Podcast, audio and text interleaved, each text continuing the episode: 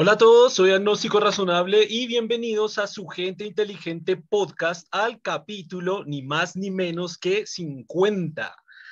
Para el día de hoy tenemos un invitado que ustedes ya conocen, es la tercera vez que nos acompaña acá en el podcast. También tenemos un video que está en el canal de YouTube que se llama La perspectiva científica, social y política, política del coronavirus.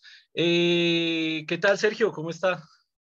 Hola, muy bien, muchas gracias por la invitación. Muy contento, la verdad, de estar en el capítulo de oro número 50 del podcast, la verdad.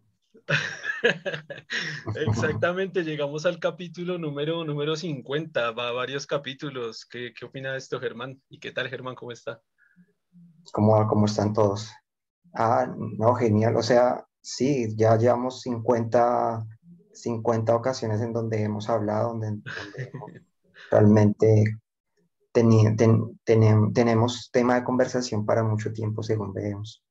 Hay que tener mucha persistencia o si se quiere algún tipo de falladerita mental para eh, eh, llevar a cabo este, este proyecto con tanta dedicación.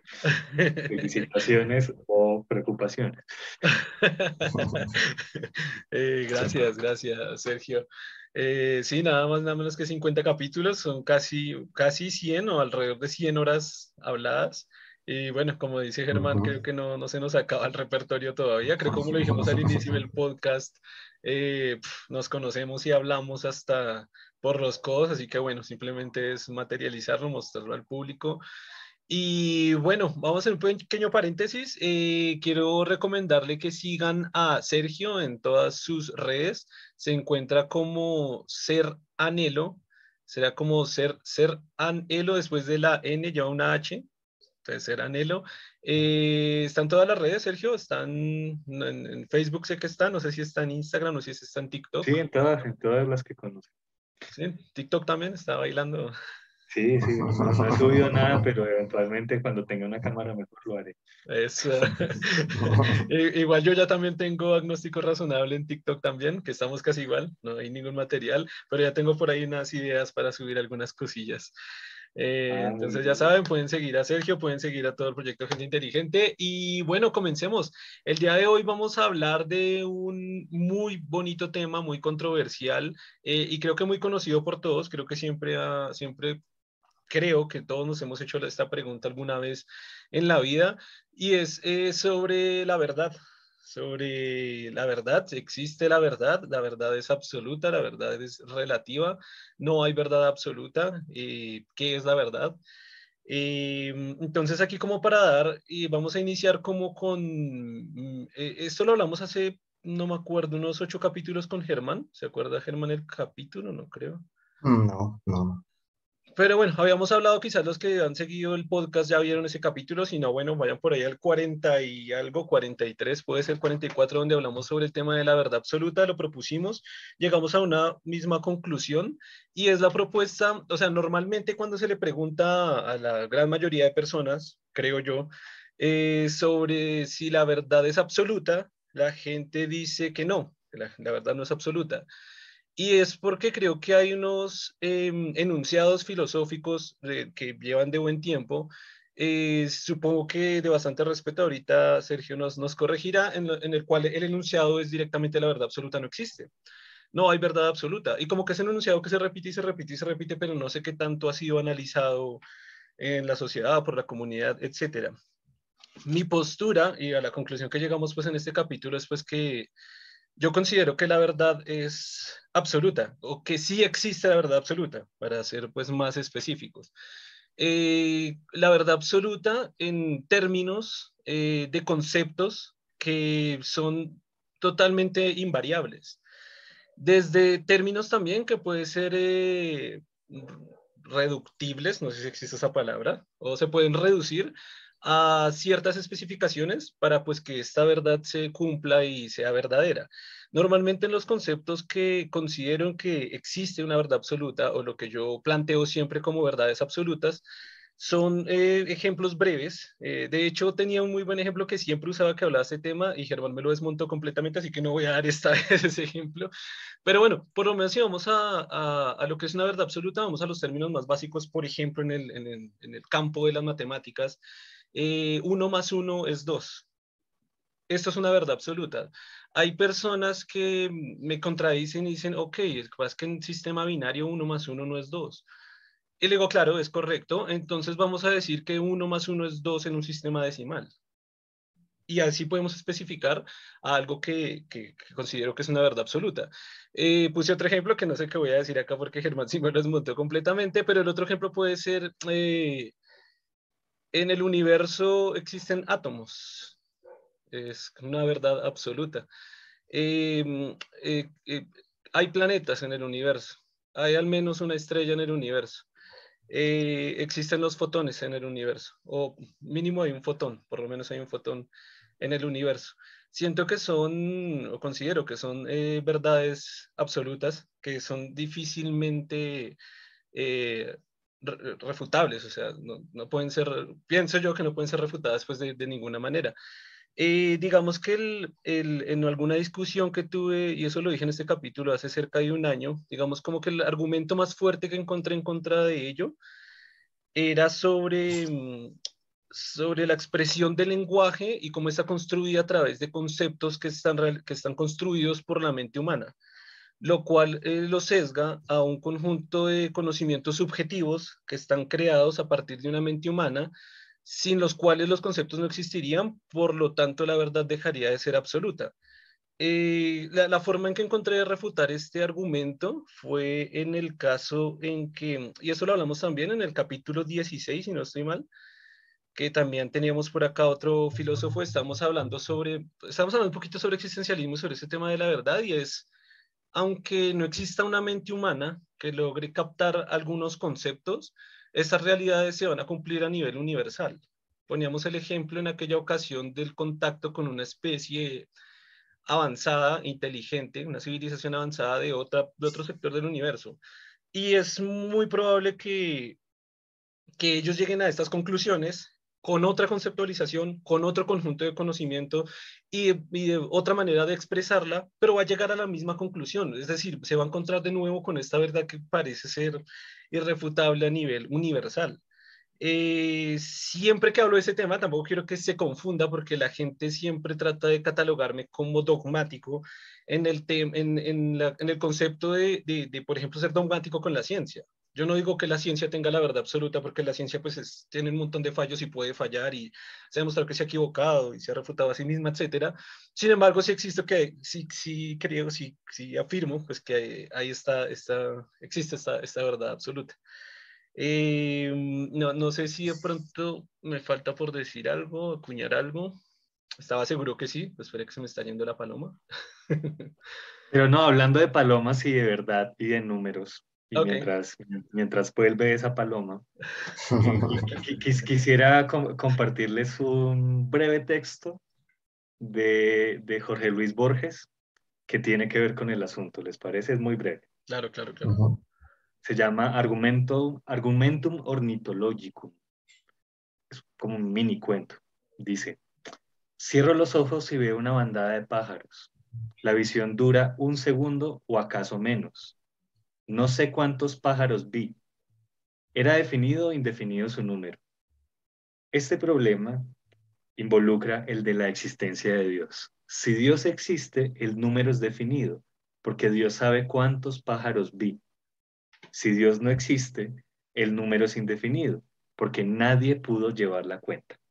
En tal caso, vi menos de 10 pájaros, digamos, y más de uno, pero no vi nueve 8, 7, 6, 5, 4, 3 o dos pájaros.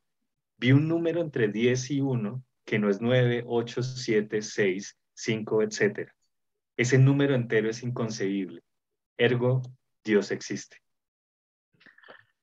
Esta es una genialidad de Borges y hace referencia a un filósofo empirista que, que, que fue George Berkeley, eh, pensando acerca de esto de la, de la, de la verdad absoluta. Eh, agnóstico nos dice que su ejemplo favorito tiene que ver con las matemáticas, ¿no? Como eh, en un sistema decimal 1 más 1 es 2 en cualquier lugar del universo, ¿sí? Y está lidiando con ese argumento que, que, que ese contraargumento que se esgrime frecuentemente, según el cual eh, pues los números son, son nociones humanas, ¿sí? Eh, pero, pero pues alcanzamos a entender que para Asdrúbal es que, pues sí, el, el, lenguaje matemático podría ser humano, pero la noción y corresponde a una realidad que funciona más allá de lo humano. En el argumento de Borges, que se llama argumento ornitológico, eh, que es también como una, una, referencia a los argumentos ontológicos medievales sobre la existencia de Dios, en el argumento de Borges se lidia con eso y de hecho nos pone un problema muy interesante y es que eh, miren ustedes que eh, si, decimos que los números son reales, no en el sentido técnico de la aritmética, sino que en, este sentido de que eh, las cantidades tienen unas propiedades que funcionan independientemente de, la mente humana, tenemos un problema y es, estamos diciendo que en algún sentido los números existen, ¿sí? Pero también, pero sabemos que los números no son cosas, ¿sí? Son como nociones mentales. Entonces, un poco el argumento de, de, Berkeley en el que se, se, se inspiró eh, Borges para este mini cuento es que, eh, en, en, efecto, ¿no? Como que si hay una roca y otra roca, forman dos rocas aunque uno no las esté viendo. Pero eh, los números y las propiedades de los números son ideas, no son cosas, y se cumplen aunque uno no las esté viendo. Entonces, la conclusión de Berkeley es, siendo empirista, siendo, siendo mejor dicho, eh, un defensor de esta manera de pensar que dio lugar a la ciencia moderna, eh, dice, pues si eso es así es porque tiene que haber una especie de mente absoluta cósmica que esté concibiendo esas ideas, ¿sí? Si o, sea, repito el, el argumento de otra manera, si unas entidades como los números existen siendo entidades abstractas, ideales, entonces tienen que ser concebidas por una mente absoluta. Entonces, si existe una verdad absoluta es porque hay una conciencia absoluta. Eh, bueno, no sé, no sé si ustedes quieren hacer algún comentario antes de, de, soltar, soltarles una bomba inspirada en ese, en ese argumento. ¿Cómo les parece? Se, Siente, ¿Se siente pertinente? No, pues lo, que yo quería decir es que, mm, o sea, creo que malinterpretó mi argumento o lo expliqué mal. Y yo no me refería como tal que los números existen, no me refería que una civilización externa de otro universo llegara a los números. Porque los números, como usted dice, no existen, totalmente de acuerdo con ello, porque los números son representaciones de un objeto, de un objeto al cual nosotros podemos cualificar y cuantificar de cierta manera. Es simplemente un objeto a lo que damos una representación subjetiva conceptual y, la, y lo que da ese valor matemático es que tengo dos objetos enfrente mío. Eh, eh, eh, perdón, un número es una, perdón, otra vez, para ti un número es una representación de un objeto. Sí, para este ejemplo exacto, sí. Para este ejemplo eh, exacto, específico, sí. Eh, eso, eso, está muy extraño, es decir, eh, entonces los números sí son ideas exclusivamente. Eh, sí, en ese caso los números son ideas que son representaciones de algo físico real existente. La, suma, la apilación de estos dos objetos reales, independientemente del concepto que se cree en cualquier mente, cualquier civilización del universo, va a dar el mismo resultado. Y también por eso quise dar ejemplos que van a partir de la física, es decir, el universo tiene fotones. No por eso me quise restringir al solo número, porque si no, entonces votamos ecuaciones mucho más complejas para definir que la verdad absoluta existe a través de todas estas ecuaciones. Eh, pero al, al, a las conclusiones que se llegan a través de todas estas, de todas estas con lenguaje matemático, por así decirlo, que ese de hecho fue la palabra que utilizó esta persona que me refutó, este lenguaje matemático, porque pues quiso definir la, la, estructura de lo que es el lenguaje, pero este lenguaje matemático es a la conclusión a la que se llega. Había un ejemplo que utilizamos, pues me parece pertinente decirlo acá, que lo utilizamos en ese capítulo del podcast con Germán, de hecho fue un, un ejemplo que se le ocurrió a Germán, y él decía, mm, si algo no existe, si, si no hay mente humana, las cosas dejan de existir, o sea, no, pueden existir porque no hay mente humana que lo pueda captar. Germán ponía el ejemplo muy curioso del, campo magnético de la Tierra. el cual pues hay ciertos animales que lo pueden eh, captar y pueden eh, saber que realmente está ahí. Y argumentábamos esto, si, si la mente humana desaparece y si la conceptualización humana completa desaparece y la matemática y el lenguaje matemático y los números desaparecen, porque desaparecerían si desaparece la mente humana, el campo magnético está ahí y eso es una verdad absoluta. O sea, realmente que esté ahí el campo magnético es una verdad absoluta. Bueno, yo, yo declaro que estoy profundamente confundido con esta teoría. Primero por la definición de número como, como representación de un objeto, eh, porque me parece que hay como una, una circularidad, ¿no? Como que es una representación de una cantidad de, de objetos y cuando uno utiliza el concepto cantidad, ya está utilizando el concepto de número eh, implícito, ¿sí? Entonces está, utilizando, está definiendo número como, como, como algo que de alguna manera corresponde bueno, está en la, en la realidad. Y, y, pues, por otro lado, hablaba como de lo, lo real, como los objetos físicos. Y eh, por otro lado, eh, me confunde porque pues sé que, que agnóstico sabe de, de, de, física cuántica y, y pues lo escandaloso que es la física cuántica para intentar defender una verdad absoluta cuando una de las grandes conclusiones eh, de, de, esta ciencia es que hay una participación subjetiva en los fenómenos que llamamos objetivos, ¿sí? Y que si no fuera por esa, por esa participación subjetiva, los fenómenos no serían como los captamos, se comportarían de maneras diferentes. Lo que se conoce como el principio de incertidumbre, eh, que es explicado con el famoso experimento mental del gato de Schrödinger. ¿sí? Eh, entonces, esto, esto, esto último que dices que el, el campo magnético estaría todavía ahí. Estamos hablando del campo electromagnético que está hecho, que, eh, que, que, que es básicamente el comportamiento de los electrones. Eh,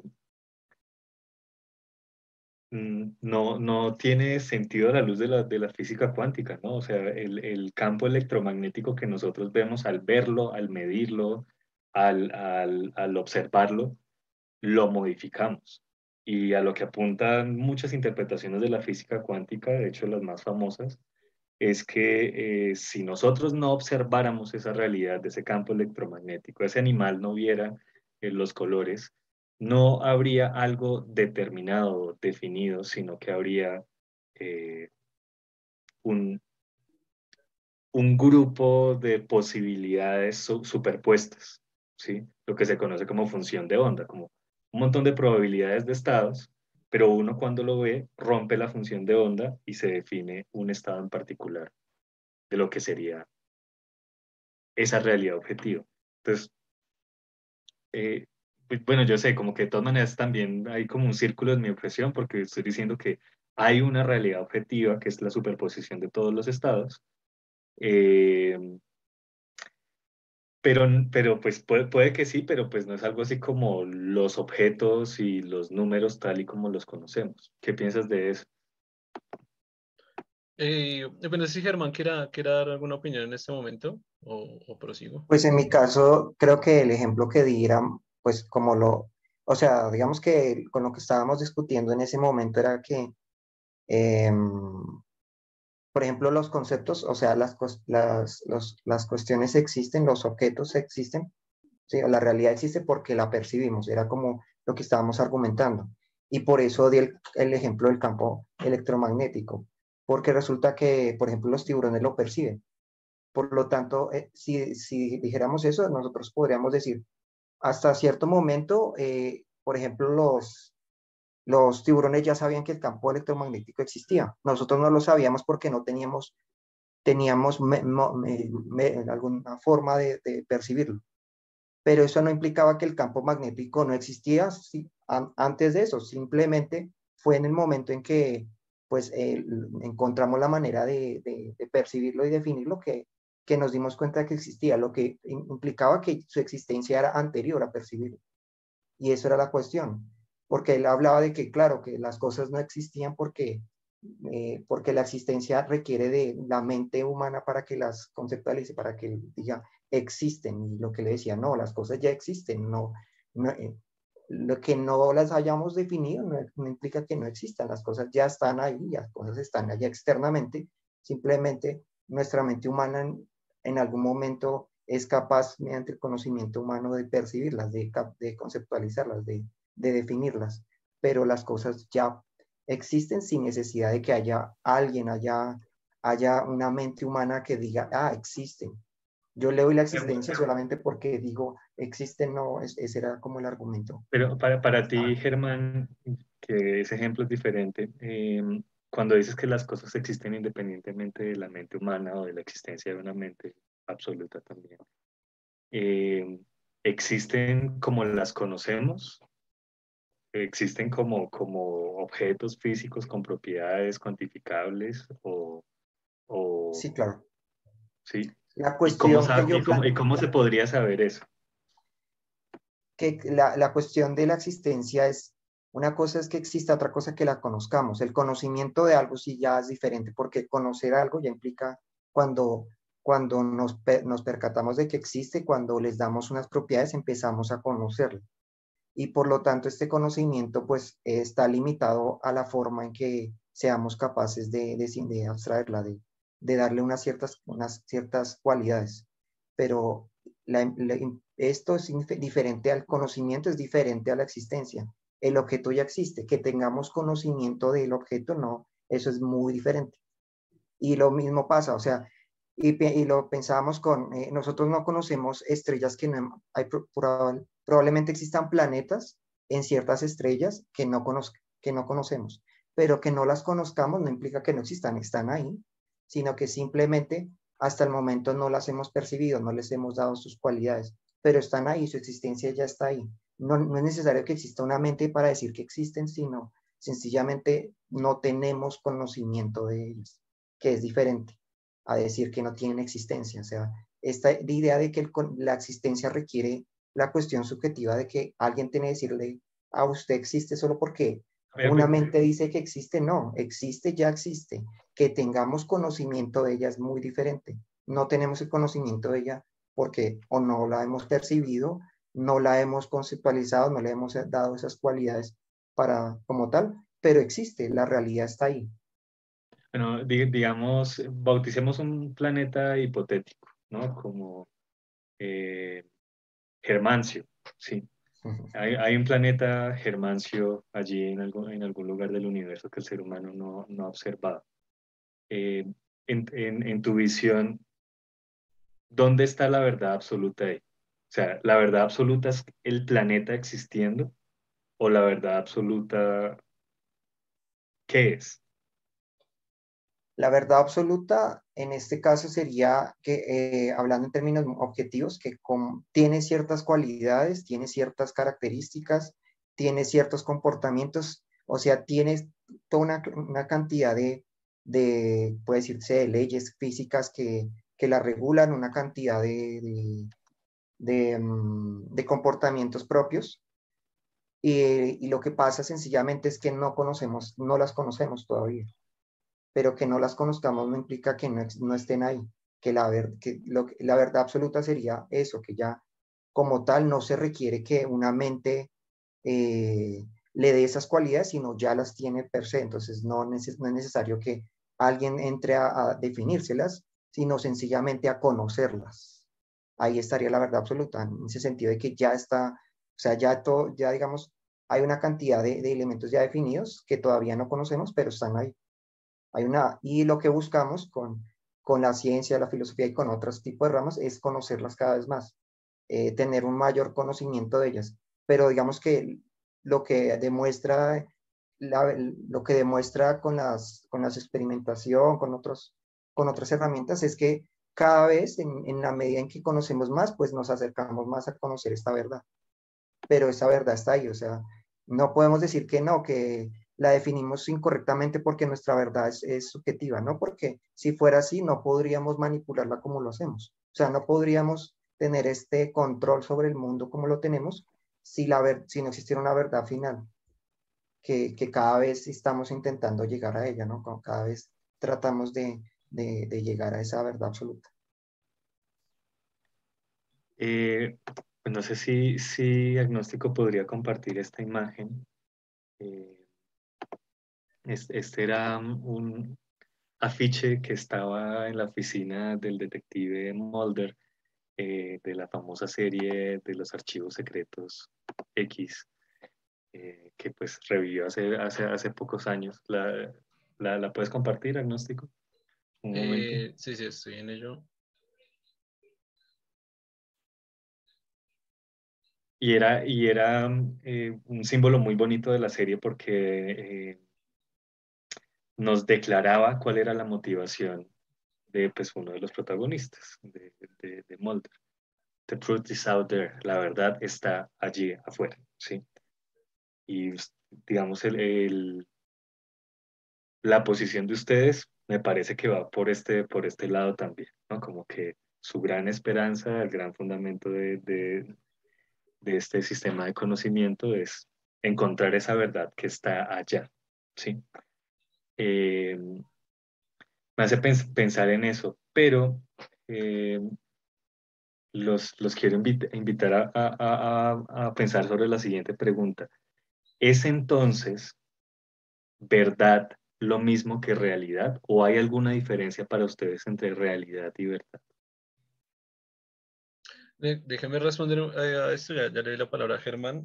justo la respuesta que quería darles de antes tenía que ver con esto y fue porque usted literalmente dijo, entre comillas, los objetos que están ahí están en la realidad, lo cual me podría asegurar o dar cierto argumento que en realidad la verdad absoluta sí existe. Ahorita quizás con la respuesta vamos a, a definirlo. Usted dijo, los objetos sí están en la realidad como queriendo decir que quizá no están en la mente humana o en la conceptualización humana, sino que en realidad sí están allí en lo real, que es lo que considero que es donde está la, la verdad absoluta. Y bueno, para, para devolvernos un poquito a, las cuestiones que usted dijo, bueno, se trajo a colación la, la física cuántica.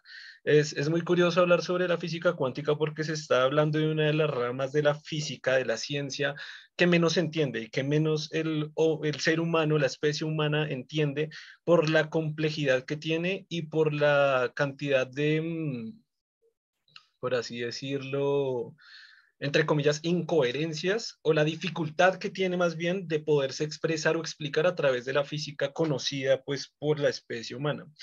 Entonces, eh, es muy curioso porque de lo que estaba hablando usted, que era también parte del, del experimento del gato de Schrödinger, que pues era de Schrödinger, era, eso se llama el efecto observer, ¿no? Con el efecto observer que fue más o menos el, el fundamento base de todo lo que nos, de, bueno, todo el argumento que estaba dando, eh, pues primero que todo eso, ¿no? La, física cuántica la desconocemos un montón y el hecho de que hasta el momento hemos llegado a la conclusión de que la subjetividad del, humano, o sea, de la observación, cambia eh, el resultado, es la explicación más plausible que tenemos hasta el momento, pero no significa que sea la, la respuesta real o la conclusión correcta.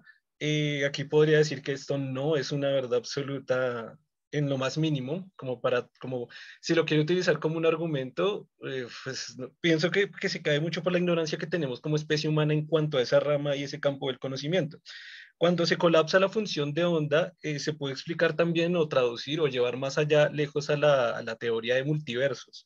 La teoría de multiversos cae, estas son palabras de Santolaya, que es un doctor en ciencias que tiene un canal muy famoso eh, en YouTube, y dice, pienso que está mal, yo comparto mucho lo que él dice. Ahora, yo lo comparto con otro ejemplo que se me ocurrió a mí, él lo dijo de otra manera, dijo, pienso que está mal es porque, no la entendemos bien, estamos llegando a esas conclusiones que hasta ahora funcionan para ciertas cosas, sí, nos han servido, correcto, pero puede, que no la entendamos muy bien y esté muy mal. Entonces acá hay dos elementos muy claves para tumbar el efecto observer, por lo menos en esta parte de la función de onda de la teoría de multiversos. Es muy curioso, él puso otro ejemplo, no recuerdo cuál, pero voy a dar mi propio ejemplo. Este, este ejemplo lo pensé y nunca lo, nunca lo he hecho porque es, de, hecho esta es información que traigo recientemente, hace como dos meses. Y es, em, al parecer, según la teoría multiversos, una nueva dimensión o un nuevo universo aparece cada vez que yo tengo una posibilidad de elegir una opción. Es decir, si tengo la opción A y la opción B, que es por el, ejemplo teórico del gato de Schrödinger, se van a abrir dos universos en los cuales las dos condiciones u opciones se cumplan. yo me puse a pensar cómo puede fallar esa teoría. No cómo puede fallar, porque en realidad la teoría de multiversos lo explica, pero no, no, por lo menos para mí no tiene tanto sentido. Y así en este momento yo a ustedes, a cada uno de los dos le digo, piensen un número de 1 a un millón. En el momento que ustedes elijan el número que ustedes quieran o la gente que está escuchando este podcast, se va a abrir exactamente un millón de universos. Yo no considero que la realidad y el universo o los universos sean tan caprichosos a la mente humana diagnóstico razonable, sea, sea tan, tan justa que responda a mi capricho de la pregunta que acabo de dar. Ahora se me ocurrió poner el ejemplo de que si yo les digo que piensen un número de 1 a, un Googleplex, sería una cantidad brutal de universos que acabé de abrir en este instante. No importa su elección, elijan el número que sea, y puede ser 1 o puede ser 0. Se abrieron un Googleplex de universos inmediatamente por mi capricho, la teoría de multiversos me apoya y me soporta, diría que sí, sí en lo correcto. A mí me parece que desde ahí se puede denotar uno de los fallos conceptuales que tenemos en, la, física cuántica o en la mecánica cuántica. Y devolviéndonos, eso es por parte de la función del colapso de la función de onda y de la teoría de multiversos, devolviéndonos un poquito al efecto observer, hay un video muy famoso que también lo vi hace poquito y se los quiero recomendar a todas las personas que nos están viendo. Este canal ya lo recomendamos, de hecho salió un clip que se llama Dos canales de ciencia recomendados. Es Veritasium. El video se llama exactamente Imaginemos la mecánica cuántica con gotas caminantes. Y él hace un ejercicio en física experimental muy curioso de cómo poder resolver este efecto observer. Él, él dice que no, que hay una, hay una forma posible en la que realmente se puedan cumplir los patrones del experimento de la doble rendija, que se puedan cumplir muy bien esos patrones de comportamiento con explicados desde física real a través de posibles campos magnéticos o una interacción que no estemos logrando, que no, que no hayamos logrado definir muy bien. El experimento es muy práctico y él es uno de los mejores divulgadores científicos del mundo, por lo menos yo lo considero el mejor divulgador científico de YouTube. Eh, si quieren ver el video, pues lo pueden encontrar pues para, que, para ver esa parte. Entonces pienso que esos dos elementos, o bueno, esos tres elementos que usted eh, toma, bueno, y el cuarto elemento, que es el tema de la, de la realidad como se fundamenta, pues pienso que no, no, no vienen mucho al tema por, por, el, por lo que estamos hablando, ¿se me entiende? Por, o sea, la, estamos desconociendo, o sea, trajo, trajo colación un campo que desconocemos absoluta y brutalmente. Y pues tengo otro ejemplo que ese también lo consumí hace muy poco tiempo, lo conocí en el de Tyson y de, de, Carl Sagan y bueno, Andrew Yang, que en realidad de los tres no sé quién es el que saca las ideas, creo que es Carl Sagan. Eh, pero no sé si decirlo ahora o decirlo más tarde porque usted nos hizo una pregunta y no sé, me gustaría saber, Germán, qué, qué piensa de la respuesta a esa pregunta. Mm, sí, es lo mismo verdad que, mm, que realidad, ¿no? Correcto.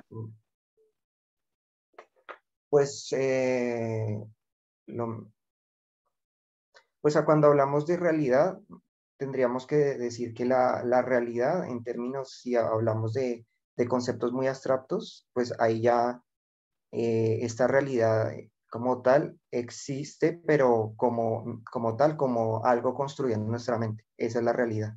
Ahí hay realidad en ese, en ese, en ese enfoque y realidad cuando, y en el caso cuando, cuando hablamos o definimos algo que existe objetivamente, pero también está lo que es propiamente subjetivo.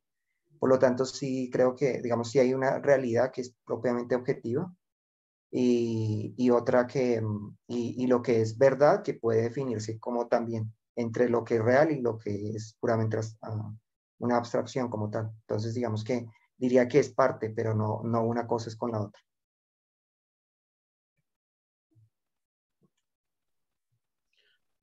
Y desde, desde mi perspectiva es una pregunta súper difícil, porque es que creo que, creo, ya estoy leyendo la mente de Sergio, creo que con esa respuesta, sea cual sea la que nos, nos, nos va, nos va a dar un KO.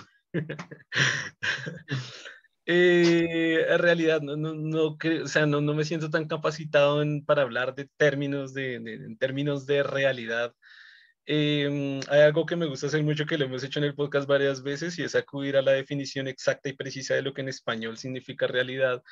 Y eh, la segunda acepción dice que es eh, verdad, lo que ocurre verdaderamente. Así que me parece súper acorde al tema que estamos hablando. Si me voy a restringir a lo que es la definición exacta del español, de la real definición, pues es verdad, entonces en teoría sería lo mismo.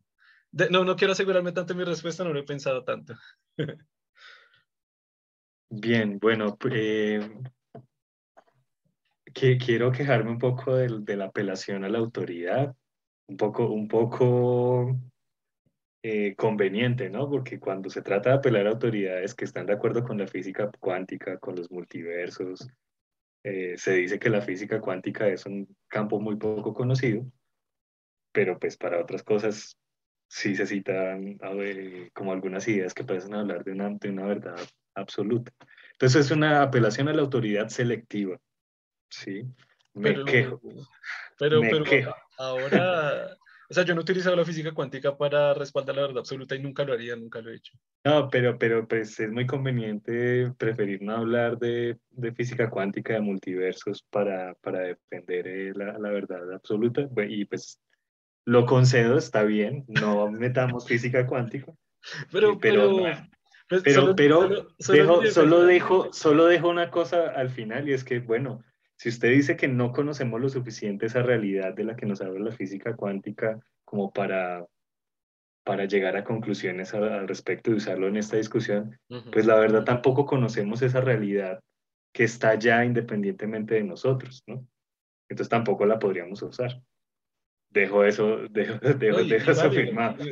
pero bueno, ahorita, bueno, continúe. o sea, sin, sin meterle física cuántica, yo creo que, que también estamos enterados todos que, que el universo de energía y materia que nosotros estudiamos y que, y que podemos medir corresponde solamente al 4% de, del universo real, digamos, ¿sí? O sea, se sabe que realmente existe la energía oscura y la materia oscura y se sabe que tienen un efecto, pero no se sabe qué son, ¿sí? Eh, no podemos decir mucho al respecto. Entonces, eh, si descartamos la física cuántica porque no sabemos mucho al respecto, pues tampoco sabemos mucho al respecto de una realidad objetiva independientemente de nosotros. Tampoco podríamos usar eso. Que en el fondo, chicos, es una creencia, es un dogma porque no se puede probar, ¿sí? Pero no me voy a meter por, por ese lado. Eh, bueno, solamente mencionar una cosa, ¿no? Como que en ciencia eh, uno puede caer en, un, en, un, en, un, en, una paradoja muy sencillamente cuando dice eh, que la ciencia puede descubrir todo lo que es verdadero o que, o que lo que dice la ciencia es verdadero. Eso, esa frase, si uno, si uno declara que esa frase es verdadera, se debería probar científicamente, pero la frase de que la ciencia conoce todo lo que es verdadero no se puede probar científicamente. No hay un experimento posible para demostrar eso, ¿sí? Entonces es una creencia. Eh, pero no, no, me quiero ir por ahí en, en, ese momento, los quiero, los quiero invitar a hacer un, un, ejercicio de depuración del lenguaje, aunque en la segunda acepción de, de, realidad lo ponga como sinónimo de verdad, los quiero invitar a, a, pensar lo siguiente, por ejemplo, de este objeto que es el libro Rana del del autor chino Mo Yan, eh, de este libro decimos que es real en el sentido de que pues está por ahí en mi cuarto y aunque yo no esté en mi cuarto, sigue existiendo, ¿sí? Pero no decimos de este libro que es verdadero, ¿sí? O sea, dos términos son iguales, como verdad y realidad, si yo los puedo intercambiar. Pero miren que uno no dice el libro es verdadero, ¿sí? Uno dice el libro real. Eso nos da una pista, por un lado, de que verdad no es lo mismo que real, que realidad, ¿sí? Eh, y por otro lado, cuando uno se pregunta de qué cosas dice que, que algo es verdadero, miren, uno no dice que una cosa es verdadera, ni que una propiedad es verdadera. De lo que uno dice que es verdadero o falso, ¿qué es? de proposiciones, de enunciados o frases. Ese para mí es el gran descubrimiento de la filosofía contemporánea, que como que también lo han intentado descubrir en, ciertas teorías eh, biológicas y físicas. Por ejemplo, en la, biología de Jacob von Uskul, que les recomiendo mucho, eh, nos habla también de esta, de esta realidad. Eh, que se construyen desde la cognición del, del organismo y siendo una teoría biológica. O como mencionábamos hace un rato, la, la física cuántica. Entonces voy. La filosofía descubrió algo que es muy sencillito y es que uno cuando habla no dice las cosas que son reales, perdón, que son verdaderas, sino que uno dice que algo es verdadero o falso es cuando es una frase. ¿Sí? Por ende, lo siento, Mulder, no existe una verdad allá afuera, porque la verdad es relativa al lenguaje. Solo pueden ser verdaderas o falsas las frases. Las cosas no son verdaderas o falsas. De pronto la frase, existe el planeta Germancio que, que no hemos descubierto, eh, esa frase es verdadera, pero no es verdadero el planeta. La frase es lo que puede ser verdadero. ¿Sí? Y pues queridos compañeros, knockout, KO. Eh, si la verdad es relativa al lenguaje, no existe una verdad absoluta independientemente de sujetos lingüísticos. Fin de mi declaración.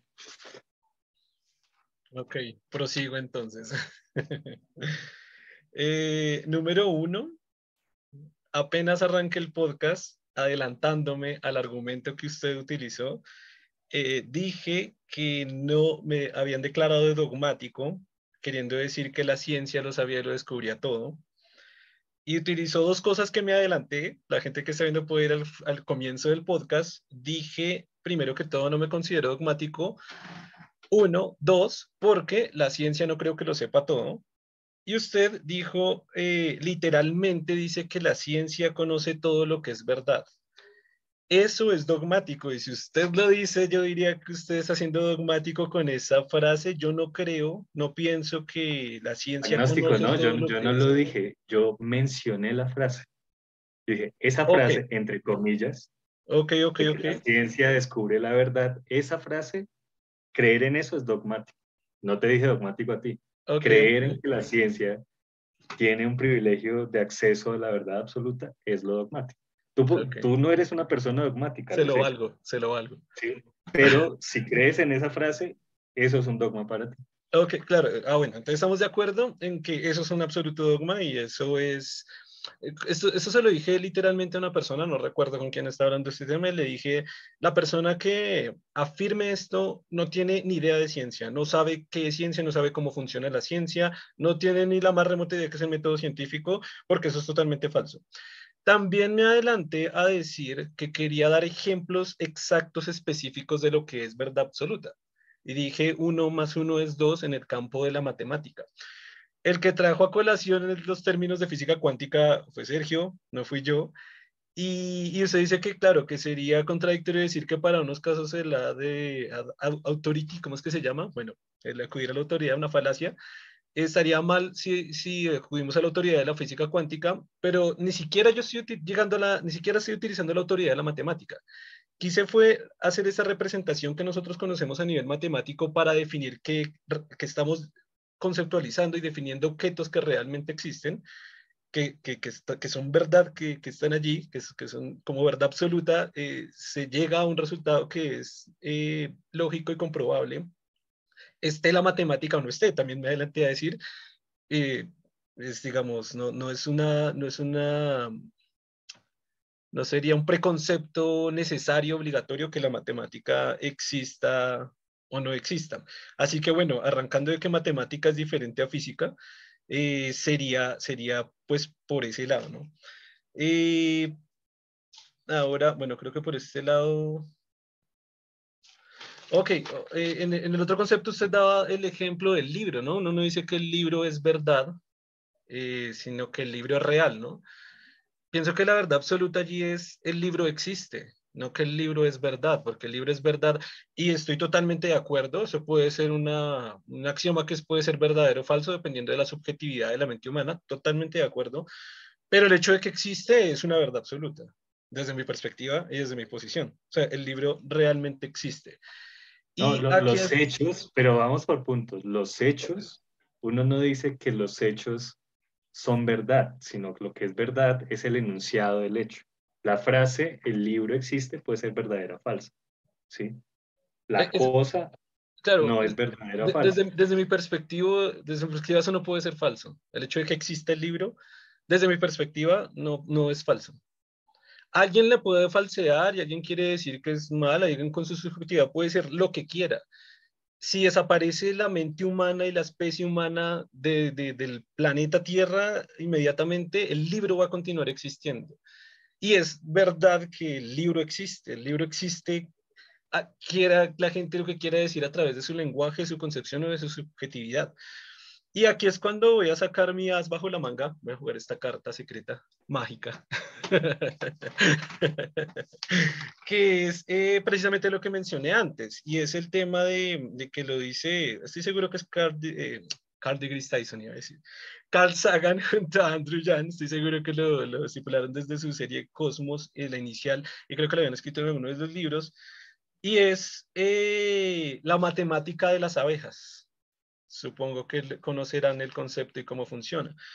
Eh, cuando hablamos en este primer podcast con Germán y, mm, con Jorge, el que estaba aquí, eh, no, no había leído esta parte y la descubrí, o sea, me conectó todo en la cabeza de manera así brutal y lo quiero compartir ahora. Mi ejemplo, el ejemplo que yo utilicé ahí, que es un ejemplo que he utilizado varias veces, es el ejemplo que lo dije acá también, el ejemplo del contacto con una civilización avanzada extraterrestre. Pero que quería dejar aquí el as bajo la manga porque mm, se puede hablar de una hipótesis y de cosas que quizás la gente que me está escuchando no puede, ni yo ni nosotros mismos podemos entender muy bien de qué estoy hablando. Es muy curioso, este capítulo está en la segunda temporada de Cosmos, en la Cosmos Vieja también está, también lo vi, también me sorprendió que estuviera allí.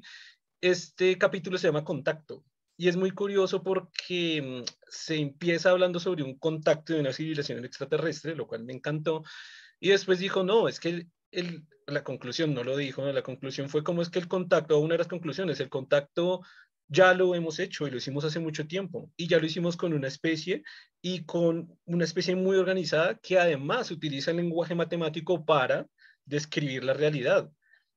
Considero yo que desde allí hay una perspectiva de la verdad absoluta con una civilización, entre comillas, no sé si entre comillas, eh, que es muy externa a nosotros y que es muy diferente a nosotros a nivel genético y que ni siquiera tiene un sistema nervioso central para crear ni filosofía, ni conceptos, ni ideas, ni verdad, ni realidad, ni absolutamente nada. Eh, la conclusión a la que llegaba, dejen por aquí, lo tengo, lo tengo y lo cerré. Bueno, eh, se llamaba von, von Freud, von Fraud, von Freud, un científico que se dedicó a estudiar las abejas, es que las, las abejas descubrieron un lenguaje matemático para comunicarse entre ellas y dar la orientación exacta de dónde está su comida. Es muy curioso porque el ejemplo que yo utilicé para este primer capítulo, aquí ya se ve un poco la evolución del pensamiento en el capítulo 50, fue eh, la sonda Voyager, eh, del proyecto SETI que salió en 1970, que fue liderado por Carl Sagan, el cual tiene una placa, eh, la sonda tiene una placa de oro en la cual se especifica a nivel, a través del lenguaje matemático, eh, cuál es la ubicación de nuestro planeta.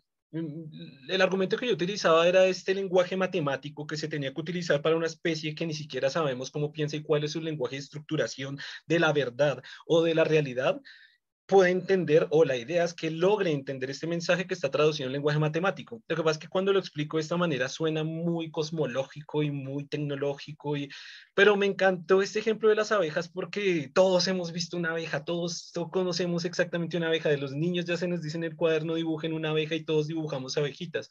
Y es muy curioso que utilizan el ángulo del sol, eh, calibran eh, la velocidad del aire eh, y son capaces de determinar a la distancia a las que están, todo por expresiones matemáticas, la cantidad de, a la velocidad que ellos se mueven, e incluso se, se hacen, o se han plasmado, dibujado diagramas que ellos hacen para expresar a nivel matemático todo esto. Es muy curioso que si, si no existe la verdad absoluta, si a través del ángulo del sol no podemos, no, solo estamos midiendo nosotros a través de un lenguaje matemático y una subjetividad que podemos falsear sí o no, es muy extraño, se me hace imposible saber que otra especie completamente diferente, sin ni siquiera un cerebro tan avanzado como el nuestro, de hecho no sé si tengan algo que se llame cerebro, no estoy seguro, no quiero afirmar, lleguen a, exactamente a la misma conclusión. Pienso yo que llegan a la misma conclusión matemáticas, es decir, el ángulo del Sol, ya nosotros lo sabemos medir, sabemos cómo mide, ellos llegaron a la conclusión del ángulo del Sol para expresarlo a través del cuerpo, de, de cómo definir esto. Si ellos llegan a esa definición y nosotros también considero que es una verdad absoluta, que aplica en el planeta Tierra y que aplica en cualquier parte del universo con su respectiva estrella y con una civilización, eh, me gusta utilizar también el ejemplo de la civilización avanzada extraterrestre porque en teoría debería tener un cerebro mucho más evolucionado que el nuestro y que el de las abejas. Pero si tenemos un sistema nervioso tan, tan, tan básico como el de las abejas, que logran entender la misma verdad absoluta a la que nosotros hemos llegado, por ejemplo, el ángulo del Sol existe, eh, pienso y considero que, que, la verdad absoluta existe y, que es una realidad existente y que es real aquí en cualquier parte del universo. Y bueno, esa, esa era mi, mi, mi, as bajo la manga. Y quiero sacar mi último as bajo la manga, que, que, creo que es uno de los conceptos más fuertes, y esto sí ya no tiene nada que ver con ciencia. Y eso usted ahorita dijo, exactamente la verdad es relativa al lenguaje. Por lo tanto, dijo después, eh, eso, eso significa que la verdad no es absoluta. La pregunta, y creo que esto lo habíamos hablado con Sergio fuera del podcast en alguna vez, eh, eso que está afirmando sería una verdad absoluta.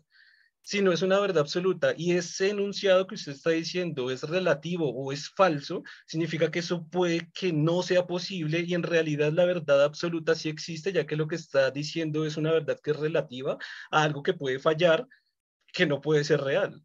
Entonces, bueno, son mis últimas dos cartas, jueguelas. no sé si Germán, quiera, si Germán quiera decir algo antes de... No, ya que, ya, primero que responda como es. bueno, en el, el, caso de las abejas, del de, el descubrimiento de Von es eh, absolutamente fascinante. Y, y también destaco que, que, que esto ha llevado a descubrir eh, que la organización, digamos, lo política de las abejas es algo así como democrática, pero democrática basada eh, en la realidad, es decir, ellas no mienten. Cuando, en matemática, prácticamente en matemática. como, que cuando tienen que decidir a dónde van a emigrar, eh, hacen una deliberación para ver quién, tiene, quién encontró el, el lugar más adecuado para la, para la colonia. Entonces, eh, absolutamente fascinante, pero pues tú has bajo la manga depende del lenguaje, ¿sí? Hablaste de contacto, ¿sí? Contacto es como que dos lenguajes se entiendan y eh, pues obvio que no están usando palabras, están utilizando danza, o sea, un movimiento eh, y, y, una vibración de la cola para, para comunicarse. Entonces, pues no, no, eso, eso significa que me estás dando la razón. O sea, si hay contacto entre dos civilizaciones es porque tienen lenguaje. Ahora, es una verdad sí, sí ese, es como el paso que das, como que hay una verdad absoluta. Es que lo, que sigo sin entender es qué significa la frase, porque insisto, uno, o sea, uno puede decir la verdad, pero realmente eh, la verdad es aquello eh, que, que es común supuestamente a lo verdadero. Entonces, como que en el fondo es, ¿qué es lo verdadero o lo falso? Y lo verdadero lo falso, por ejemplo, decimos que las abejas no mienten, es porque son sinceras, es decir, con su, con su baile, cuando uno lo decodifica matemáticamente, refieren dónde están las cosas y cómo son las cosas, cómo son los recursos que ellas necesitan. ¿sí? Eh, entonces, sigue siendo completamente relativo, relativo al lenguaje.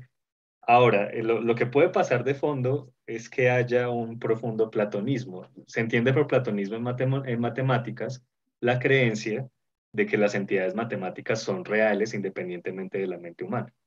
¿Sí? Entonces, creo que lo que tú estás, no sé si, si lo sabes, pero como que estás declarando tu fervor a Platón, diciendo, el, contacto entre las abejas y los humanos es posible porque tienen dos lenguajes muy diferentes, pero se basan en una realidad que trasciende la mente de las abejas y los humanos, que son las realidades matemáticas. ¿sí? O sea, sí, eh, sí, pero la última parte no. O sea, todo totalmente de acuerdo, pero no con lenguaje matemático porque llevo diciendo desde el comienzo. No tiene nada que ver con el lenguaje matemático. Sí, al comienzo dijiste algo muy extraño de que los números son representaciones de los objetos. De objetos, exactamente. Que tampoco sé qué significa eso. Eh, creo que son representaciones de cantidades de objetos, pero las cantidades también serían nociones matemáticas. Em, no, no, sí, correcto, sí, a cantidades de objetos. Y obviamente no significa que esto sea un uno, sino que hay un elemento. Ese elemento es un objeto. Sí, pero la cantidad es una noción matemática. No, de acuerdo, de acuerdo. Pero si usted saca la noción matemática del lenguaje matemático, cualquier otra civilización va a llegar a conceptos que sean similares sin la matemática, sin, la, sin el concepto cantidad, sin el concepto numérico. ¿Por qué? Porque se ven, o sea, hay una misma realidad, una misma verdad absoluta que los está influyendo a llegar a esa misma conclusión. Sin lenguaje matemático, o sea, por eso no quiero ligarme al lenguaje matemático.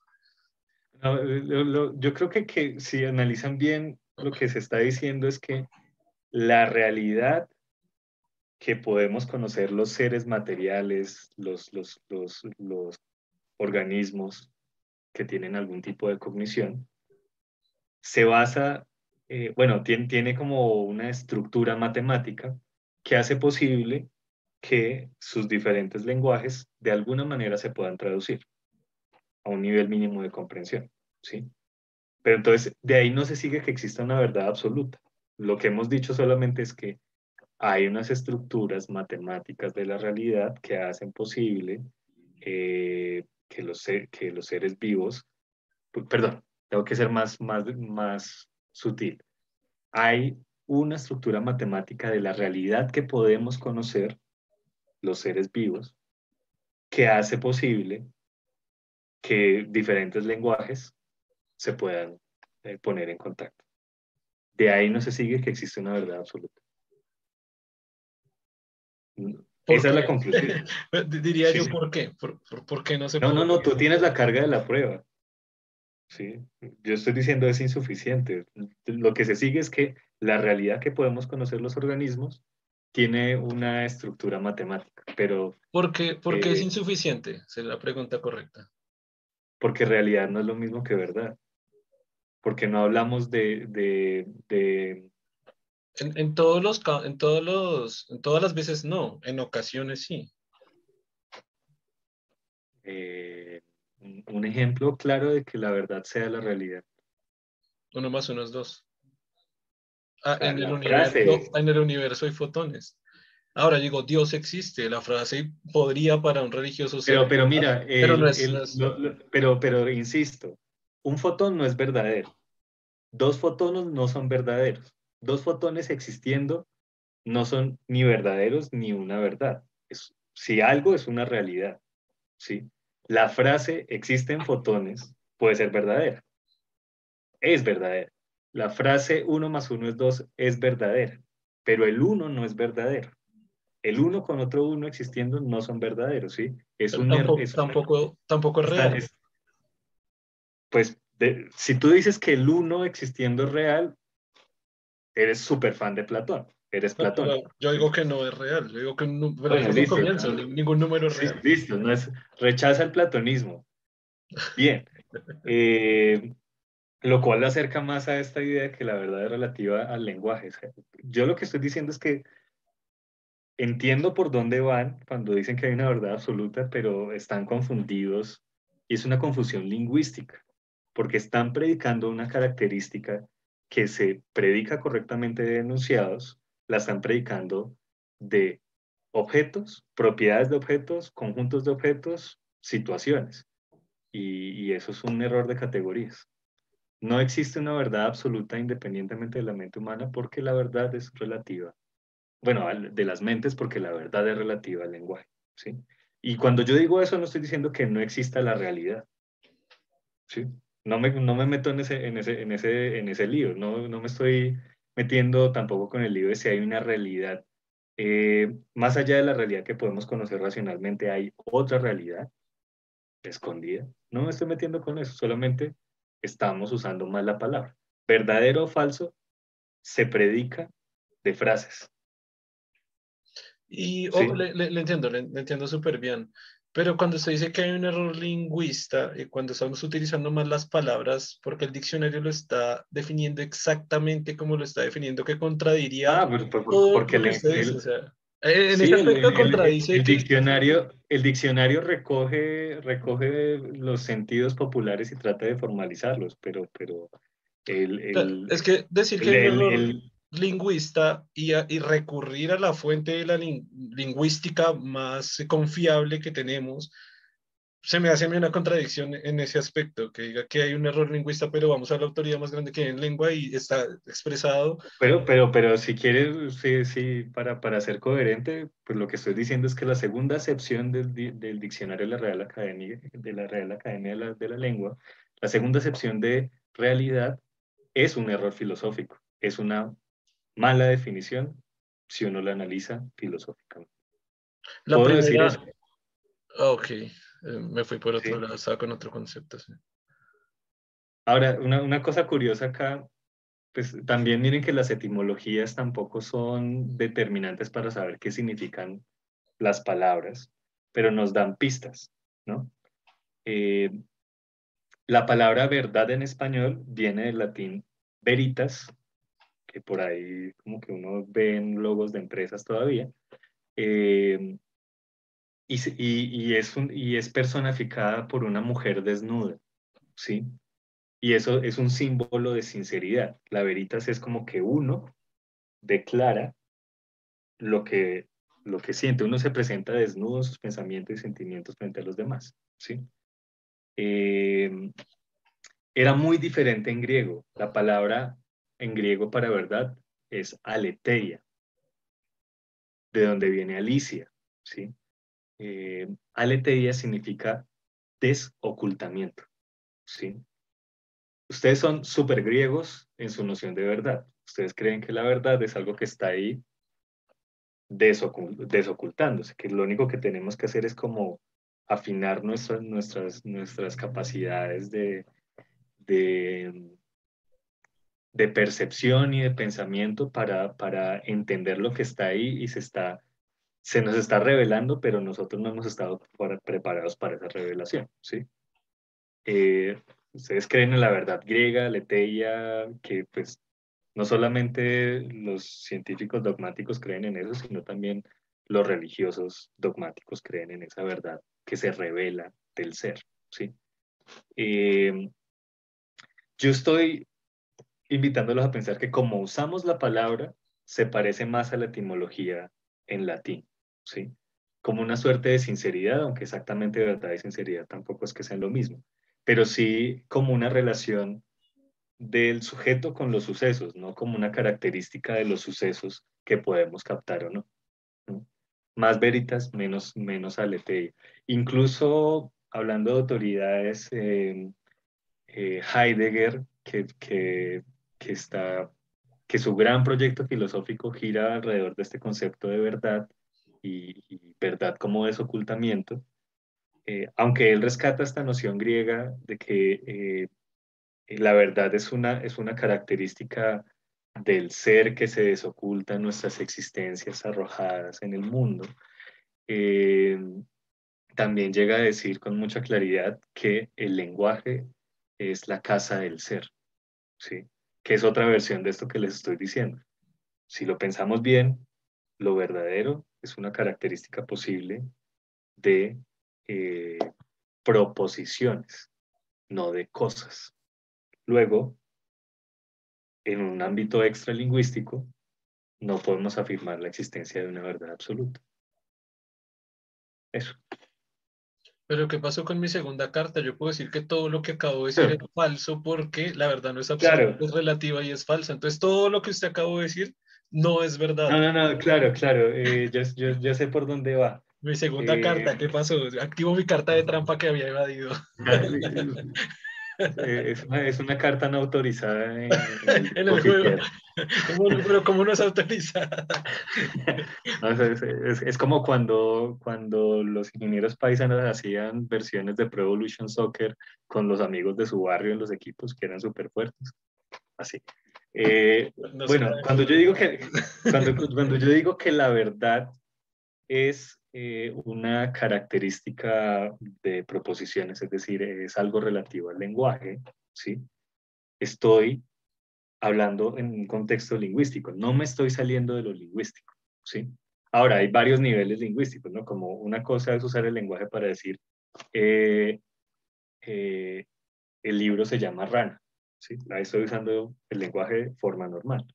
Pero también uno puede usar el lenguaje para hablar del lenguaje, ¿sí? Como la frase, el libro se llama rana, es verdadera, ¿sí? Eh, hay, y eso uno puede hacer eso, miren, en el lenguaje uno puede jugar, ¿sí? Uno puede jugar, eso, eso da pie a un montón de paradojas, pero en principio uno dentro de un contexto lingüístico puede usar varios niveles eh, de autorreferencia. No hay ningún lío, ¿sí? Como por ejemplo, si yo digo la palabra palabra es una palabra, no estoy violando ninguna norma lingüística, ¿sí? Estoy, me estoy yendo como con varios niveles, pero ahí está. No me he salido del lenguaje. Si yo digo que la verdad es una propiedad del lenguaje, puede que esté haciendo un juego dentro del lenguaje, pero a varios niveles. Ahora, esa trampa se te devuelve. Ok, juegue su carta. Sí. No, no, es la misma tuya. simplemente, simplemente ah, tengo un poder de coger tu carta y, devolverla. sí. Eh, eh, si tú dices, si tú te sales del contexto lingüístico para hablar de verdad, tú lo tienes que probar, pero por fuera del lenguaje. ¿Y eso qué es? ¿Una revelación mística? ¿O señalar? Las abejas. Ahí está la verdad. si, tú, si, tú, dices que la verdad es... Si, la, si tú dices que la verdad es algo que no es relativo al lenguaje, entonces no la puedes manifestar. El verdadero Tao nada se puede decir. las abejas lo están manifestando. Fuera, fuera del lenguaje. o sea, ¿existe un lenguaje de las abejas o no existe? Existe. Claro, algo que denominamos lenguaje, pero no sé, yo en, ah, me está diciendo que en la mente de la... No, fue lo que dije desde el comienzo. Yo dije desde el comienzo una civilización extraterrestre puede entender algo que se salga del lenguaje, que no tenga nada que ver con el lenguaje, que no tenga que ver con el lenguaje matemático y que no tenga nada que ver con la subjetividad humana. Lo dije desde el comienzo y usted me dice, ay no, ahorita sí ya dijo que el lenguaje no existe, ¿no? Desde el comienzo yo dije que otra especie, utilicé la parte de civilización extraterrestre, utilicé unas abejas, que ya está estudiada real, pues sí, no sé si en su mente, digamos que realmente lo denominan lenguaje o no, o sí o no, y si los humanos no existimos y no, hay, no existe el lenguaje, ni definición de lenguaje, ni el marco referencial de conceptos, ni todo el juego de palabras que usted dice con el que podemos jugar, allí las abejas están, están expresando a nivel matemático, o lo que nosotros con ese lenguaje definimos matemático, el caso es que están captando su realidad y la están transmitiendo. Pues, podríamos decir que es lenguaje, sí, o sea, si usted me dice, pues, pues sí, porque es la palabra lenguaje que nosotros utilizamos para referirnos a eso. Y si los humanos no existimos, y si ellos le llaman, de hecho le pueden llamar así, ¿no? porque ya se comunican así. Entonces, esto es por la forma que ellos se comunican. O sea... Hay, hay una película muy bonita sobre este tema que, que, va por la misma onda de contacto, la película de, basada en una novela de Carl Sagan la película se llama The Arrival, la, llegada, que seguramente la habrán visto, de esa situación, la situación de los seres humanos tratando de ponerse en contacto, es decir, traducir los lenguajes de una civilización extraterrestre. Y pasa eso, te la recomiendo mucho, agnóstico, porque eh, hay una seria dificultad para comunicarse con esa otra civilización extraterrestre, porque manejan una concepción del tiempo completamente diferente a la nuestra y por ende tienen unas matemáticas diferentes. Totalmente diferentes, absolutamente, y es lo que está expresado en la Voyager. Y precisamente porque es Carl Sagan, Carl Sagan es el mismo que explica y fue el que lideró el proyecto Voyager, porque se trató de especificar la, la, dónde está el, planeta Tierra con respecto a los cuasares más cercanos y tratando de entender que una civilización extraterrestre bajo su propia matemática, conceptualización, subjetividad o lo que sea que tengan ellos, logren captar esa descripción de la realidad que está que está plasmada ahí en esa, en esa, en esa, en, esa figura. Igual, igual, igual, digamos que de, todo lo que ha dicho, eh, puedo llevar o puedo concluir que la base está en la, en la confusión que usted dice sobre verdad y realidad. Quizás desde ahí pueda haber la perspectiva de que, de que la verdad, pero es que aquí, aquí me encierro primero, o sea, voy, voy, a, voy, a, voy a plantearle preguntas ahora a través de mi ignorancia, porque esto sí ya no lo sé, que, que, tiene que ver más o menos con la carta que me devolvió y es si, si el marco referencial en el cual lingüísticamente está expresando, estamos expresando estas ideas subjetivas, fácilmente podemos asegurar que absolutamente todo es falseable o todo puede no corresponder a ninguna verdad. Absolutamente todo. Porque es de nuevo lo que me dice, o sea, todo está basado en un lenguaje, en este marco referencial, yo lo voy a denotar como un marco referencial, o lo estoy entendiendo como un marco referencial que es subjetivo al lenguaje, es subjetivo a su vez a la mente humana, entonces, eh, nada, nada real, todo es totalmente faciable y ninguna posible verdad existe. Sin, em, embargo, no, no, no, no, porque, porque, no porque es diferente realidad a verdad. Si quieres discutimos otro día si hay realidad o no. Sí. pero esa no es la discusión. Claro, que, sería un tema interesante. Pero, pero, pero esa, no es la discusión. Saquemos la eh, realidad, no vamos a hablar de realidad, pero todo, absolutamente todo lo que diga con esa subjetividad y con ese marco referencial es falseable. No vamos a hablar de realidad, todo es falseable. Y, y, nada de lo que estoy diciendo es verdad. Todo lo que digo no es verdad. No, no, no. Claro, porque, claro porque, porque si la verdad está... Podría no ser verdadero. Falseable significa que podría pasar de ser verdadero a falso. A falso, claro. Es, o sea, prácticamente todo. Y, y, de nuevo la carta que me devolvió. Y si dentro de este marco referencial y subjetividad mental de la que estamos hablando, usted me explica con este juego de palabras y dentro de este propio conjunto eh, de, de, letras acomodadas y de sonidos, lo que me está explicando significa, es que es, sí, prácticamente la misma carta, es todo lo que me está diciendo puede ser totalmente falso, puede no tener nada que ver con la verdad ni con, ni con lo que se está diciendo. todo, todo, puede estar... Mira, por ejemplo, la, la, el, el, ejemplo que tú trajiste de, la, de las abejas es muy lindo. Las abejas son sinceras, ¿sí? Eh, o sea, le comunican a las otras cuál es la información que está disponible y hacen un juicio sobre esa información disponible, ¿no? Pero si ninguna de las abejas ve algún lugar adecuado para la nueva colonia, eh, no lo comunica, ¿sí? El lugar puede que exista, pero eh, eh, la deliberación que hacen las abejas de cuál es el mejor, el, mejor lugar puede que, que, no sea del todo verdadera, ¿sí? puede que haya un lugar mejor, pues están siendo sinceras, no pueden mentir, no, en el sentido no pueden ser insinceras, pero obviamente si, si la información está fuera de su alcance, eh, estarían diciendo una mentira, o más bien, como tú lo señalas, algo falseable, como si una abeja explorara otros lugares, encontraría que la deliberación que, que, que, tomaron antes era incorrecta, y eso más o menos pasa, ¿sí? No hay que tenerle miedo a la falseabilidad, la falseabilidad es buena, ¿sí? No es absoluto relativismo. Cuando, cuando decimos que algo que es verdadero se puede convertir en falso, eso abre una esperanza al progreso en la ciencia, ¿sí? Eso abre una esperanza a darnos cuenta de que hay errores. Eh, el famoso filósofo Karl Popper, de hecho, decía que justamente lo que hace que una teoría sea científica, una hipótesis sea científica, es su falseabilidad esa, tensión inherente al lenguaje que hace que como que uno puede concebir cómo podría ser falso, ¿sí?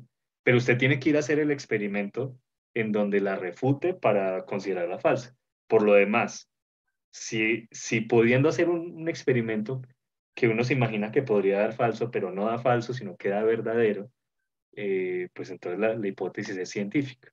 Y cuando más aprendemos de ciencia, cuando más desarrollamos los, los artefactos tecnológicos, tenemos más capacidad de falsear esas hipótesis. Y cuando cogemos algo que creíamos que era, que era, que era una verdad establecida y con nuevos conceptos, nuevos métodos, nuevos experimentos, eh, lo refutamos, la ciencia avanza.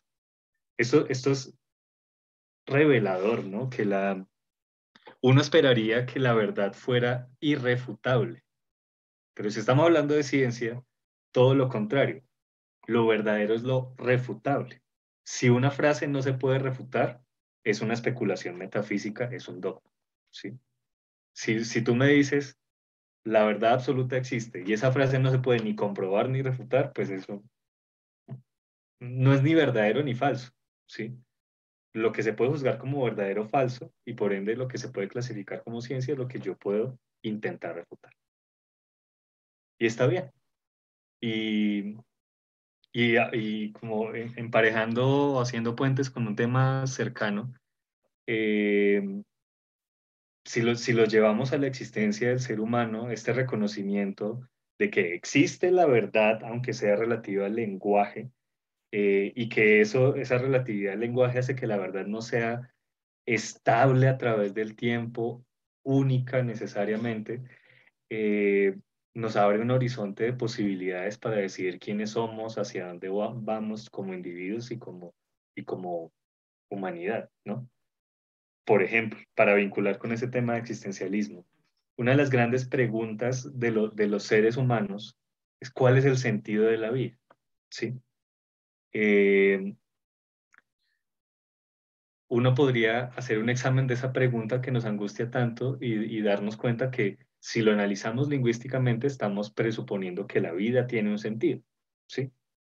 Eh, y, y, tenemos que preguntarnos, venga, ¿cuál es el sentido? ¿Cuál es el sentido de esa vida? Y si existiera un sentido, ¿cómo podría yo conocer? Los existencialistas dicen, no, pues la verdad, eso es, eso es un dogma, no te, si, si examinamos cómo funciona la conciencia humana, no funciona eh, como si fuera un objeto, sino que funciona como una intencionalidad.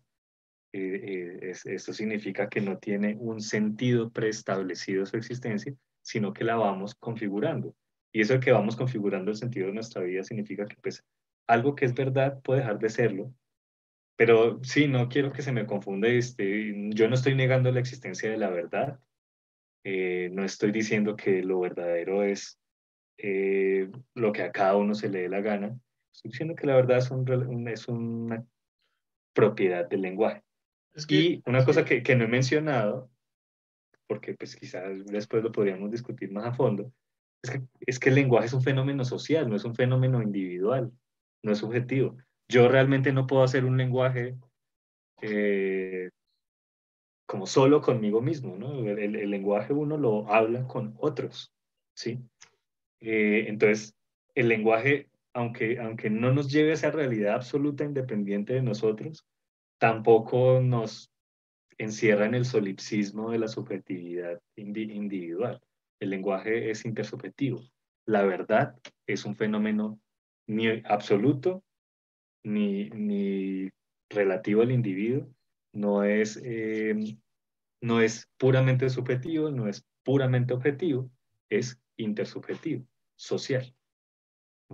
Tampoco, al decir eso, tampoco estoy diciendo que, que, votemos y lo que diga la mayoría que es verdad, eso es verdadero, pero sí que hay criterios, ¿no? Como que, em, no sé, por ejemplo, eh, hace, hace poco se celebró el Festival de Blancos y Negros en, en Pasto.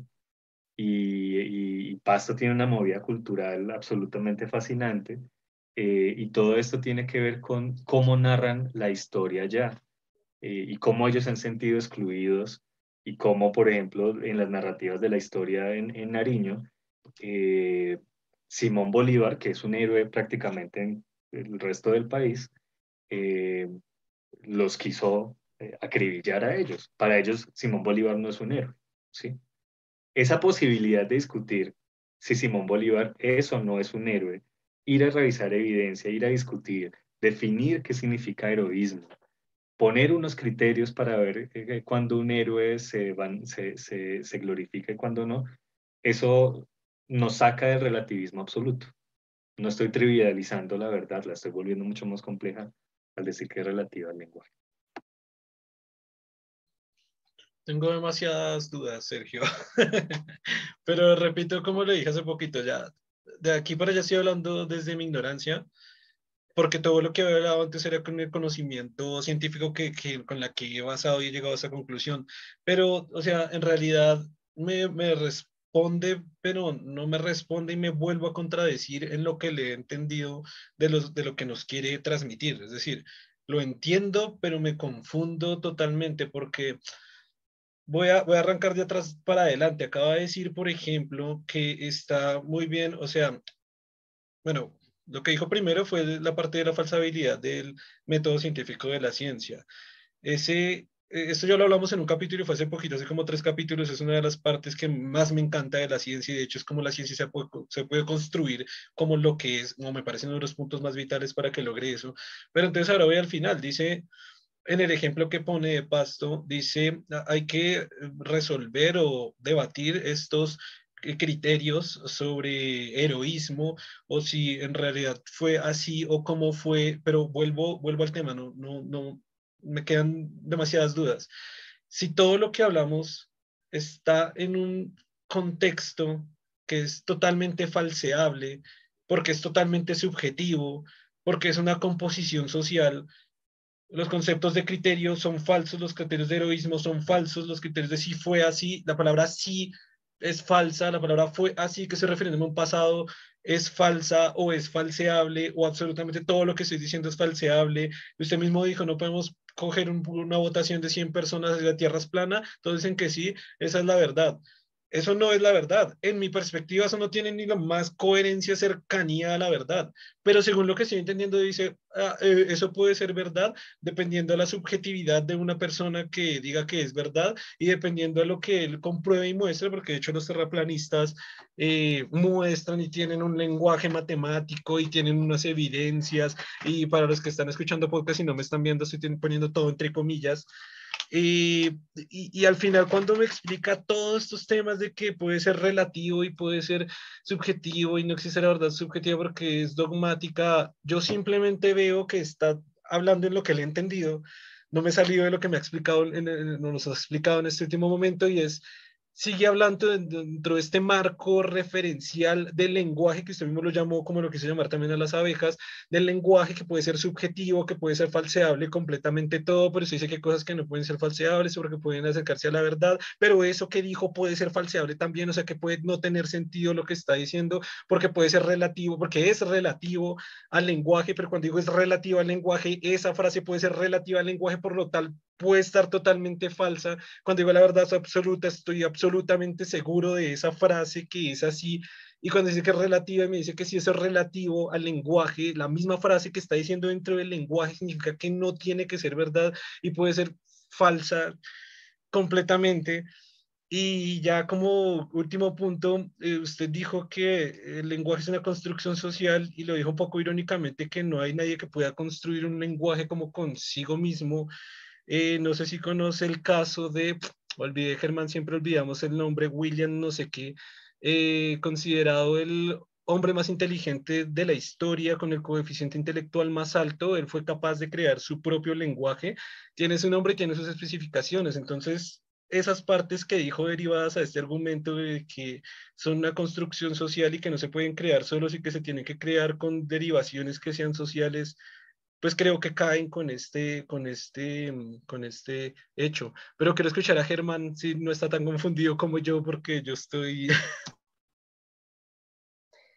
Pues es que lo que veo, o sea, es que el problema es que siguen cayendo en lo mismo de la subjetividad, o sea, es que no entiendo, o sea, cuando usted dice la verdad es, es, es relativa y depende del lenguaje, ya lo está metiendo dentro del concepto de algo subjetivo, de que algo es verdadero solo porque porque alguien determina que eso es verdadero, como si no, o sea, si, dos, eh, si una persona viera una misma realidad y la analizara desde dos, desde dos lenguajes diferentes, si debe existir, la, porque así funcionaría, si no, no funcionaría el universo, porque existe algo que finalmente es, está, con, está algo en la, realidad, hay algo que, es, que ya es verdadero, que ya es absoluto. Lo que hacen estos lenguajes es abstraerlo es, es categorizarlo, es decir, le tiene estas características, pero ya hay una en el exterior.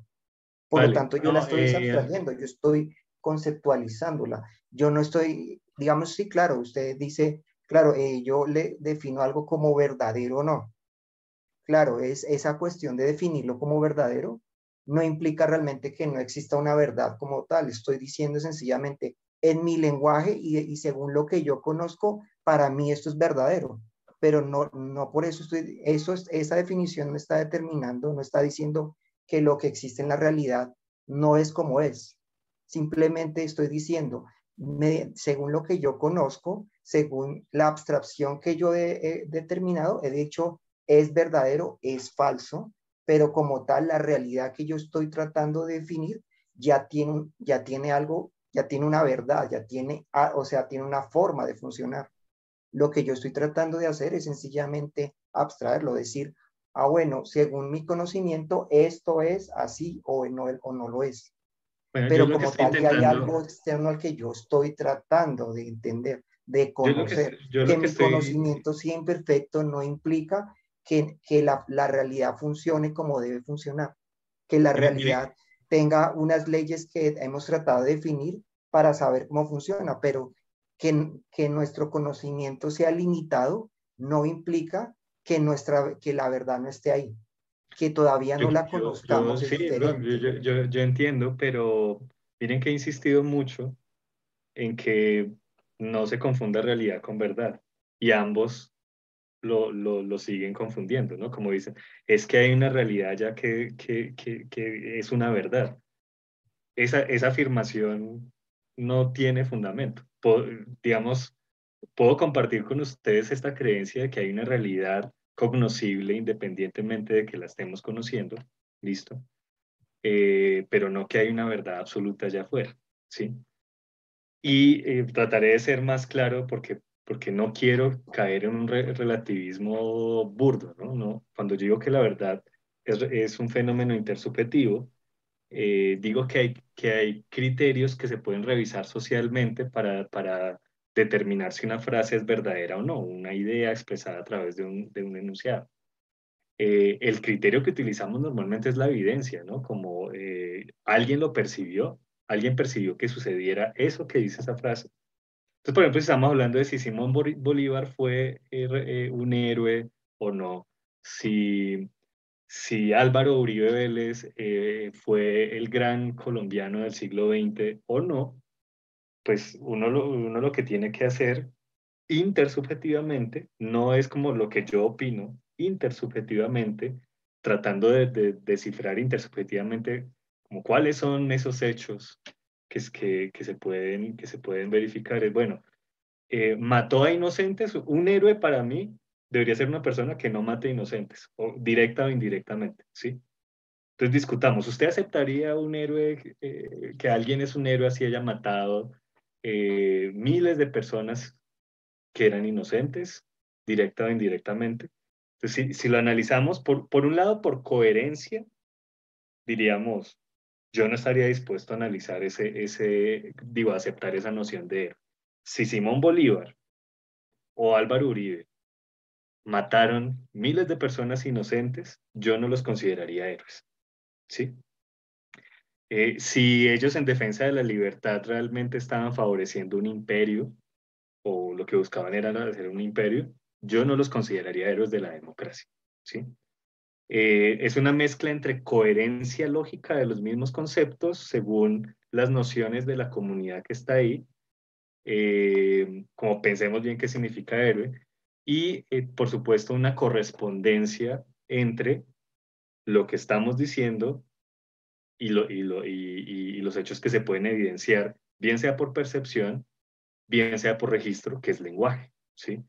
Eh, si yo tengo evidencia de, que masacraron o intentaron masacrar miles de inocentes injustamente, eh, y hay varias fuentes que, que, eso lo corroboran, yo comienzo a dudar eso de que es héroe. ¿sí? No, miren que no estoy diciendo como que depende de lo que yo quiera, ni depende de una votación democrática. Yo les acepto que existen, y que, pero creo que no es un problema, existe, pueden existir, ahí me corrijo, pueden existir lenguajes de una sola persona. ¿sí? No es algo completamente natural, pero pueden existir. ¿sí? Eh, habría que ver si esa persona está dialogando consigo misma a través del tiempo, ¿no? Eh, si, si se considera como un tipo de interacción. Eh, pero, pero pues en, términos naturales el lenguaje es intersubjetivo, es, nos, nos eh, lleva a un ámbito de interacción con otras personas, de comparar nuestras vivencias, de comparar los registros, de comparar la lógica de lo que estamos diciendo.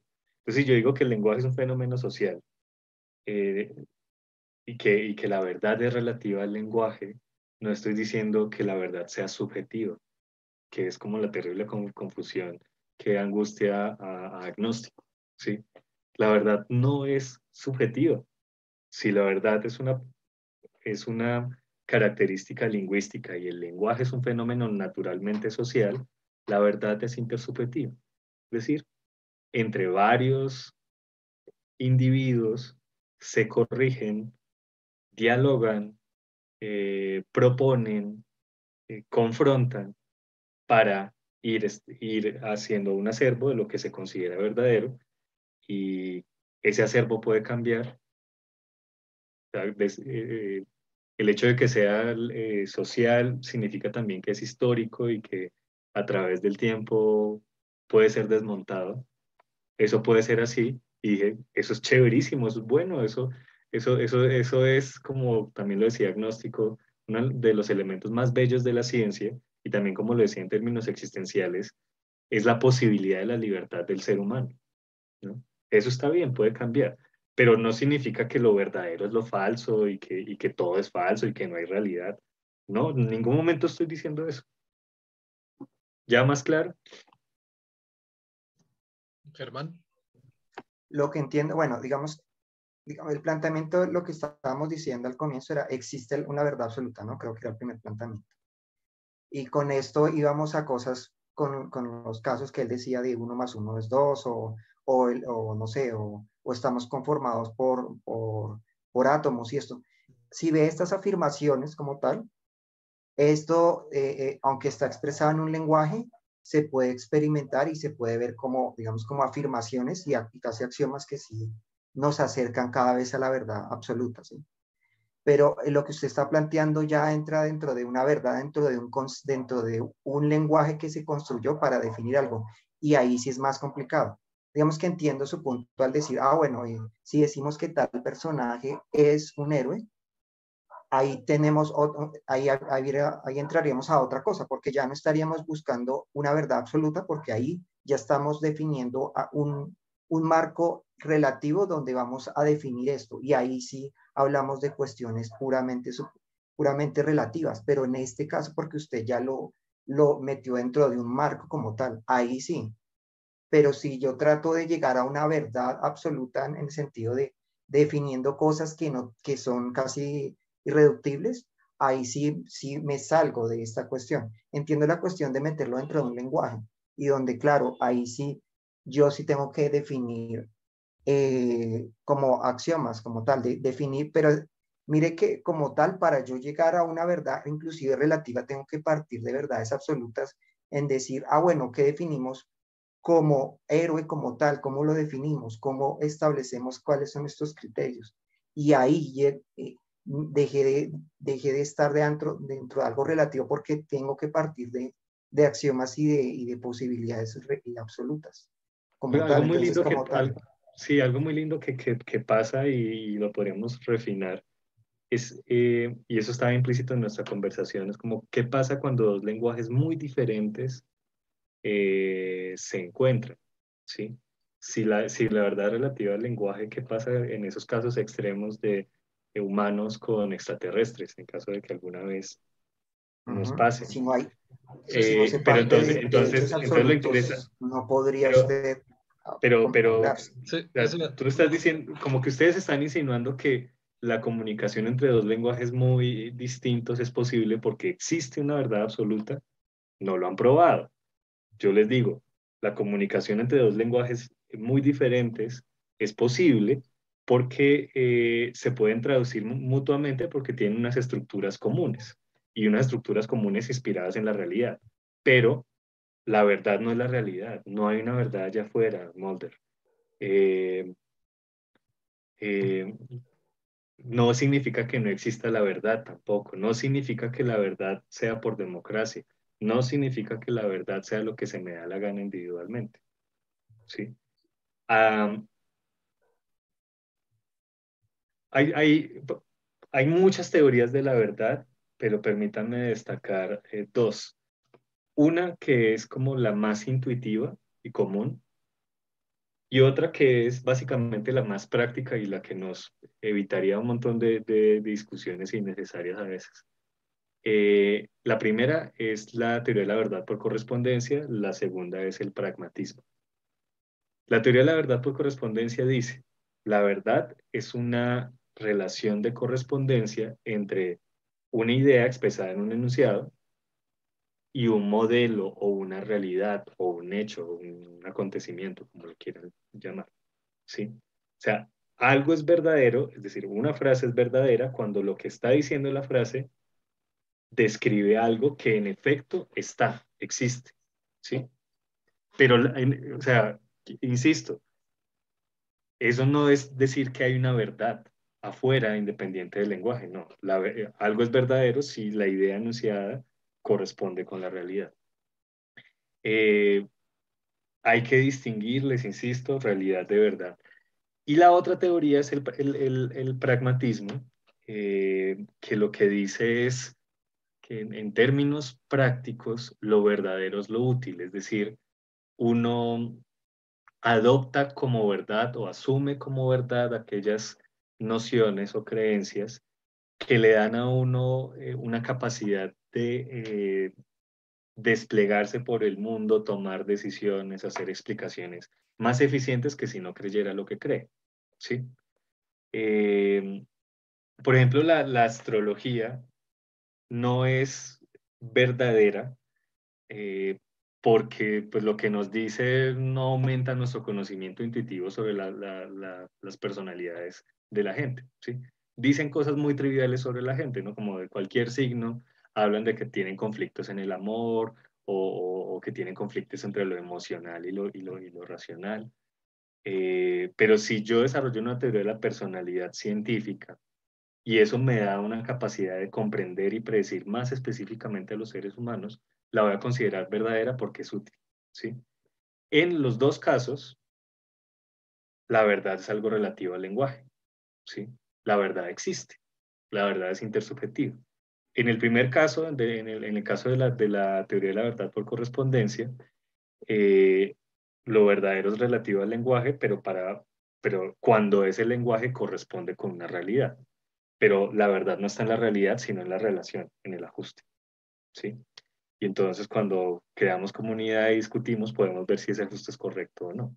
Pero no, no nos aproximamos a una verdad absoluta, porque de nuevo, hablar como que nos aproximamos a una verdad absoluta es volver a caer en el error lingüístico de, hablar de la verdad como si estuviera allá afuera, pero uno habla de la verdad es de las frases. Em, en el segundo caso, pues es mucho más claro que la verdad es algo relativo al lenguaje. Eh, y al decir que, que, lo verdadero es lo útil, no, tampoco estamos diciendo qué es lo que se nos dé la gana, qué es lo que voten las mayorías, qué es lo que, qué es lo que se nos ocurra y ya, sino que tenemos que definir criterios y medir criterios para ver cuándo una creencia es útil y cuándo no. Yo pienso que para esos dos últimos ejemplos se pueden o los puedo refutar muy fácilmente. No sé quién los dijo, no sé cuánta teoría filosófica hay, pero usted primero me dice eh, en la primera concepción, la verdad es eh, igual a que existe, ¿verdad? que corresponde. Que lo que digo corresponde, a lo que con lo que está sucediendo. A lo que está sucediendo. En ese exacto orden de ideas, yo puedo decir, ya se dijo en la humanidad por muchos años, y se sigue diciendo en 2022, los fantasmas existen. Los fantasmas son reales, porque eso corresponde a la realidad. Se sigue diciendo y se ha dicho durante toda la humanidad. Y, y puedo ser ejemplo de fantasmas. La cantidad de cosas que... ¿A dónde vas con ese ejemplo? Esa frase, esa frase... Estoy o sea, refutando. o sea, no corresponde. la verdad si corresponde a la realidad. Mira, sí, sí, si yo, si yo digo los fantasmas existen y no puedo dar evidencias y no puedo medir el fenómeno, entonces pues la frase es falsa. Ok, allá voy. Es, que, es que, no, sé, no sé por qué estás diciendo eso, pero allá voy, cuando yo digo que la verdad relativa al lenguaje no significa que cualquier cosa que yo diga es verdadera. Ok, quiero que me repita eso después de que diga lo siguiente. Antes de la existencia de la ciencia, era imposible corroborar que eso fuera verdad o no. Y tengo otros ejemplos, pero no, me interrumpió. Eh, la Tierra es el centro del universo. El universo se compone por Sol, Luna y Tierra y puntos en, en la estrella. No tenemos ciencia. Esto es una verdad que corresponde a lo que existe. Vamos ahora en el punto en que no existe la ciencia. Ahora sí repítame lo que me dijo si no podemos corroborar de ninguna manera, eso es verdad, eso es una verdad. No, no, no, no. Eh, en la teoría de la verdad por correspondencia, para que algo sea verdadero, tiene que ser eh, corroborable la correspondencia en lo que se dice y en lo que hay. ¿Sí? Sin ciencia, la Tierra es plana. Sin ciencia, la Tierra es plana. Sin matemática, la Tierra es plana. Y sin ciencia, realmente el universo iba hasta la, no, pero, Pero hablando a nivel de la verdad, es que otra vez me estás confundiendo verdad con realidad. No, no, no estoy confundiendo, no, no estoy cayendo en confundir realidad con verdad. Estoy hablando en el año 1000, cuando esa era la verdad. Y no vamos a tocar el tema de la realidad. Digamos que eso sí es real, digamos. Vamos a hablar solo de verdad. Eso es verdad. Sin ciencia, eso es, eso es una verdad. Porque dice que corresponde a lo que existe y a lo que ellos en su conocimiento pueden medir y hacer. La Tierra es plana y el universo va hasta el Sol y eso que no está a la distancia del Sol, solo está como aquí un poquito el Sol y la Luna. Y, y la Tierra es el centro del universo. Mira, em, finalmente la teoría de la relatividad de Einstein se llama así porque ese es un nombre popular, pero pues él, él, quería más bien hablar de ciertas invarianzas. Pero en cuanto a la posición del centro del universo, desde teoría de la relatividad, la frase, la Tierra es el centro del universo, esa frase en teoría de la relatividad no es falsa. Tampoco es verdadera. Es como, todos los fenómenos físicos dependen del marco de referencia y usted puede escoger un marco de referencia que se dé la gana, puede escoger la, Tierra. ¿sí? Entonces, la Tierra es la frase la relatividad. No, no, no, no. La, Tierra es el centro los del fantasmas, universo. Los fantasmas también. pero, pero, no, es que ¿por qué me tergiversas? Yo no estoy diciendo que lo que se le ocurra a la gente es verdadero no, ya. No, pero es, o sea, me estoy ligando al concepto. La verdad es lo que corresponde a lo que existe. No tenemos ciencia. ¿Qué es lo que existe? No estoy aquí hablando de realidad. O sea, sáqueme el concepto de realidad que estoy confundiendo y no estoy hablando de una realidad. ¿Qué es lo que existe para el pensamiento de esa época? Porque me metí el relativismo justo para el centro del universo, pero dije tres ejemplos: fantasma, también universo. Y, a ver, el concepto real de, de, la Tierra en centro del universo era cuando habían dos, dos, sea, dos planetas, o sea, la Luna y, y, el Sol, y puntos en el, en el, en el cielo no es porque realmente ellos estaban hablando de una teoría de relatividad y dicen que se desarrolló hace medio siglos. Y además di tres ejemplos. Y estoy diciendo, no existe la ciencia. No, no estoy diciendo que es lo que a la gente se le dé la gana. Es que eso, eh, o sea, estoy un ejemplo real. No estoy aquí hipotetizando. Sí, mira, pero mira, no, o sea, en el fondo estamos de acuerdo. La ciencia es un conjunto de métodos y principios y sistemas teóricos que nos, desde la teoría de la verdad como correspondencia, nos ayudan a distinguir qué es lo que hay realmente para saber cuáles de nuestras creencias son verdaderas y cuáles falsas. O sea, para llegar a una verdad. Para llegar a una verdad. Pero en ningún momento como una verdad absoluta, como una cosa, como hablando de verdad, como algo que esté en el mundo.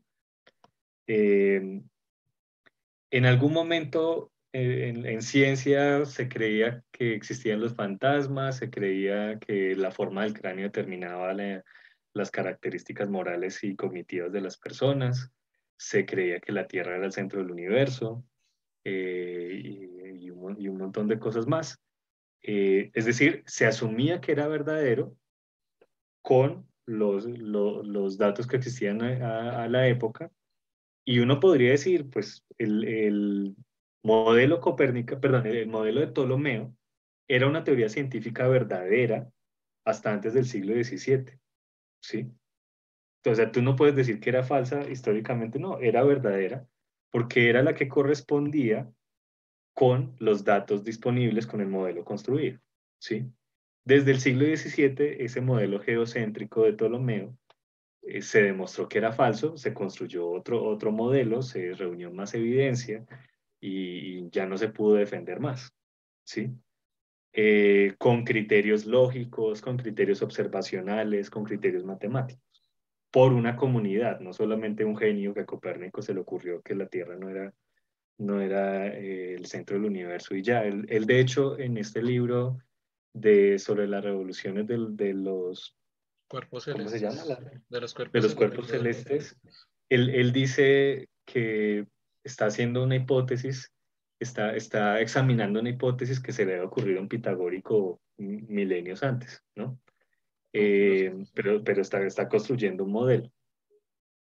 Entonces, entonces no veo problema, ¿no? Como que una teoría, si yo digo que la, que la verdad es relativa al lenguaje y que el lenguaje es un fenómeno social, una teoría científica puede ser verdadera en un momento de la historia y luego descubrirse que es falsa. Y el hecho de que se descubra después que sea falsa no significa que no fue científica antes, ¿sí? Precisamente lo que hace que, que la ciencia avance es que vamos con nuestras nociones, con nuestra lógica, con nuestros instrumentos, vamos eh, refinando esas maneras de distinguir si lo que pensamos y decimos corresponde o no corresponde con la realidad. ¿sí?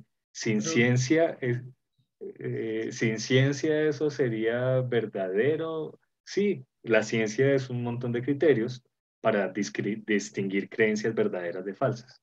El hecho de que sea tan eficiente no significa, es que eso es lo que ustedes tendrían que probar, pero nunca lo han probado, no significa que haya una verdad absoluta. ¿sí?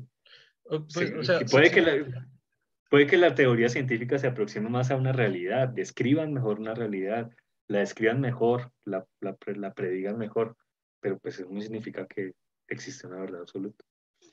Basado solo en eso que acabo de decir, significaría que la única verdad la da la ciencia, y solo lo que se basa en ciencia. Según lo que usted acaba de decir, no lo digo yo. No, no, no, no, no, no. Yo dije, la ciencia es un conjunto de criterios muy buenos para, para distinguir lo verdadero de lo falso, pero pero, pero de, todo lo que usted me habló, fue que me está refutando todo lo del centro de la Tierra, todo eso, todo eso usted me dijo, lo sabemos porque la ciencia. Pero, pero, pero mira, mira. Dijo porque la ciencia, eh, porque la ciencia, porque la ciencia. Significa que no tiene que ver. Llega la verdad. No tiene que ver porque a la ciencia se le escapan cosas muy importantes. La ciencia, claro, La, la, ciencia, por ejemplo, aunque nos puede inspirar a pensar en el sentido de nuestras vidas, y nos puede inspirar a pensar qué es lo bueno y lo malo, la ciencia no nos puede determinar eso. Necesitamos filosofía, necesitamos ética. Eh, la, la, ciencia nos puede ayudar a desarrollar mejores instrumentos, eh, eh, sistemas musicales. Claro, claro. Pues pero, pero, esa pregunta. Pero, pero es que yo no he dicho, pero yo no he dicho en ningún momento, pero, pero, pero, no aplica, agnóstico, no aplica porque yo no he dicho que la ciencia sea el mejor y, o único eh, sistema para distinguir lo verdadero de lo falso. Claro, eso, no lo dijo, pero por eso yo acabo de decir. Que lo que he dicho es que es muy bueno. Claro, por eso yo es muy bueno para ciertas cosas. Basado en lo que acabo de decir, por eso fui muy claro diciendo, basado en lo que acabo de decir, en, en ese pedacito que acabo de decir, al parecer sobre la ciencia, pero bueno, usted me dice, ok, no, fuera de la ciencia, ¿cómo? como sin método experimental y evidencias llega a una verdad como la que podría dar la ciencia. Por ejemplo, en ética, eh, la que la ética no es una ciencia porque no tiene un método experimental realmente. Eh, pero no significa que sea falsa o que no sea un tipo de conocimiento. Eh, en ética, tú puedes construir verdades, pero tendrías otros criterios o métodos, ¿no? Eh, por ejemplo, el diálogo y el análisis racional y la plausibilidad eh, como criterios para saber si es mejor comportarse de cierta manera o comportarse de otra manera. Pero ¿y quién determina la racionalidad y el diálogo y cómo, cómo se determina todo eso? Porque tampoco... Eso, eso se, lo determina, se, es un proceso que nunca se acaba de diálogo entre comunidades de individuos, al igual que en la ciencia. ¿Quiénes determinamos qué es científico, qué es verdadero? Pues nosotros. Pero cuando yo digo eso, que parece que, que, parece que hubiera como un rechazo a entenderlo, cuando yo digo que nosotros determinamos lo que es verdadero en ciencia, en ética, en arte, en filosofía, no estoy diciendo que sea capricho, sino que lo determinamos tratando de establecer criterios, como la lógica, como la, la, la observación a través de, de de, instrumentos como el diálogo y el análisis de experiencias. ¿sí? En ningún momento he dicho que no haya verdad, ni que haya una sola verdad tampoco. Pues desde mi perspectiva, ya es como pensamiento mío, pienso que, que a esas verdades a las que se llegan desde otros campos del conocimiento pueden caer fácilmente o caer. De hecho, la ciencia ha tumbado un montón de cosas que decían filósofos súper prominentes de hace varios años y campos filosóficos completos. O sea, desde otro campo que no sea la ciencia se me hace muy complicado llegar a, a, a, a esos temas de verdad porque pienso que se basan precisamente en lo que estamos hablando, en un marco contextual de lenguaje, de subjetividad y de conceptos extraños. Pero para salirnos un poquito aquí del tema, voy a hacer mayéutica aquí, yo solo le voy a hacer la pregunta. Eh, ¿Por qué usted considera que las abejas y nosotros llegamos a una misma conclusión? Porque sé cuando le respondió a Germán, como que usted se centró en la idea y piensa que yo también me estoy centrando en la idea de comunicación entre dos especies y nosotros nunca nos hemos comunicado con las abejas de ninguna forma. Pero ¿por qué las abejas llegan a una misma conclusión? Que era lo que decía un poco, un poco Germán, ¿no? Que, que bueno, usted le refutaba que estaba confundiendo verdad con realidad él decía, si una verdad absoluta allá afuera, pues hay dos especies totalmente diferentes que llegan a una conclusión y nunca nos hemos comunicado y no sé si algún día lleguemos a lograrnos comunicar con, con las abejas porque usted se defendía en el tema de la traducción de un lenguaje a otro.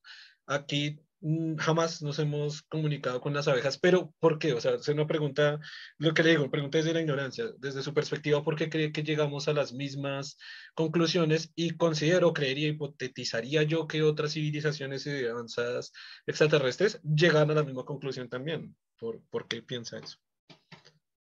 Porque em, son organismos que que tienen un mismo tipo de ambiente circundante y que tienen unas estructuras eh, físicas y matemáticas. ¿sí? Porque o sea, una, misma realidad, diría. Sí, sí. sí. Em, si existen otras realidades y hay, y hay mentes que pueden conocer otras realidades, pues dudo que nos podamos comunicar con, con esas mentes. ¿no? Tenemos que compartir una realidad para poder, para poder hablar de, lenguajes. No, es comunicar, o sea, por eso digo que usted siempre pone la... Sí, bueno, sí, comunicar no, pero traducir, entender. No, no, ni entender ni traducir, que las dos especies independientemente así jamás tengamos contacto lleguen a las mismas conclusiones. Así jamás nos traduzcamos ni nos entendamos ni nos comuniquemos. Porque sí, la explicación de eso es que, es que hay unas estructuras del mundo cognoscible similares. Pero eso ya sería la discusión de si existe una realidad como eh, inmanente o, compartida. Claro, y usted diría el hecho de afirmar, como se acaba de decir, que hay una realidad y que hay ciertos objetos que coinciden entre las dos especies, eso no es una verdad absoluta. Eso puede que no sea así puede que no sea así. No, o sea, entonces, si, yo, si, yo, digo, si yo digo, si, si yo digo eso es porque pues una creencia, pues no creo que sea algo que se pueda resolver. Creo que, o sea, pragmáticamente es la, la, la mejor solución, es como llegan a la misma conclusión porque tienen un modelo compartido, porque el, el nicho o el universo en el que están tiene propiedades comunes y sus lenguajes están inspirados en esas propiedades comunes o tratan de, inspirarse en eso. ¿sí? Pero yo no puedo probar que exista esa realidad, eso ya es como de creencias, eso es un dogma de fe. O sea que usted es dogmático para dar esa respuesta. Eh, sí, se puede decir. Creo, creo en eso, pero no como que lo defienda de que esté seguro, sino me parece que hay una realidad compartida con estructuras matemáticas. pero eso, ya eso ya es religión.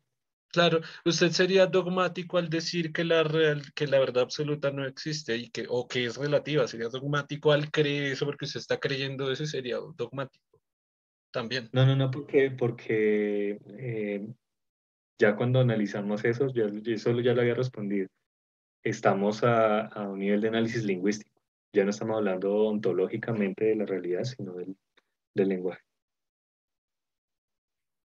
O sea, sería dogmático en, en, una posición no, no, de decir. No, sería dogmático. No, no, sería dogmático. El, el lenguaje. No, sí, por, o sea, yo también creo que, de hecho, yo también creo que la realidad es siempre cambiante, que es un como, yo, yo soy partidario de lo, de lo que se llama metafísica de procesos, eh, algo así como el Tao, ¿no? Que todo está en constante cambio y no hay una entidad fija eh, que permanezca por siempre, que de, lo único que, que, que, permanece es el cambio, ¿sí? Pero esa frase, lo único que permanece en el cambio es como una creencia religiosa, yo no lo puedo probar, ¿sí? Pero pues me, es, es útil, ¿sí?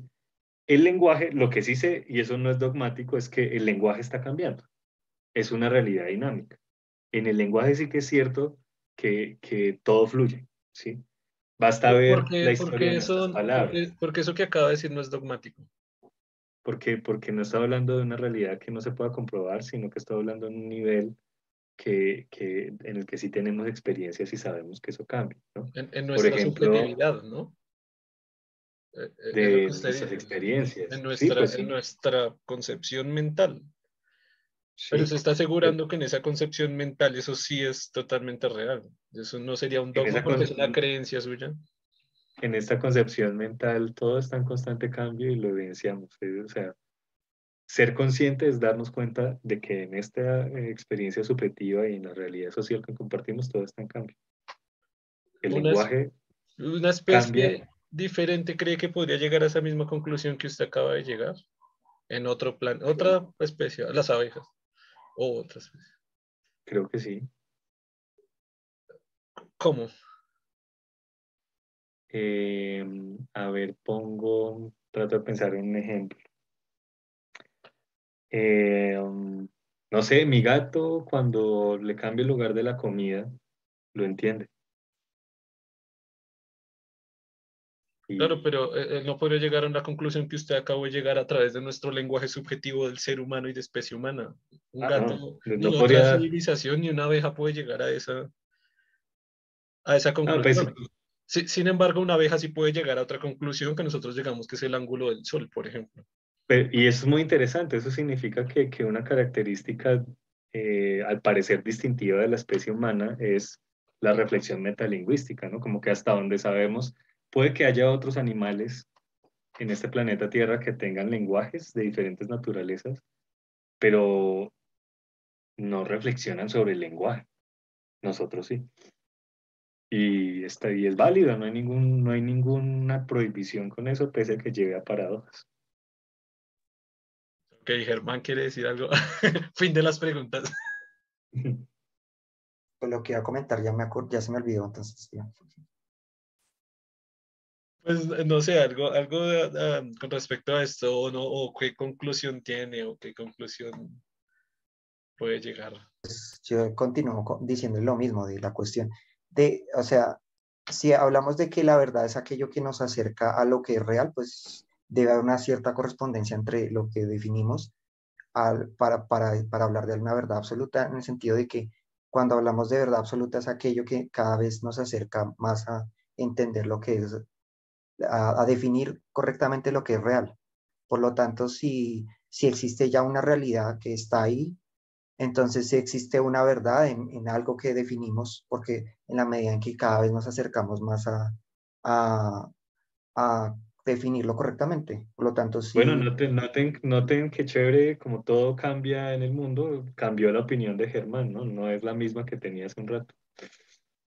No, de hecho es la misma, sigo con la misma, de, que es que yo siento que esa cuestión de meter la cuestión dentro del, dentro de, o sea, que ese lenguaje es meterlo dentro, dentro de este círculo como lo que es verdad, sí, digamos el ejemplo que usted dio, sí cambió esa cuestión, cuando usted va al ejemplo de, cuando hablamos de que es un héroe, pues como tal como la definición de héroe es, una es un concepto que, no, que se basa prácticamente en lo que hemos construido como, como, comunidad de decir, esto es un héroe.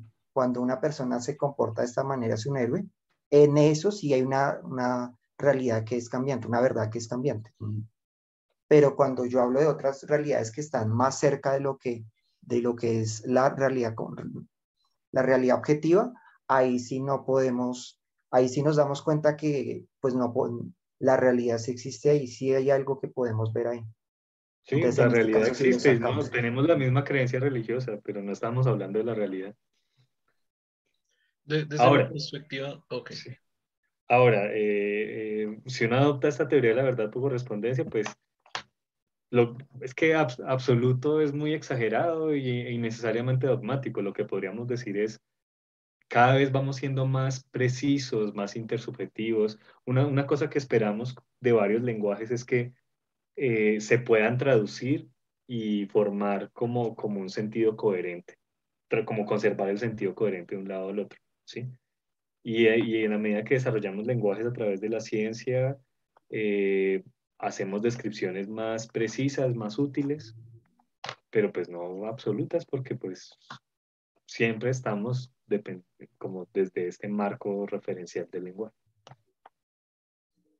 Claro, pero eso implicaría, si usted dice que cada vez nos acercamos más, implicaría que hay un límite donde realmente estaríamos entrando en lo absoluto.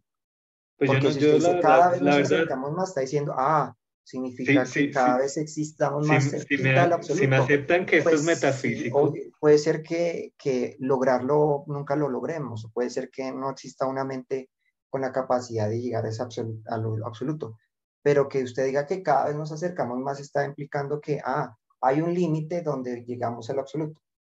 Es lo que yo le decía de lo conocible, en el sentido de que no porque seamos incapaces de lograr eh, llegar a lo absoluto, eso no implica que no exista, sencillamente implica que somos incapaces de llegar a él.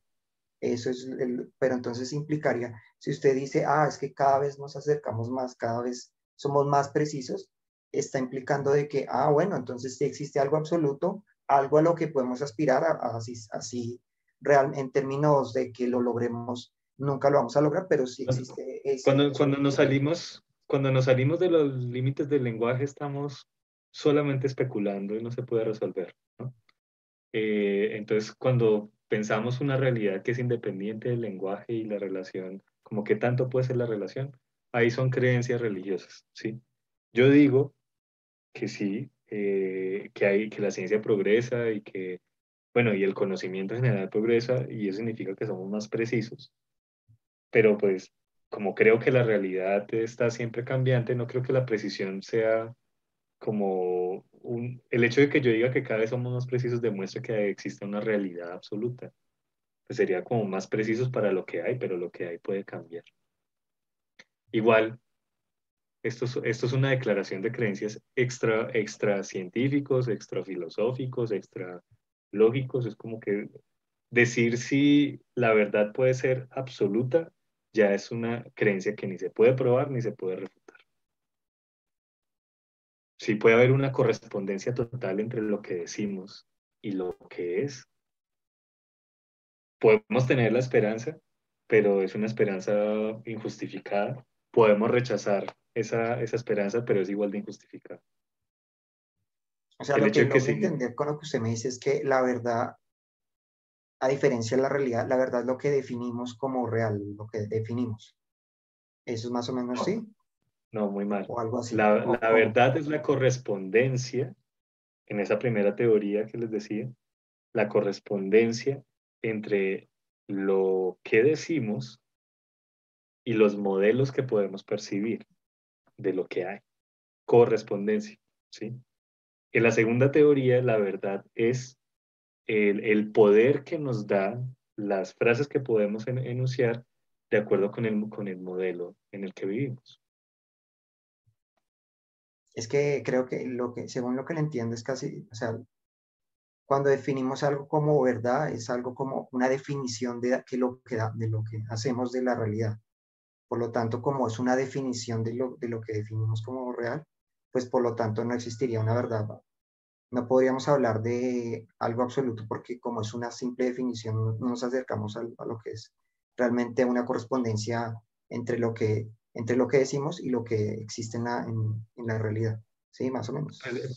No, tampoco, porque definición sea, definición, por un lado, es, un, es, es, es incorrecta porque la definición, lo que se define son los conceptos, las, los, las palabras, los términos separados. Eh, y, yo lo, que estaba hablando todo este rato es de enunciados. Un, un, enunciado es verdadero o cuando corresponde con el modelo o cuando es útil para describir el modelo, predecir el modelo. Modelo como esa realidad en la que estamos, ¿no? eh, lo, que, lo que he dicho todo este rato es que en el modelo no hay verdad. La verdad es una función de relación entre lo que decimos y lo que hay. ¿Sí? Y dado que es así, uno no puede decir que hay eh, una verdad absoluta. Ahora, si me preguntan si hay una realidad absoluta, no sé, yo creo que no.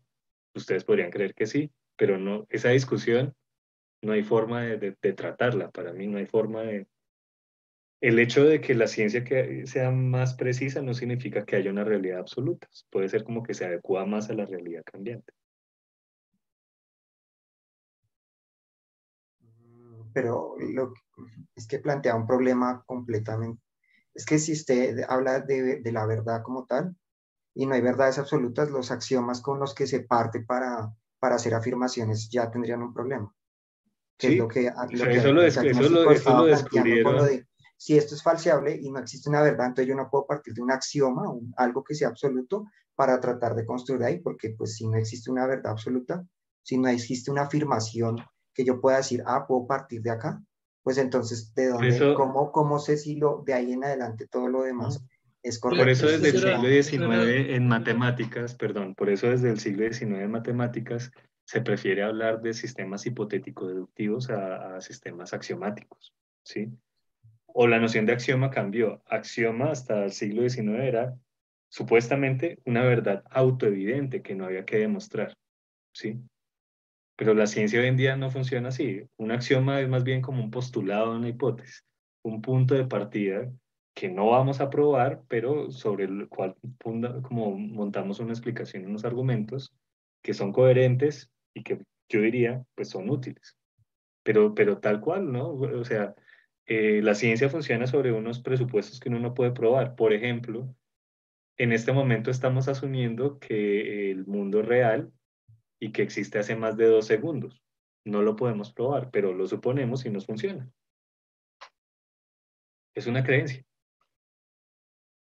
Mm, pero esa creencia implicaría que toda la evidencia que se ha hecho todas las otras ciencias que han utilizado diferentes metodologías y han llegado a la misma conclusión de más o pues menos cuánto tiene el mundo, serían pues incorrectas. y, entonces todo lo demás no sería funcional. Es el, problema de hablar de algo relativo es que todos estos principios que hemos utilizado para armar, digamos, todo lo que, inclusive toda la racionalidad que existe, no podrían, tendríamos la noción de no saber si son correctos o no. yo, estoy, yo estoy aceptando eso, es, tú tienes que creer que esto no es un sueño tuyo, que esto no es una alucinación tuya, que la historia de la ciencia realmente existe, que el método es útil. Tú crees un montón de cosas que no se pueden probar y funcionan, está bien, pero tú no puedes probar que el método científico nos da la verdad, tú no puedes probar que, que el mundo existe hace más de dos segundos, tú no puedes probar que esto no sea un sueño. Yo no estoy diciendo que el mundo es un sueño y que la ciencia es falsa, que la historia de la ciencia no existió. Lo que estoy diciendo es que siempre tenemos hipótesis que no, que no probamos para construir el conocimiento. Todo el conocimiento humano está basado no en axiomas como verdades absolutas, sino en hipótesis funcionales.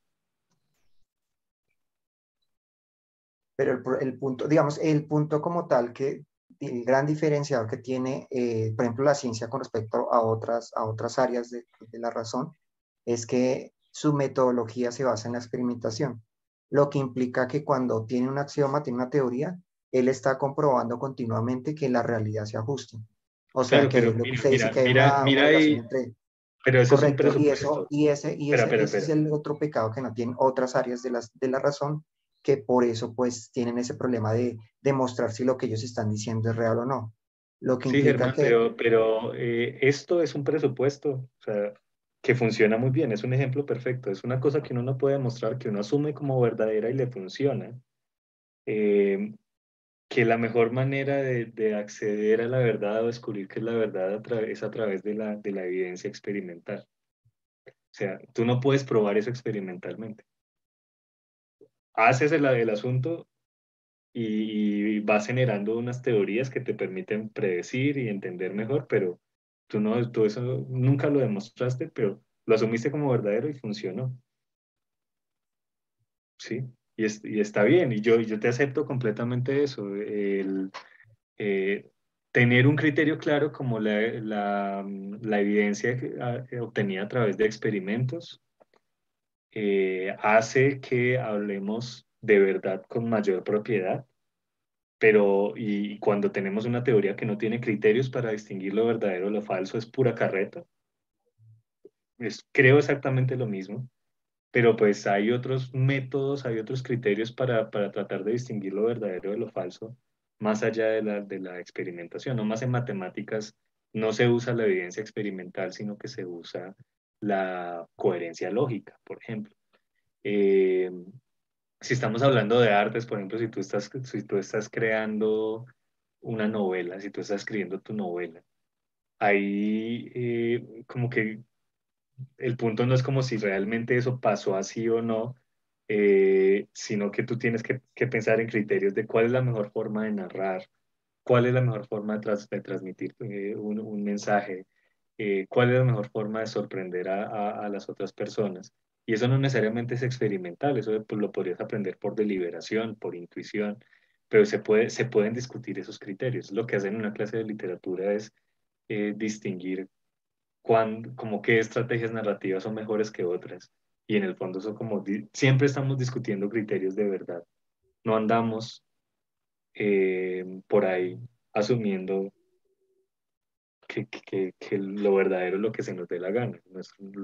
Es, una preocupación fundamental de todos los seres humanos, que queremos herramientas para distinguir lo verdadero de lo falso.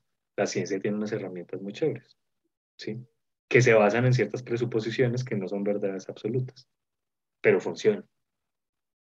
Hay otras áreas que tienen otros criterios que podrían funcionar.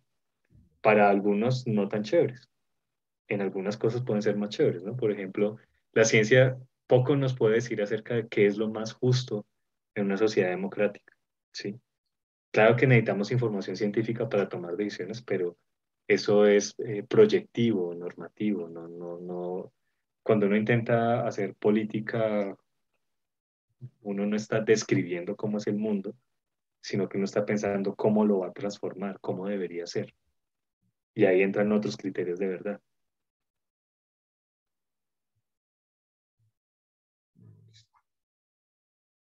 Yo tengo algo que decir porque al, final solo hablé del tema de cómo refutaría la parte de verdad por correspondencia, pero iba a proseguir con la, cuando dice que la verdad es lo útil, ¿no? Que, que también lo he utilizado ahorita respondiéndolo con Germán y, y, por ejemplo, cuando estaba refutando eso, es, digo, sin ciencia existe porque corresponde a lo que existe porque, y eso que estaba hablando del año 1000, si me vuelvo al 70.000 antes de la era común, estamos viendo que existían, bueno, todavía, pero bueno, existen chamanes y dioses y magia y, chamanismo y, según eso todo es real, pero bueno, voy a proseguir con la verdad es útil. Si la verdad es lo útil y para mucha gente lo útil ha sido eh, creer en Dios y en la existencia de Dios, volvemos a caer que en este ejemplo Dios y la existencia de Dios es lo que es verdad porque es lo útil y hay un montón de gente que le ha sido útil desde la religión y desde las personas que siguen la creencia, desde todo este montón de cosas. Eh, por eso, desde mi perspectiva, siento que tampoco se puede definir como que la verdad sea lo útil, porque mm, no, no, no considero que eso sea muy, muy verdad. ¿Qué opina usted? mira, esto, cuando, cuando se dice que lo verdadero es lo útil, tampoco se está diciendo que es lo que, lo que cada persona considera que es útil o lo que le convenga a usted. Pero cada persona no, el 70% pero mira, casi 5 mil millones de personas lo consideran. Sí, pero, pero mira, lo, lo, que dice el pragmatismo es, una creencia es verdadera si al adoptarla tenemos ventajas en la acción, en la explicación, en la toma de decisiones que no tenemos si no la adoptamos. ¿sí? Que para ti sea conveniente creer en Dios porque le da sentido a, tu vida, bien, pero si le puedes encontrar sentido a tu vida de otra manera, pues, pues ahí como que se empezaría a dudar. A ver, eh, pongo un, ejemplo concreto. Eh, una mujer queda embarazada, ¿sí? Eh, explicación 1, Dios lo quiso quedó embarazada porque Dios lo quiso, ¿sí? Eh, explicación 2, quedó embarazada por tener eh, relaciones sexuales, ¿sí? eh, las explicaciones no necesariamente riñen, pero de pronto, o sea, como que para ciertas cosas prácticas, como si uno quisiera eh, evitar tener un bebé, pues es mejor saber que los hijos no se engendran directamente porque Dios quiera o no quiera, sino por tener relaciones eh, sexuales. ¿sí? Una cosa es más útil que la otra. Entonces, eh, utilidad no es conveniencia o comodidad. Utilidad es la capacidad de realizar cosas que de otra manera no se pueden realizar también. Otro ejemplo, eh, que, de hecho también lo hemos mencionado en, otra conversación. En la Edad Media, cuando había una pandemia, la gente se aglomeraba en las iglesias buscando protección, pero eh, eso era mucho más grave y terminaba siendo un factor para que la, la, pandemia fuera mucho más violenta. ¿sí? Sí. entonces, entonces, creer que es creer que eh, estar en una iglesia eh, los protegía de, una enfermedad era conveniente para estas personas. Seguramente se podían manipular políticamente con esa, con esa creencia, pero pues en términos prácticos no era útil porque lo que hacía era que se enfermaran más y no, y no los curaba. ¿sí? Si yo me curo, digamos, yo estoy enfermo de algo y yo me curo asistiendo a un culto, no significa que sea verdadero. Es conveniente, pero la pregunta es como que se pudo haber usted curado sin haber ido, eh, solamente, por ejemplo, teniendo un momento de relajación, respirando, eh, o, se pudo haber eh, tomado una acetaminofén y haberse curado más eficientemente. O sea, lo verdadero es lo que resulta más eficiente, no más conveniente, en un sentido de comodidad. ¿sí? Entonces, si, si muchas personas creyeron algo y les resultaba conveniente, pero esa creencia no les daba tanto poder, por ejemplo, para hacer una vacuna, para hacer un telescopio, para, para, para eh, hacer, hacer una predicción. No era tan útil la creencia, entonces se considera que la creencia que es más útil en el sentido que da más poder es la más verdadera. Lo que pasa es que en el aspecto de Dios es un tema complejo porque con todos los ejemplos que usted dice, y lo digo yo como ex católico acérrimo, se puede poner a Dios. Lo, lo, cual, según esto de la utilidad, de nuevo da la confirmación de la existencia de Dios como verdad. Es decir, en la iglesia nos reunimos y se mueren todos, ah, porque Dios quiso y no se mueren porque Dios no quiso y se creó el telescopio porque Dios iluminó al instrumentalista que hizo el telescopio y descubrieron las estrellas porque Dios lo permitió y, y esos son argumentos que siguen en 2022 por regiones gigantescas del planeta Tierra. No, pero, pero, pero, pero mira que lo que pasaría. Básicamente, el último como que crearon la vacuna del coronavirus porque Dios lo permitió, uno, porque va a haber diferentes argumentos, porque Dios iluminó la mente de los médicos, porque Dios fue el que mandó el coronavirus y lo controló y hace que los propios humanos lo, lo, lo quiten. Eh, cuatro, porque si se la libre albedrío y acá los cristianos se cierran con el libre albedrío para decir absolutamente todo, entonces los humanos hicieron lo que quisieron y Dios lo controla de cierta forma. Y si es útil de esta manera y para una cantidad de miles de millones de personas en el mundo, estaríamos diciendo que eso es verdad y desde mi perspectiva yo no consideraría que eso sea verdad. No, no, mira, con Dios pasa como con la realidad. No es útil.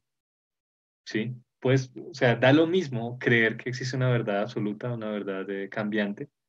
Da lo mismo para cuestiones prácticas creer que Dios existe que no existe. Perdón por decirlo así. Incluso yo soy creyente, pero eh, les pongo un ejemplo, ¿no? Como que una convicción de, de, muchos creyentes es que si las personas no reciben a Dios en su corazón, entonces van a ser malas personas. Pues no, uno puede construir una moral independiente de la teología. Entonces, pues da lo mismo que crea o no crea. Creer no aumenta su poder, su, su poder moral. ¿sí?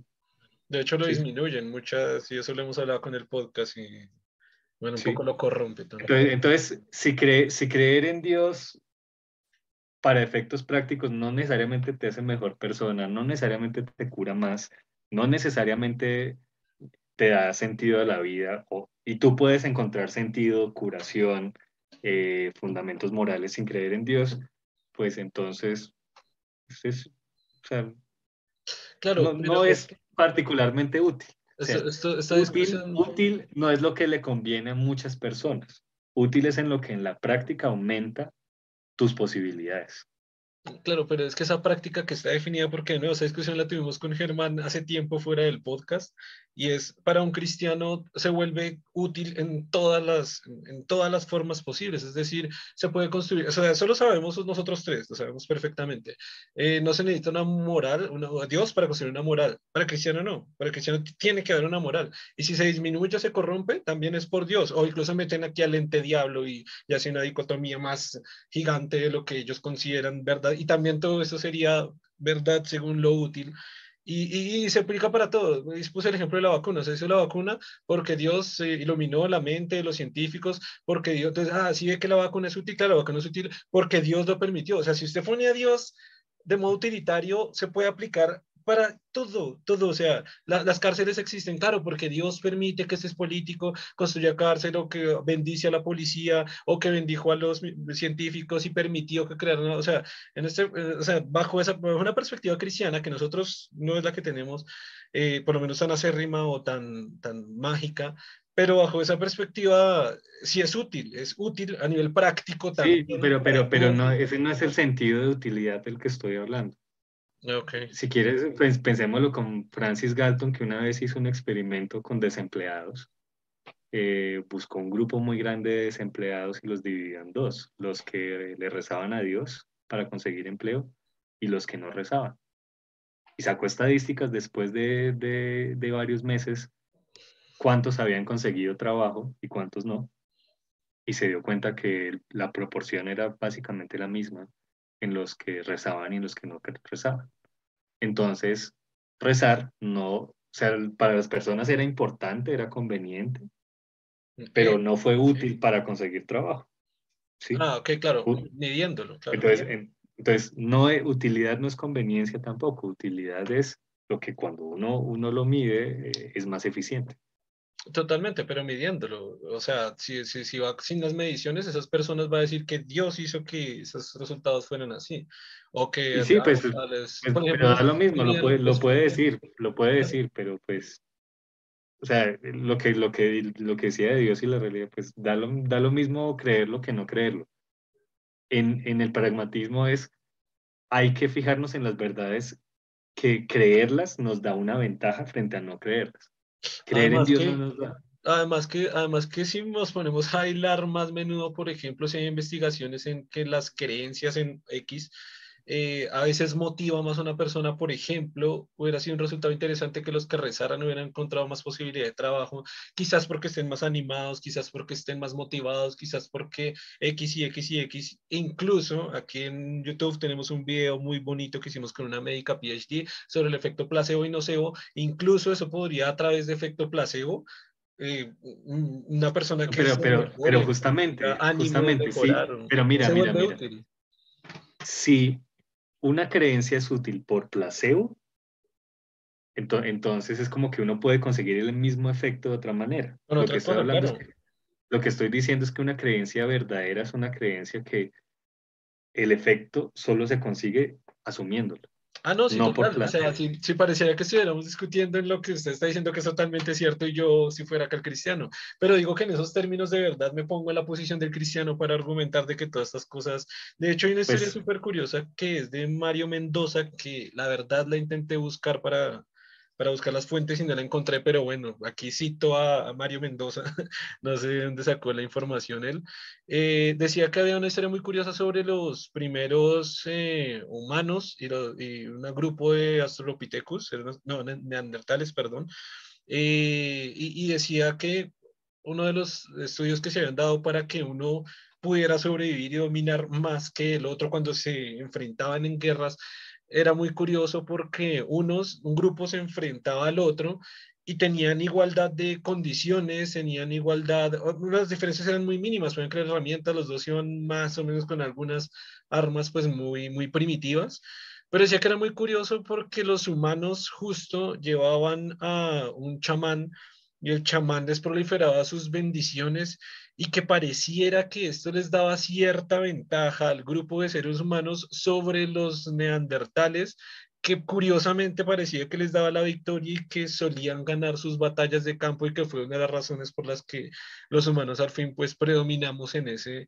en esa época y a esas... esto, es a lo que, esto es a lo que Yuval Harari se refiere como la revolución cognitiva, ¿no? Los seres humanos, Homo sapiens, como su diferencia con respecto a otros, humanos que existieron hasta hace 30.000 años, de lo que somos capaces es de crear ficciones compartidas a través del lenguaje. Eh, los chamanes, Yuval Harari dice que los, los chamanes son como abogados, ¿no? Que a, través del lenguaje hacen que cosas que no existen existan por ejemplo, un, eh, sí, un pueblo es, un, es una noción abstracta que no corresponde en principio con lo que hay en la naturaleza, eh, lo mismo que una empresa, lo mismo que el dinero, ¿sí? Son ficciones compartidas y son, y son, y son ficciones de las que podemos hablar que es verdadero o falso, ¿sí? Eh, ahí lo que, lo que pasa es que la creencia religiosa o, el chamán lo que les da es un sentido de comunidad. El gran logro de la revolución cognitiva de los seres humanos es que les permite superar lo que se conoce como el número de Dunbar. El número de Dunbar es que los primates, incluyéndonos, eh, solemos como recordar más o menos 150, 150 individuos bien. Podemos identificar la personalidad como de 150 personas. Tenemos un montón de contactos en Facebook, pero realmente como conocer como 150 es una limitación cognitiva. Pero cuando uno abstrae que somos el mismo pueblo, de que tenemos el mismo profeta, de que el mismo, somos el pueblo elegido de Dios, logramos entender que con, con más de 150 personas somos una unidad. Los otros no lo comprendieron. Entonces, pero entonces tú dices que, ah, bueno, alguien podría decir que fue la creencia en, en, el chamán y, las, y la religión chamánica lo que les dio la ventaja. No, lo que les dio la ventaja fue el sentido de unidad. Lo dijo Mario Mendoza, no, yo no encontré las fuentes. Lo que les, y el sentido de unidad se puede conseguir, es muy fácil conseguirlo con Dios, por eso en, en los ejércitos y policías eh, alrededor del mundo se suele invocar a Dios, ¿sí? Como Dios y patria. No, no, no, pero, pero eso, es fácil conseguirlo con Dios, pero, pero uno puede conseguir el sentido de unidad de otras formas, como el humanismo, ¿no? Sí, porque lo, investigué en, policías de otros países y eso me pareció, o sea, ya en Colombia me parecía ridículo, creí que era algo obligatorio en otros países y hay otros países que, o sea, la gente de esos países me dicen, ¿qué verga? ¿Por qué Dios? O sea, patria, bueno, ¿por qué Dios? es, como de Colombia, no sé, no sé si en otros países, de tantos países. Pero, pero bueno, el punto es, eh, no, no, eso que lograron a través de, la creencia religiosa se puede conseguir sin la creencia religiosa. Es una, es un, es una ficción cognitiva. No, o sea, lo que da el éxito no es la directamente la creencia en Dios.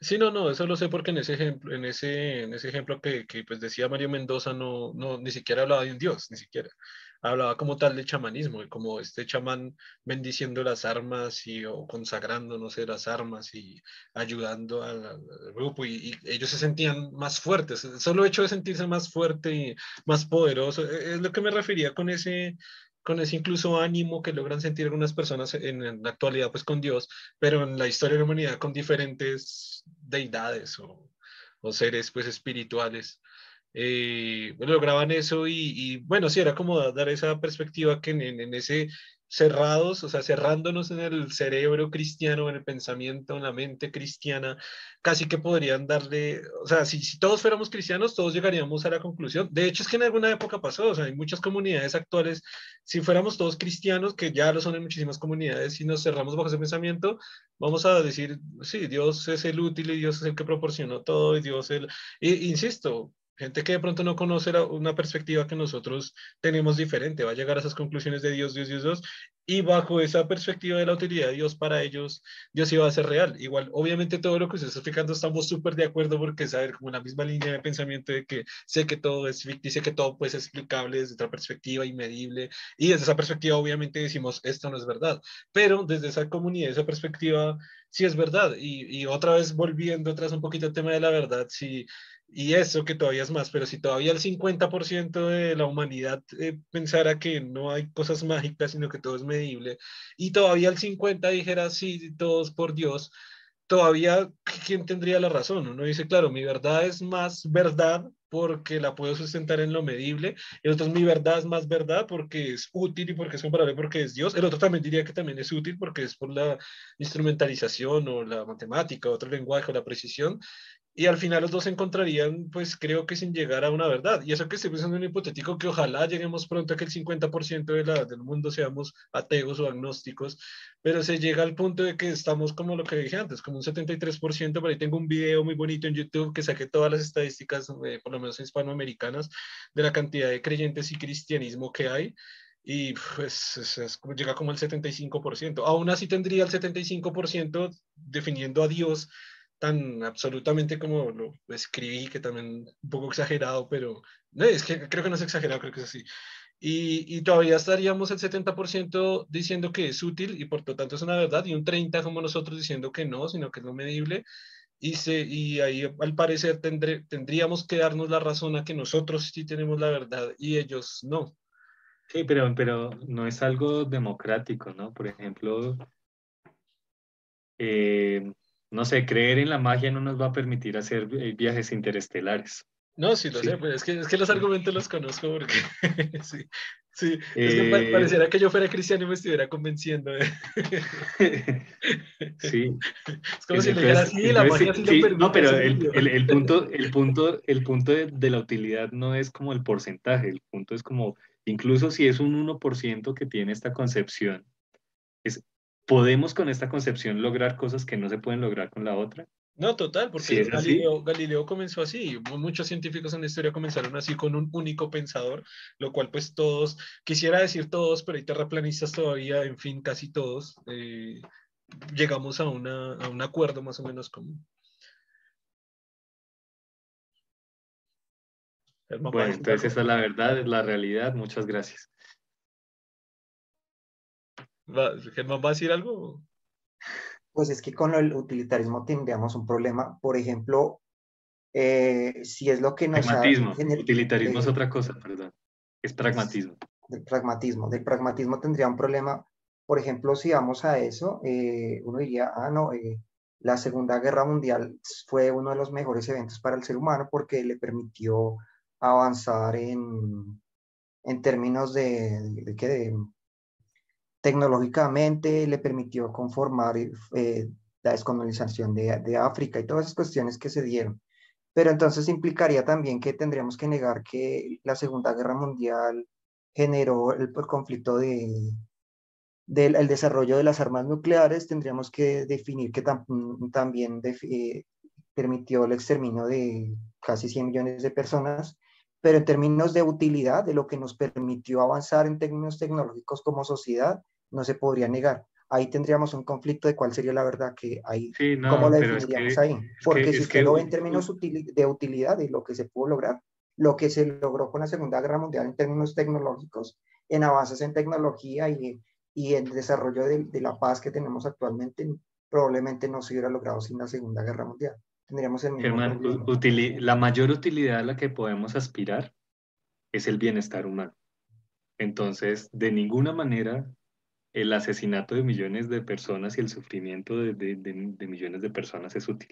¿sí? Pero ¿quién define, ¿quién define esa utilidad? Porque Hitler pudo decir que fue exactamente utilitario todo, todo lo que utilizó, tanto armamento, tecnología, ciencia, sistema político, fue totalmente útil y es verdad. Volvemos con el tema o sea, de la entre verdad. miren, no, entre, entre, entre todos estamos construyendo la historia, revisando la evidencia, visitando las narrativas y dándonos cuenta de lo peligroso que es ese pensamiento de que, ah, es que puede que uno diga, no, pues para mí es útil. No, no es peligroso, pero, no, pero no inútil, es útil, ¿no? Sí es peligroso, pero útil.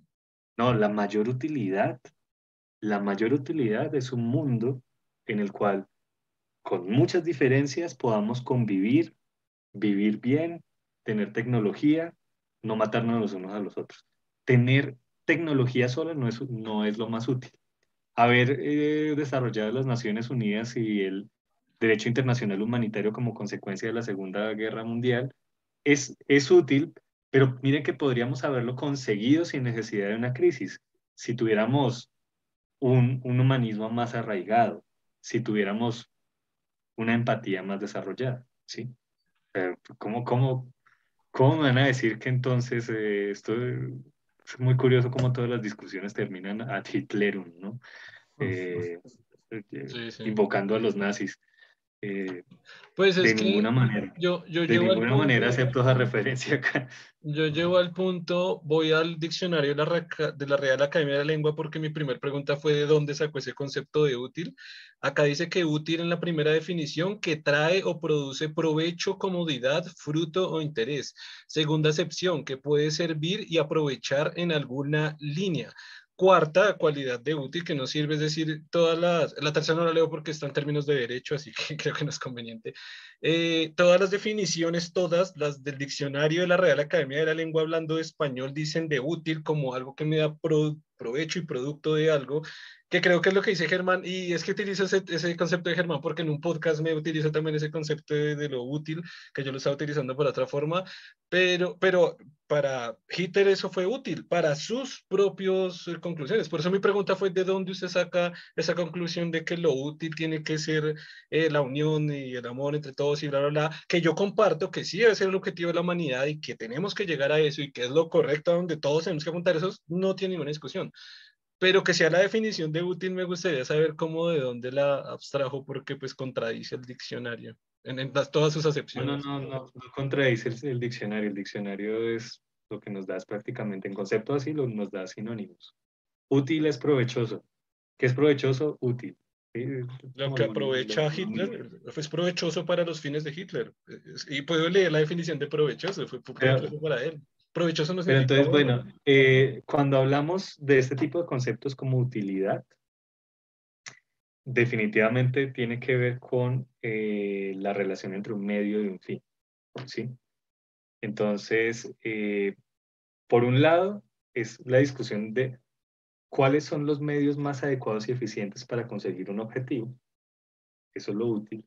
Pero cuando nos, nos, ponemos en este marco ya tenemos más libertad. No estamos, cuando estamos hablando de utilidad no estamos describiendo el mundo. Cuando estamos hablando de utilidad estamos hablando de adecuación con, un, con unos ideales y esos ideales nosotros los podemos proyectar.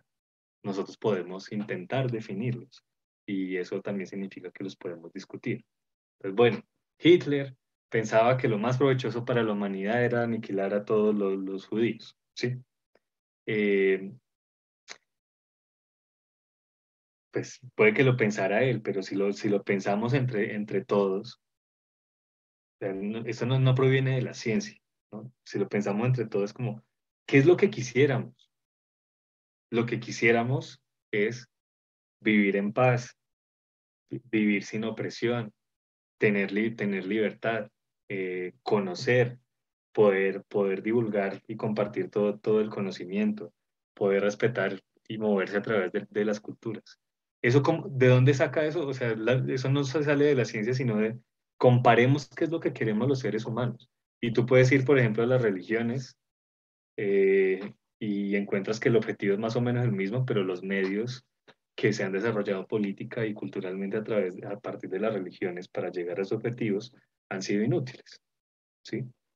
Entonces, eh, al igual que he dicho a lo largo de toda la charla, cuando hablamos de verdad como utilidad, no estamos hablando de lo que nos parece que es conveniente, sino lo que después de un examen intersubjetivo concienzudo estaríamos dispuestos a aceptar con la información suficiente, ¿sí? con la evidencia también. No es lo que se le da la gana a la gente, no es lo que vota la mayoría, no es lo que no es lo que le parecía a Hitler. Pero yo volvería a preguntar, de, o sea, dónde se puede encontrar esa definición de útil? Porque claro, yo me estaba basando en esta definición del diccionario para decir lo que para los cristianos es útil, para ellos es totalmente útil. Pero está claro, es no sé si sesgando o al revés, ampliando el concepto de útil a, pues a la conveniencia de lo que quiere decir, que repito, totalmente de acuerdo al objetivo de la humanidad, pero yo lo, yo lo, pondría en palabras de objetivo de la humanidad, objetivo de nosotros como especie, y no de simplemente la palabra utilidad. Bueno, ¿de dónde sale entonces? Pues primero es como una propuesta personal basada en esta intuición que todos tenemos de que lo mejor que podríamos hacer es vivir en un mundo en paz y con conocimiento y con tolerancia. Como que nos lo hablamos, nos damos cuenta que estamos de acuerdo en eso, ¿sí? Entonces, una, o sea, es una propuesta personal, pero no original, porque es lo que todos, lo que, lo que todos hablamos. Habría una inspiración donde podrías encontrar esta noción de verdad, que es Richard Rorty, un famoso filósofo norteamericano.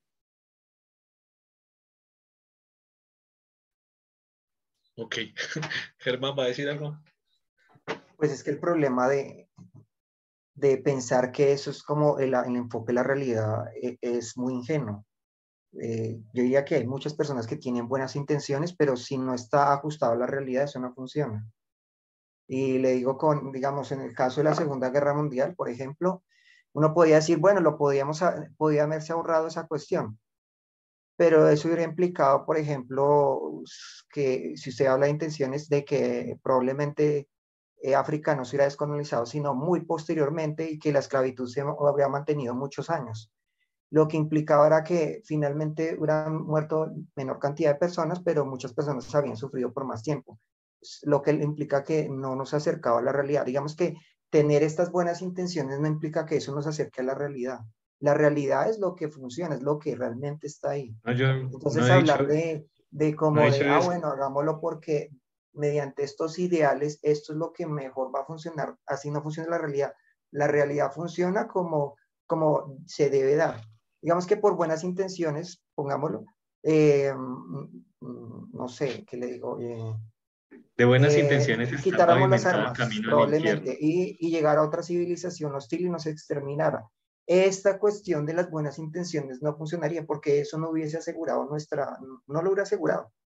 Entiende lo que voy con la cuestión de, de que implicar de que con, con cuestiones ideales realmente usted va a encontrar la realidad, no funciona así. La realidad es lo que, la única forma de, de encontrar la realidad es, es, no es con esta cuestión de utilidad planteada así, sino lo que realmente se ajusta directamente a lo, a lo que mejor funciona con patrones que, que nos, nos digan, ah, esto sí funciona así, no con, eh, con estas cuestiones ideales, porque lo ideal no funciona en la realidad. yo, te, yo te entiendo, yo te entiendo, pero yo no sé por qué me estás tergiversando. Yo no he dicho que con buenas intenciones se va a lograr todo.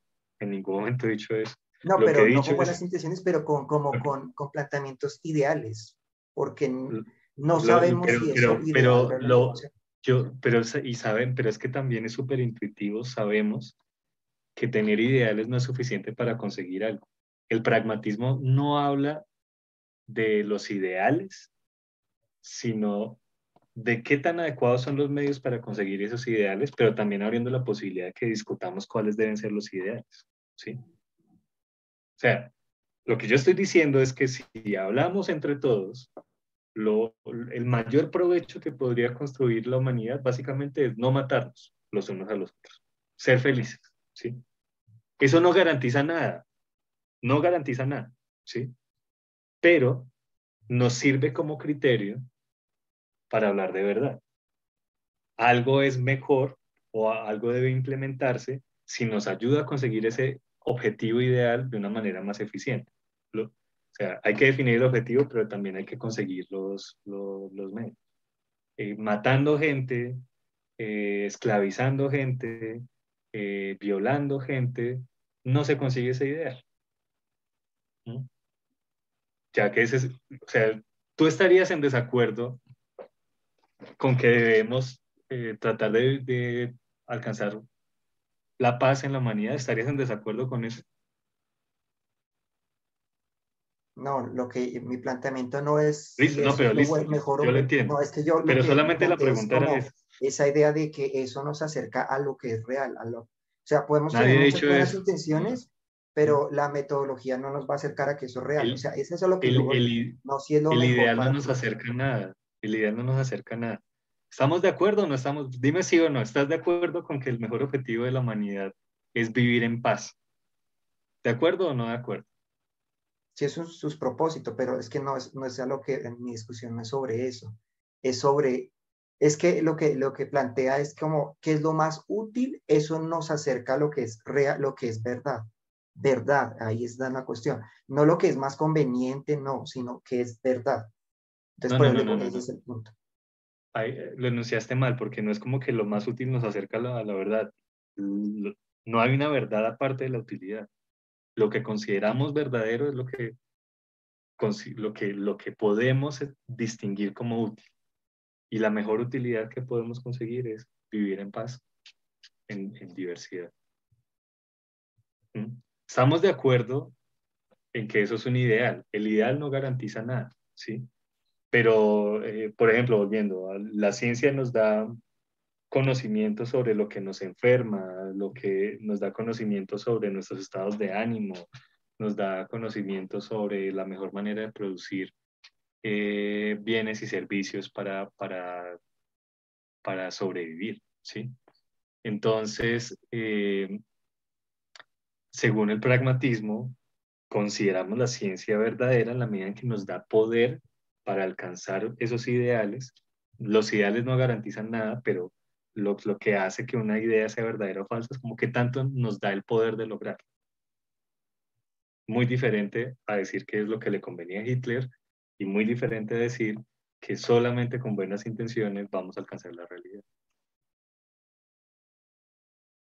Claro, pero si vamos a eso, eh, una perspectiva puede ser, ¿por qué no? No, eh, el planteamiento de, de la supremacía, entonces en el sentido de, ¿por qué no encontrar una manera de que las personas con mejores capacidades sean las únicas que sobrevivan y las otras no? Eso sería otro, otro planteamiento en esa misma, porque es una idea y mi, y mi propósito es lograr esa idea. Pero déjame, Y habría pues déjame- formas si- mejor, si, me lo, si me lo planteas, déjame te lo respondo. Eh, científicamente, un- un- una idea que era falsa en ese sentido es que eh, las, primero no existían razas como categorías biológicas. Segundo, la homogeneidad de una población biológica, en vez de traerle beneficios, lo que hacía es que aparecieran enfermedades eh, hereditarias y congénitas. ¿sí?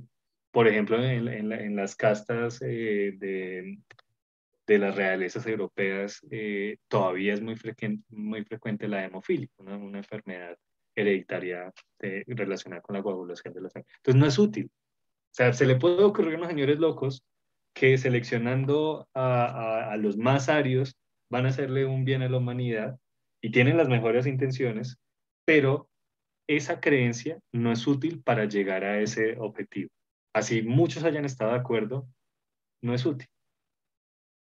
Si, si vamos a implementar la, biol- como el conocimiento en ingeniería genética, No, pues eso, esa cuestión de la ingeniería genética, por ejemplo, que sería una forma de lograrlo ya, no en términos de, de, de ideas, sino realmente con algo más pragmático en el sentido, ¿por qué no escoger las personas que escoger y, y, y realmente eh, crearnos de forma casi artificial, uti- Pues, pues porque, porque, porque sabemos, hemos aprendido en el, en, en los últimos, en el último siglo que debemos intentar respetar las libertades eh, individuales, especialmente reproductivas de las personas, y eh, además que tenemos que ser muy prudentes con los procedimientos artificiales sobre la naturaleza humana porque todavía hay muchas consecuencias inesperadas. Entonces, ¿por qué no? Es peligroso. ¿Lo vamos a hacer? Sí, lo vamos a hacer. Pero hay que hacerlo con, con criterios, ¿no? Eh, porque, mira, como que si con, ese, con esa pregunta tuya de, bueno, ¿y por qué no utilizamos la ingeniería genética para mejorar a los seres humanos ahora que se puede con CRISPR-Cas9?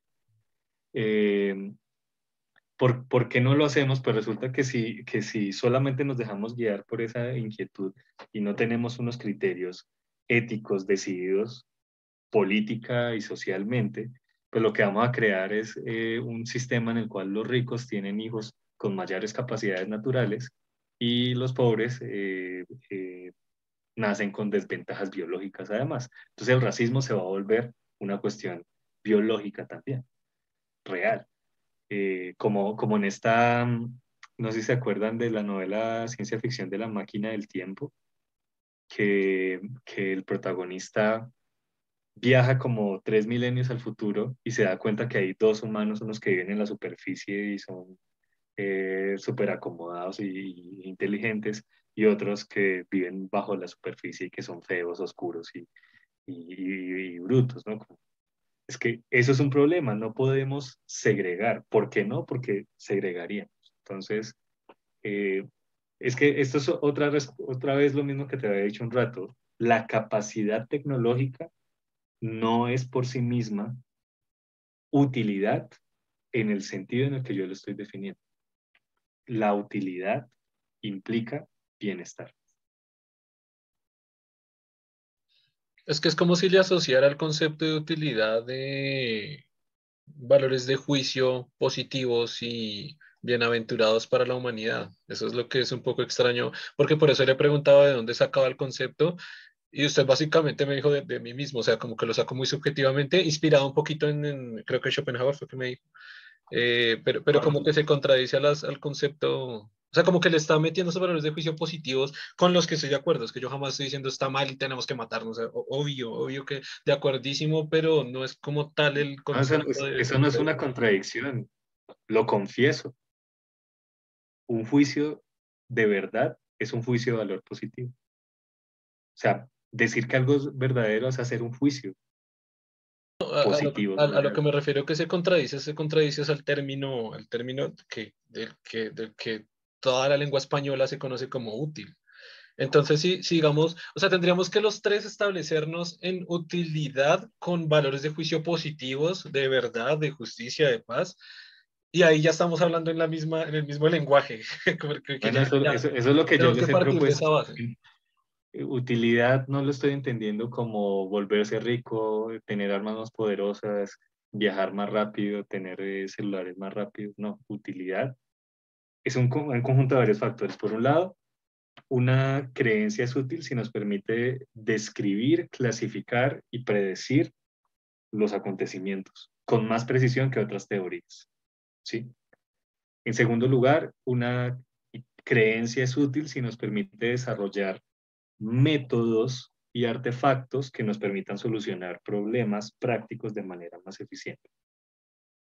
En tercer lugar, una creencia es útil si nos permite desarrollar como humanidad una unidad y respeto de manera más, más eh, eficiente también. Y todo está englobado en el concepto de bienestar, si quieren con mayúscula inicial el verdadero bienestar no es enriquecernos, no es ser 10 eh, mil millones de seres humanos, no es eh, tener una, una, raza perfecta, sino vivir en, en, paz, en armonía, en tolerancia.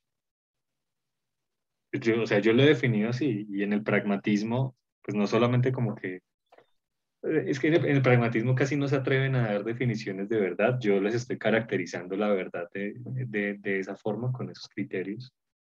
Eh, y pues no, no, no hay contradicción, es un juicio de valor. Lo verdadero es lo que es útil y lo útil es lo que nos da más poder y con respecto a los fines eh, más loables que tenemos.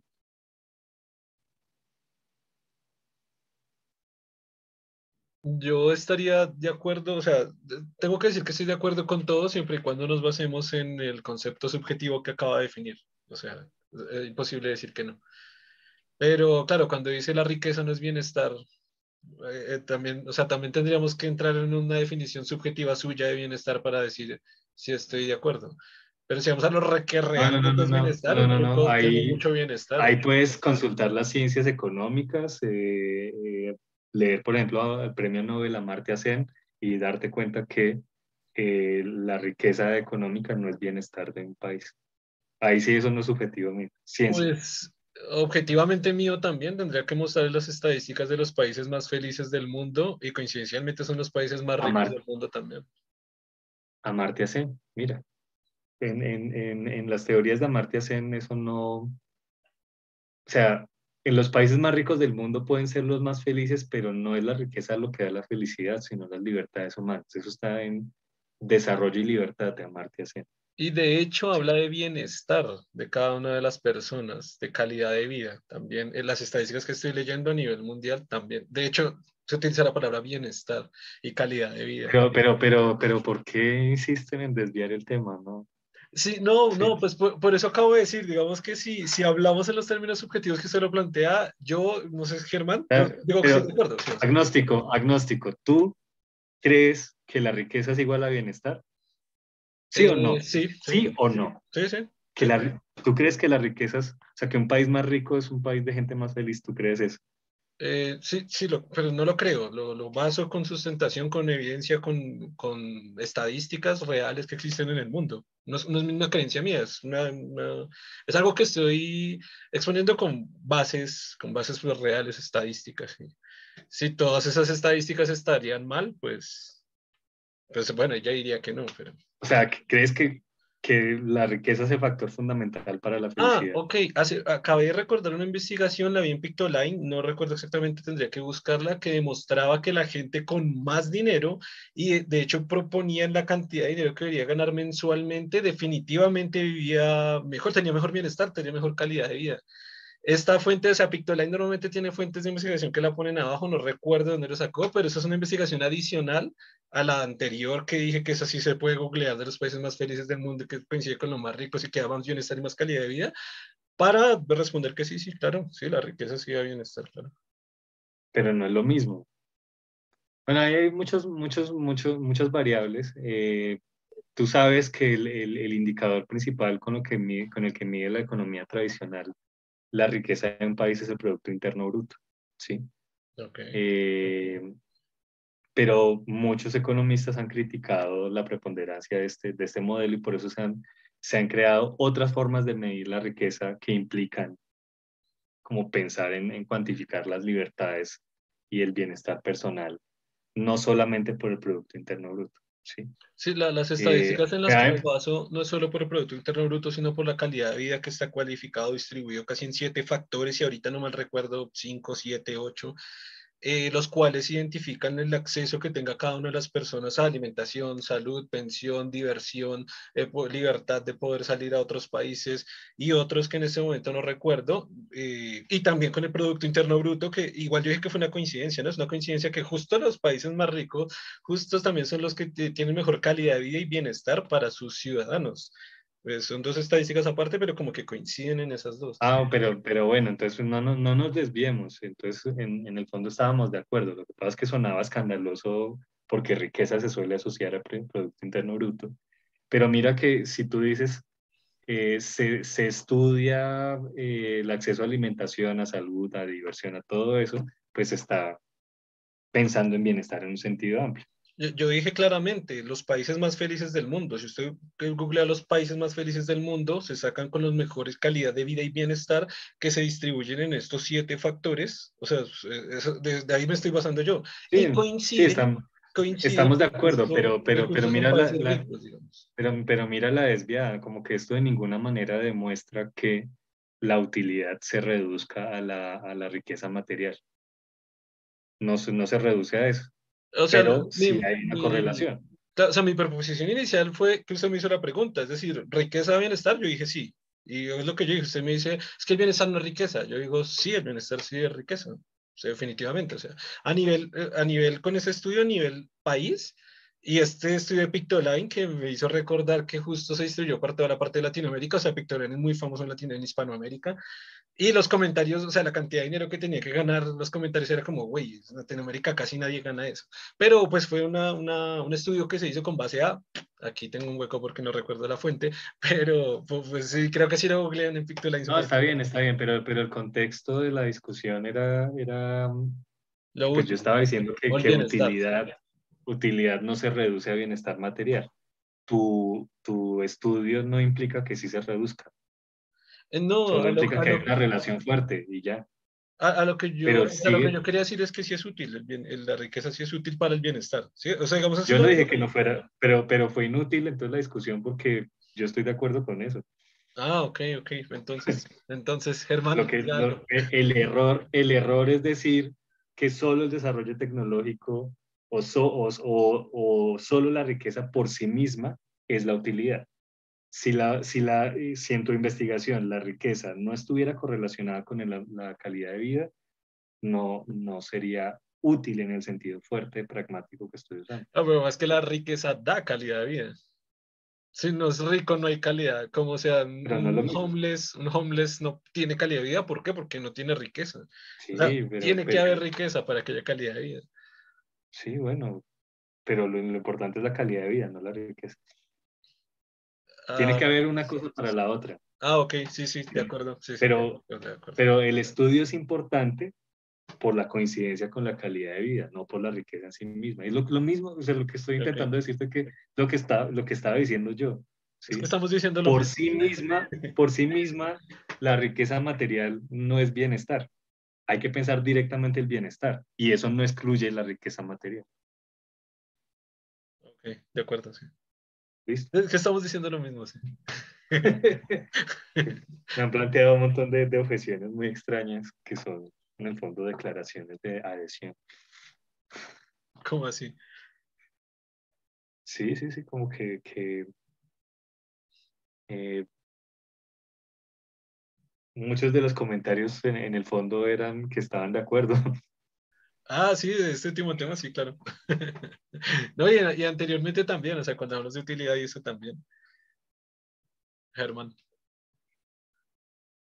Pues es que, lo, es que lo que digo, se desviaron por otro, otra cuestión, ¿no? O sea, mi cuestión con lo de, la, lo de útil es si lo que es útil realmente determina lo que es verdad, y ese es el punto, el punto era ese. Bueno, sí, vamos, íbamos antes de eso. era, ¿no? O sea, que usted determine que eh, esto, que esto que yo estoy afirmando es más útil, están implicando que al ser más útil eso lo hace verdad, y no veo si eso, no veo esa relación tan directa, veo pues Creo que en algunos casos, en, gran cantidad de casos sí se aplica, pero en otros casos puede que no sea cierto.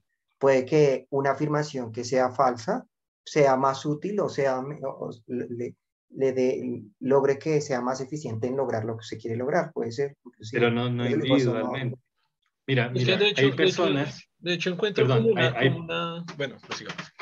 Hay, hay, hay personas que están convencidas de, que ciertos menjurjes los curan de, les, les, evitan el coronavirus. Los menjunjes. Sí. Menjunjes. Eh, y, y, la creencia en eso, no sé, que si hacen gárgaras con bicarbonato de, de, sodio. Con jengibre. con jengibre, que no les va a dar coronavirus. Puede que eso les, les permita como tener una actitud positiva y tener por ende las, las defensas altas. Está bien. Pero sí, o sea, Germán, tú le aplicas el mismo tratamiento a mil personas, ¿sí? Y a otras mil personas les aplicas la vacuna y luego vas a ver a cuáles le fue más útil. Vas a encontrar que en el primer grupo un montón se movieron, aunque a algunos les haya servido. Entonces, repito, la utilidad no es la conveniencia individual. Estamos patinando sobre lo mismo. No, y sigo diciendo que no hablo de la conveniencia, hablo que lo que es verdad. Y no necesariamente algo que es verdad implica que no sea, no sea más útil. O sea, puede ser que algo que sea falso sea más útil y logre el objetivo que quiere lograrse, porque, porque puede ser que la verdad sea lo que es verdadero, no, no funcione tan eficientemente como lo que es, lo que es falso. Lo que digo es, yo, entiendo, yo, entiendo, a Germán porque es que, o sea, creo que Sergio nos está confundiendo con que nosotros hablamos de conveniencia porque hablamos de un grupo de personas cuando es un grupo tremendamente grande o cuando es un grupo pequeño, como los, los nazis, o sea, hablamos de los cristianos, igual siempre nos está entendiendo que estamos hablando de conveniencia. Pero entiendo a Germán de que, de, que de, nuevo no, no se trata de conveniencia, sino de lo que un grupo de personas, digamos que usted, y vuelvo a repetir esto, para nosotros todo lo que usted está diciendo es totalmente verdad, porque lo que le decía Germán pareciera que Germán fuera antivacunas y usted le está diciendo, no, es que si ya hace las pruebas a 100 personas, el jefe no va a servir. Eso lo sabemos. De hecho, eso lo tratamos de proliferar muchas veces acá por el podcast para que pues, la gente no, no caiga en este pensamiento mágico. o sea, estamos de acuerdo con su perspectiva, pero porque los tres tenemos esa misma perspectiva. Si nosotros, si nosotros dos fuéramos cristianos, nosotros dos tres estamos diciendo, no, el jengibre ayuda y rezar también ayuda. Y entonces es como si este utilitarismo, bueno, usted dice que no es utilitarismo, sino esta, esta descripción de útil, esta palabra de útil, es como, de nuevo, es como antes, es como que desde su perspectiva y su forma de verla, Sergio, que se comparte coincidencialmente en esta conversación con la de nosotros, fuera, o sea, desde ahí plasma de lo que se trata de definir la verdad y cómo es la verdad, pero, pero resulta que hay tantas variantes. Por ejemplo, también ahorita que, que me, me, estaba quedando callado cuando le preguntó a Germán, Germán, ¿es que usted quiere paz? ¿Usted cree que lo mejor para toda la humanidad es la paz? Germán seguro va a decir que sí, obvio, o sea, seguro va a decir que sí. Si me pregunta a mí, también voy a decir que sí. Pero si acá eh, Germán fuera un narcotraficante, aquí fuera el señor de los cielos, y digo, ¿usted cree que la paz es lo mejor para toda la humanidad? Decir, no, necesitamos matar tenemos que matar porque tenemos que crecer el imperio y yo le voy a dar plata a mi familia y voy a construir barrios y voy a llevarle felicidad a la gente, pero necesitamos armas y necesitamos matar y necesitamos violar y necesitamos tal, tal, tal, tal. Y esa es la utilidad para ese grupo de personas porque no solo un narcotraficante, sino todos los mexicanos, todos los latinoamericanos, todos los colombianos y todas las mafias del mundo que piensan en ese mismo proyecto objetivo Incluso voy a meter aquí a gobiernos, gobierno, no sé, colombiano, estadounidense, que de hecho piensan que matar y mandar sus ejércitos a destruir y asesinar es lo más útil y es lo más necesario, lo cual eso volvería a la verdad. Igual, repito que entendemos su concepción subjetiva de que usted dice útil, tiene que siempre apuntar a lo bueno y siempre tiene que apuntar a la paz y siempre... Y desde esa perspectiva, sí es, o sea, está, basando el, el hecho de verdad o lo que usted decía de que la verdad es lo útil, en un concepto subjetivo suyo de utilidad que le mete un juicio de valor, de bienestar, de, en esos pedacitos estamos de acuerdo, pero si vamos a definir la verdad como exactamente lo útil, como está definido el diccionario con sus tres acepciones, pues la utilidad, que es este un montón de cosas de la variabilidad de objetivos y de pensamientos que tiene la, en diferentes regiones y la diversidad mental que tiene, sea mala, porque desgraciadamente es mala, y no estoy defendiendo, sino que también estoy en desacuerdo, pero esa utilidad es, depende por un montón de sectores y grupos de personas, lo cual, según esta definición de útil del diccionario, sería esa la verdad. Creo que es lo que está tratando de expresar Germán, ¿sí? Y lo otro es, digamos, un ejemplo ideal para lo que está proponiendo. Supongamos que yo mágicamente me lograra inventar una teoría donde dijera que todos somos hermanos, pertenecemos al mismo país, tenemos todos y esa, esa mentira me logrará que todas las personas vivieran en paz, se ayudaran entre los otros, lograran generar un, bienestar general.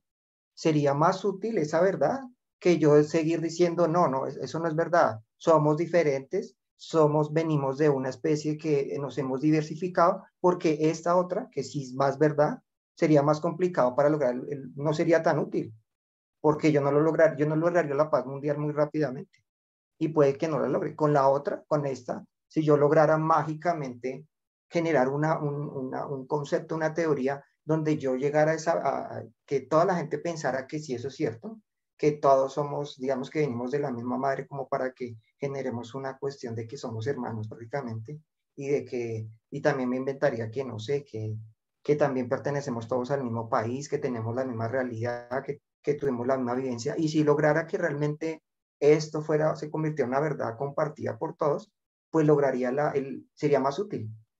Y, pero no sería más cercano a la verdad, no me estaría acercando a la verdad. Estaría logrando el objetivo, estaría logrando paz mundial, estaría logrando muchas cosas, pero no sería verdad. Entonces, por eso digo que en mi punto es que ustedes se desviaron. Mi punto era, hablemos de verdad, o sea, que nos acerca a la verdad. Eso sí es verdad, porque si hablamos de útil, sería más útil una mentira completamente, porque lograría el objetivo, perfectamente y mucho mejor, más rápido, más eficientemente, sin tantos conflictos. Y, y quien dijo que, porque si yo lo acepto como verdad, pues eso sería una verdad. Entonces ahí viene mi punto. Es que ustedes se, se desviaron como por otro lado. Y yo lo que quería llegar era verdad, o sea, hablamos de verdad en términos de útil. Y yo lo, con una mentira completamente así, pues perfectamente tendría, tendría lo mismo, tendría, sería más eficiente en lograr el objetivo, si el objetivo fuera Ahí está, está muy interesante, está muy interesante esa objeción. Eh, primero, para agnóstico, le recomiendo que, que, la relación que uno debe tener con el diccionario es la misma relación que uno tiene con un mapa, ¿no? Eh, los diccionarios no nos dicen el significado exacto de un, de un, de un término, sino que nos presentan eh, como unas nociones, unas, unas acepciones para entender cómo se usa, ¿sí? de la manera que un mapa no nos presenta la realidad de, de un lugar, sino que nos da como un esquema para entenderlo. Ojo con, con usar, usar la, el diccionario como, como fuente de verdades absolutas. Eh, solo respondo esto porque lo hemos hablado como en cuatro podcasts esta misma definición y creo que Germán está de acuerdo conmigo. Ya lo hablamos de, nos cuestionamos sobre si el diccionario realmente nos servía para guiarnos. Y esto lo hicimos con la conversación con un médico que está haciendo un PhD. Justo hablábamos del término artificial. Recuerdo que acudimos al diccionario y nos planteamos y llegamos a, con Germán a la conclusión, quizás usted no la comparte y quizá mucha de la gente que nos escucha pues no la comparta, pero si no nos basamos en el diccionario y nos, nos basamos en subjetividades en cuanto a los conceptos, no podemos llegar a un acuerdo común en los términos o conceptos o argumentos que estamos presentando, porque cada una de las palabras que componen un argumento significaría lo que Sergio quiere que signifique, lo que Germán quiere que signifique, lo que yo quiera que signifique, y jamás podríamos entendernos en un lenguaje común que es el español, sino que cada uno tendría una idea y una línea de conceptualidad y conocimiento significaría que si yo digo diccionario, para Sergio significa gato, para Germán perro y para mí burro, porque simplemente es una presentación de lo que hay de las palabras. Y cuando llego busquemos en diccionarios, es en lo que busquemos en el gato, y Germán se va a buscar en el burro y yo me voy a buscar en el caballo, el animal que haya dicho. Y estoy plantando una exageración, pero si diccionario para Sergio es diccionario filosófico y para Germán es un libro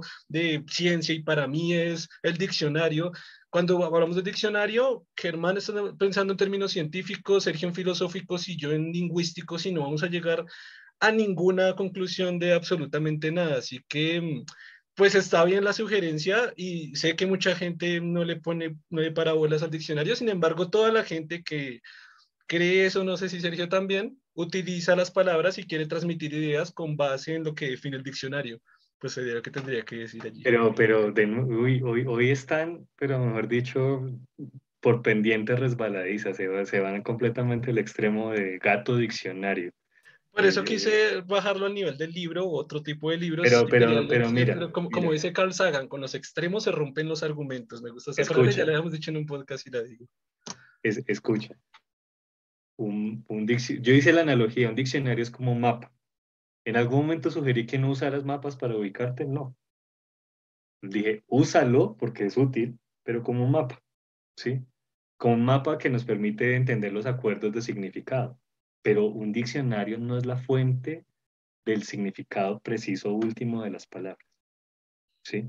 es una referencia. Lo entendí bien, pero pues, me, sostengo en lo que dije antes. Si es, una, referencia uno, podría en solo un par de argumentos, también vamos a entendernos en diferentes términos. Por eso quizás, no, Germán y yo estamos utilizando la acepción del diccionario, usted está diciendo que útil con juicios de valor subjetivos de bienestar, quizás para usted con solo esa agregación de palabras porque lo utiliza como un mapa, por eso quizás no estamos llegando a los términos de, útil, de la palabra útil como tal, y por eso digamos que Germán propone un argumento que, que, que me parece, yo antes también le propuse este argumento de utilidad con bienestar que no nos cuadra, pero quizás porque de pronto, y no siento que esté mal, si usted lo utiliza como un mapa esté bien, pero, pero si le da este pequeño índice o ángulo de, vía, de desviación de concepto, así sea pequeño, exageré con el, con el libro y con el gato, ya no estamos hablando en términos, en términos igual. Esto lo hicimos en ese capítulo porque él estaba proponiendo la artificialidad desde una perspectiva de construcción humana que podía haber desde el todo artificial o el todo natural, y yo puse la, el maniqueísmo desde la, desde la estructura o la dicotomía que tenían esos dos conceptos, y, y, de hecho yo puse un concepto que me tocó retractarme porque acudiendo al diccionario había una definición mucho más completa en la cual si nos ponemos de acuerdo podíamos hablar en, iguales términos. Él quizás también se desvió un poquito en el término utilizando como un mapa, pero si no nos entendíamos solo con un pequeño argumento, sino, si no se... Bueno, yo, pero yo he hecho el esfuerzo de decirles en qué sentido defiendo la utilidad de la que habla el pragmatismo. Sí, sí, no, eso sí, eso sí. Si quieren llamámoslo eh, mega utilidad, esta que implica bienestar, no la utilidad económica, no la utilidad netamente política para manipular personas, no la utilidad netamente tecnológica, mega utilidad con el, con el, con el bienestar humano. Entonces, eh, acordémoslo así. La, objeción que plantea Germán realmente es muy interesante, me hace pensar en, en la historia de Watchmen, eh, donde el, doctor Manhattan, quien era eh, algo así como parcialmente el héroe de la historia, termina, termina siendo alcahuete de, de, una gran mentira en donde él es el villano, porque esa gran mentira hace que se superen los conflictos entre, entre el capitalismo y el comunismo y la humanidad se una para, para vivir en paz. ¿Sí? A, Germán le gusta ese ejemplo porque me ha recomendado la película como tres veces y la utiliza como tres veces y tengo que verla porque ya Sergio también se le al bando que ha visto la película y yo no. O la novela gráfica eh, de Alan Moore. Esto, hace poco salió, hace poco salió eh, una serie, como un spin-off de Watchmen, en donde, en donde es, muy curioso, Germán, en donde exploran esta idea de cómo esa, esa gran mentira que llevó a una paz eh, a, costa, a costa como de la libertad de las personas, eh, trajo consecuencias nefastas y, y, hay que corregir las cosas. La solución, o sea, participar de esa gran mentira no fue lo más útil, ¿sí? Eh, por lo que sabemos de los seres humanos, participaríamos mucho mejor en, en, grandes comunidades, en grandes decisiones, si estuviéramos bien informados, si no eh, fuera por coacción, sino por persuasión si, si fuera a través del diálogo. Si a uno le, le imponen eh, nociones que además son falsas, eh, que vienen de una cultura que ha sido dominante y todo eso, pues terminamos revelándonos, estando inconformes o, o creando otras mentiras, ¿sí? Por lo que conocemos de la historia de la humanidad en los últimos, no más como en los últimos dos siglos, esas grandes, grandes mentiras para, para lograr la verdad, cuando se descubren, eh, dejan las cosas peores de lo que estaban antes. ¿Sí? Entonces, como que puede ser temporalmente, pero si uno quiere una cosa estable, tiene que estar basado en, sinceridad, en datos, en, libertad, en persuasión, no en una gran mentira generalizada. Téngale fe a la humanidad. pero mi punto es, bueno, usted está viéndolo en caso de que lo descubran, pero si no lo descubren. O sea, mi punto sigue igual. O sea, yo lo que digo es, digamos que lo logro, que logro y que, o que, no sé, de alguna forma mágica, que prácticamente lo que estoy proponiendo es muy, muy utópico en el sentido de cómo logro que realmente se engañe y, que, esa, y que esa mentira se mantenga y que posteriormente no se descubra, pero suponiendo que lo se lograse. Entonces, lo que le digo, de todas maneras sería útil. No sería verdad, pero sería útil. Eh, hace un rato tenía como la intuición de decir que eso sería verdad, ¿no? Porque pues cuando estamos frente a otra criatura sintiente y más frente a un ser humano con conciencia y, y, si tiene inteligencia y lenguajes similares a, a, los, a los nosotros, nos damos cuenta que somos de lo mismo, no solamente entre humanos, sino también con animales y hasta con las plantas, nos damos cuenta que, que, que sí hacemos parte de algo. Y, pues, a, tú me echas ese cuento a mí, como sea mágico todo eso, yo te lo creo. me parece que es verdadero.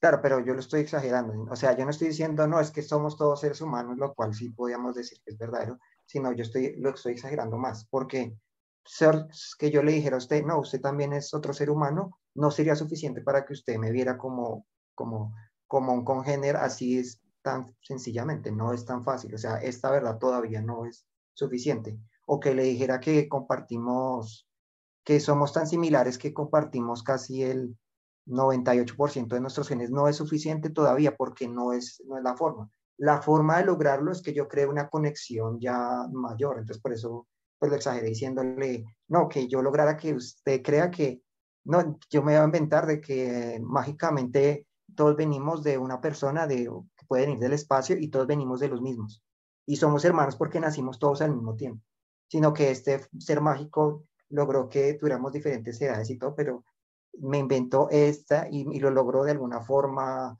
de alguna forma, por eso digo mágica, porque es que es difícil lograrlo, pero digamos que ya logro que... No, pues, pues, pues bueno, para, para empezar el experimento... Para lograrlo, tener toda una serie de comprobaciones de alguna forma, ¿no?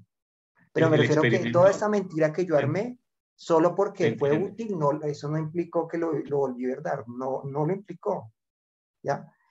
Para todos los demás fue una verdad, para todos, porque logré que en su conjunto, en su lenguaje y en todo lo que ellos conocían, fuera verdad. O sea, logré generar una verdad porque lo metí en, una, en, una, en, un, en un sesgo de confirmación a todos para lograr que ellos no vieran más allá. O sea, que estuvieran atrapados dentro de mi mentira, pero dentro de, toda, dentro de mi globo todo es verdad, para que no se supiera. Por lo tanto, sí fue útil, pero no fue verdad. Solo fue verdad dentro de mi globo, dentro de mi, dentro de, dentro de esta mentira que yo armé. Logré que fuera verdad para, para, empezar, Germán, el experimento mental depende de la magia, entonces pues ya por ahí no, no, estoy diciendo mágicamente, pero, supongamos que lo logré, lo logré, no sé, con, no sé, con, con supongamos. no sé, borrándole la mente a todas las personas y, reimplantando información, no sé, digamos así. Como, los, como el cuento de los... Me parece muy complicado, pero, pero como el cuento de los cienciólogos. Sí. Como el cuento de los cienciólogos que creen que que a todos los seres humanos nos borraron los, los, los recuerdos y vivíamos acá en la cárcel. exacto, algo así, como algo así, si usted, lo quiere, como para lograr. Es que, de hecho, como lo planteaba Germán, es muy parecido al cristianismo. Sería un poquito exagerar el cristianismo, porque sí, todos venimos de una mujer y de una misma mamá y de un mismo papá, y todos somos hermanos porque somos los hijos de Dios, porque arriba del papá superior y hay un papá todavía más superior. Es que si sería el ejemplo, no sería tan alejado de la realidad, igual sí hay que ponerle un poco de ficción, que sería como un cristianismo, pero todavía más más exagerado. Pero es que igual el, ah. planteamiento, el ejercicio mental que propone Germán es, para, para, tomar este, este, mm, este argumento de verdad. Es como el gato de Schrödinger, que pues es, es imaginario, es hipotético, no es como que tiene que ser real. Bueno, es, es, es una. Entonces, partiendo de ese, de ese supuesto, eh, en mi concepto de mega utilidad, he resaltado la importancia de la, libertad humana. ¿sí? Eh, en un mundo en paz, con desarrollo, con apoyo a la ciencia, con, con diversidad de opiniones y de culturas y de todo eso, en ese mundo donde se logra la mega utilidad, se fomenta la libertad. Y en gente pensante libre, las mentiras terminan por descubrirse. Entonces, lo que yo creo que pasaría ahí es que con el tiempo eh, se descubriría y sería malo. Entonces, pues no se sabe por qué. Digamos, si yo logré la paz mundial, puede ser que ya cree, después, posteriormente, se generaron conexiones, que, que era parte donde las personas empezaron a compartir y esas cuestiones se dieron y sí fue útil. Lo que le digo, puede ser que posteriormente se den cuenta, ah, no, eso era una mentira, pero ya que ya nosotros hemos convivido en paz mucho tiempo, hemos visto las ventajas, entonces dimos, bueno, ya no importa, ahora, bueno, toca reacomodar y, mirar, ahora, no, eso no era, no era verdad. Ah, bueno, ahora cómo miramos, pero ya hay, unas, hay una cantidad de fenómenos que yo generé, que fueron parte para lo que no, digamos, puede ser lo que prácticamente como esta planeación que hace este mágicamente, este supuestamente el hombre más inteligente del mundo, pero mucho más porque tendría que anticipar muchas consecuencias, o sea, armarlo de tal manera que además con esto que estoy haciendo como mentira, se me armaran más cosas, ¿no? O sea, lograría que personas de diferentes etnias se casaran entre ellas y ya con un casamiento habría una, ¿sí? yo, he hecho una cantidad de fenómenos para lograrlo con esta mentira, lo que implica que no necesariamente quiere decir que se va a desarmar, así como usted decir, no, ya nos dimos cuenta que es una mentira, vamos a, estar en, guerra porque ya generé una cantidad de fenómenos que hacen, digamos, que hicieron que la mentira fuera más funcional de lo que, de lo que estoy implicando solamente con la sola mentira cuando se descubre. Eso es lo que yo voy. Pues digo que, que, la, que, que sea útil no implica que, que, me acerque a la verdad, no necesariamente lo que yo quiero decir, es a, a eso voy. No quiere decir que, que así con que lo que estamos hablando de utilidad versus bienestar no sea cierto, sino yo hablo es de verdad, no de si me genera más bienestar, si no, no. Yo hablo de, de como lo plantean, de que como lo útil es aquello que, que es más eficiente para lograr la verdad, pues no necesariamente, es lo que, es lo que voy. Es que yo, yo estoy notando, no sé si me estoy equivocando, que, que Sergio, para no decir que en realidad ese tipo de utilidad no sería verdad, está tratando de romper a la fuerza el ejemplo de, Germán casi diciendo, ah, si le mete magia no sirve. Ah, pero después se van a dar cuenta. Ah, pero se supone que el ejercicio mental es que no se van a dar cuenta, es que supuestamente es mágico, es que está tratando de romper el ejemplo, pero... Bueno, no, pero, pero, yo, lo, yo lo estoy haciendo porque es que... De que la verdad es útil. Claro. Yo lo estoy haciendo porque es que en el experimento mental se está rompiendo mi noción de mega utilidad. Ahora Germán lo está reduciendo solamente a la paz y al bienestar. Yo explícitamente en mi noción de mega utilidad dije que, un, que una variable, de, bueno, un, factor de, de, esta utilidad es que los fenómenos se puedan comprender, eh, eh, explicar, predecir y clasificar con, con, más eficiencia que en otras teorías. ¿sí? En la, en la mega conspiración que me propone es que si yo acepto el experimento mental, tengo que romper con la noción de mega utilidad. ¿sí? Entonces, por eso yo estoy intentando romper el experimento mental, porque, Pero pues es una trampa argumentativa. Claro, es lo que está buscando Germán para definitivamente decir que no realmente mega utilidad significa bienestar, eh, significa verdad. Pero acá, acá, llega como un diálogo de sordos, ¿no? Como que es, en el fondo se sigue habiendo una verdad absoluta que es la realidad exterior independiente de la mente humana. Eh, pero pues en, lo que yo digo es en, en, la práctica no funciona así. La, la, la, verdad son todos los dispositivos, prácticas, creencias que en el contexto lingüístico nos, nos dan más posibilidades de acción que no tenerlas. Incluyendo la capacidad de clasificar, medir, predecir los fenómenos. En el, en el, en el experimento mental de Germán, la gente no tiene eso. Le privan a la gente eso. Entonces, pues va a ser falso. Solamente cumple con un criterio, no con todos los criterios que establecí. Claro, pero por eso hablé de mágico para que me entendiera el punto de, de que si yo lograse, claro, casi que evitar que se enteraran las personas, de que realmente todas las personas no tuvieran forma en el futuro. Si quiere, puede pensar que fuera casi un yo, un Dios y, y lo hiciera. Por eso lo utilicé mágicamente, ¿no? Porque para demostrar el experimento como no era necesario que yo estuviera, tuviera la verdad como tal para lograrlo. No necesito, podría ser con una mentira. De todas maneras, lograría el objetivo, porque lo que plantea la utilidad es lograr el objetivo de forma eficiente. No implica que que con eso eh, yo me acerque a la verdad, no, implica, implica que con lo que yo me estoy basando en, en hechos que, en, en, una afirmación que sea correcta siempre, no, simplemente yo estoy diciendo, si el objetivo es lograrlo, sencillamente si lo útil es lo que me acerca y me logra que sea más eficiente en lograr lo que es útil, eso no implica necesariamente que sea real, no. Nadie dijo que lo real, o sea, que, que porque yo lo que, lo, lo que hago está más cercano a la realidad, logro el objetivo de forma más eficiente. No, no, no veo que, eso no veo cómo está demostrado. Lo está implicando en la forma en que lo afirma, pero por eso le doy un ejemplo donde yo logré el objetivo que quería y lo hice sin acudir a la verdad. O sea, no, lo útil no, no me mostró lo que era más real, no, no me lo mostró.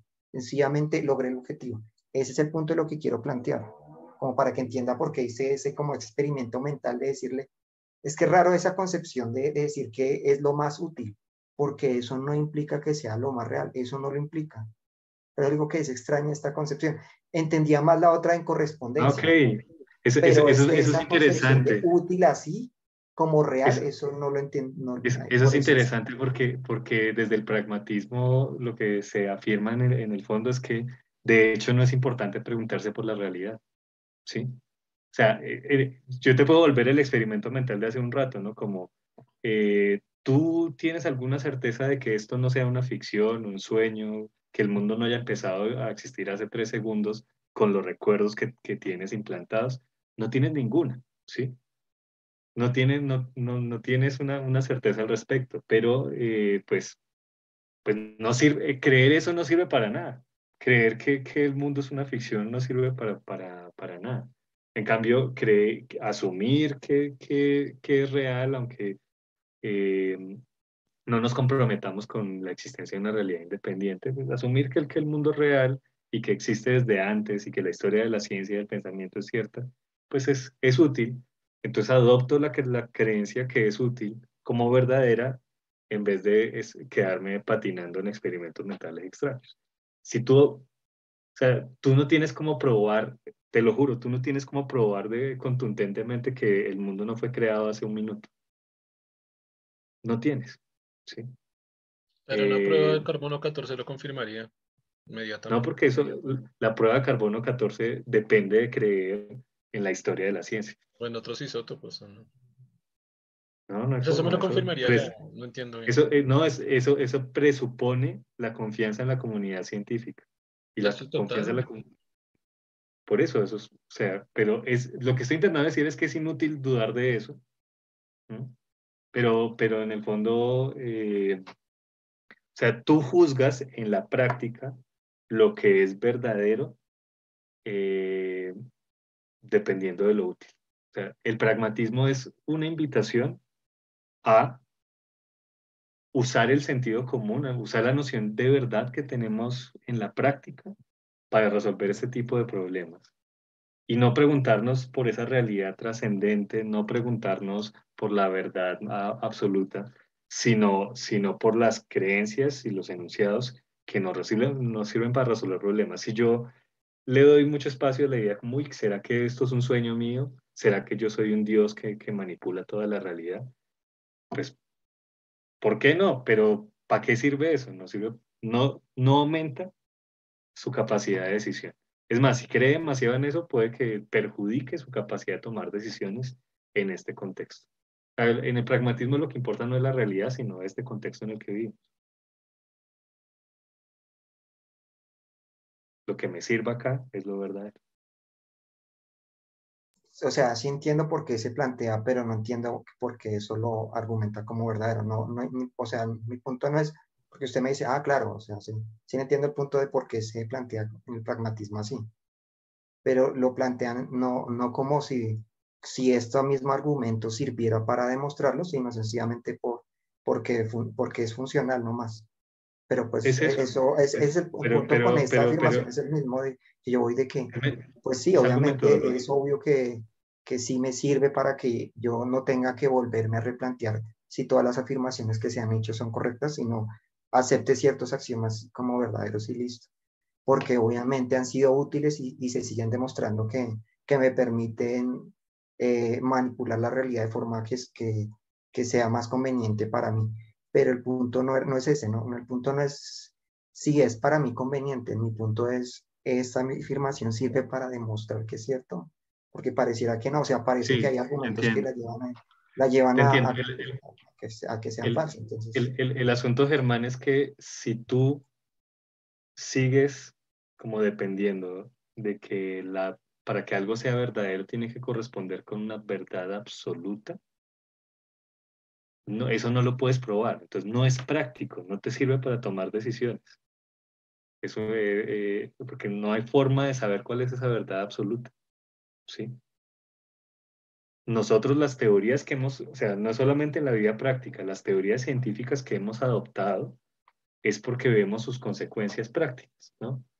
Por ejemplo, la física cuántica, que todavía no la entendemos, pero pues eh, vemos que se pueden hacer experimentos muy interesantes, eh, anómalos con esas teorías. Vemos que se está desarrollando la computación, la computación cuántica que permite procesar información eh, muchísimas veces más rápidamente pues por eso se asume que es verdadera, porque es útil, no, no porque corresponda con una verdad absoluta independiente de nosotros. ¿Sí? Es que si el punto es... En, términos de, física cuántica se, se, se, determina que es verdad, pero no una verdad absoluta. Es una verdad que funciona por ahora y puede ser práctica en ciertas cosas, pero no se determinaría como una verdad absoluta, que fue otra vez el comienzo del podcast. eh, pues, y eso aplica para todas las teorías. Pues el ángulo del sol parece que es una verdad absoluta, como, como ya le hemos hablado varias veces en la medición del ángulo del sol, perdón. La medición del ángulo del sol es una verdad absoluta. No sé muy bien qué podría. Sí, no, no, perdón. Voy a, voy a organizar. No, no, la medición, porque la medición sería algo que harían. No, no, no. La medición, sí, sí, sí. Las abejas lo miden a su modo en su lenguaje y su interpretación, pero la medición, me sostengo, es la medición del ángulo del sol. Las abejas lo pueden hacer, nosotros también, no nos hemos comunicado jamás, no necesitamos de, de traducción, no necesitamos de comunicarnos, pero es una verdad absoluta que está en la realidad, que las abejas logran entender, nosotros también, y seguro una, civilización inteligente extraterrestre también, por lo menos de su estrella más cercana. Esa sería una verdad absoluta, no los términos de la física cuántica. Pero mira, lo que, lo que te estoy intentando decir es que tu insistencia en que es una verdad absoluta es una pretensión metafísica, pero en el fondo es como que eh, dices eso porque ese sistema de medición le sirve para saber las distancias a las flores, a los recursos, a los espacios. O sea, si tú dices que, que es una verdad absoluta, lo dices porque es útil para las abejas y es útil para los humanos. O sea, el pragmatismo propone que si lo pensamos bien, la razón por la cual decimos que algo es útil es porque nos resulta práctico. ¿sí? Y entre más práctico sea como a lo largo de la historia, entre civilizaciones, entre especies, entre universos paralelos, como más verdadero es, pero nunca como una, como esa verdad absoluta que pretendemos es un sueño religioso del que ni se, ni se dan cuenta que están soñando.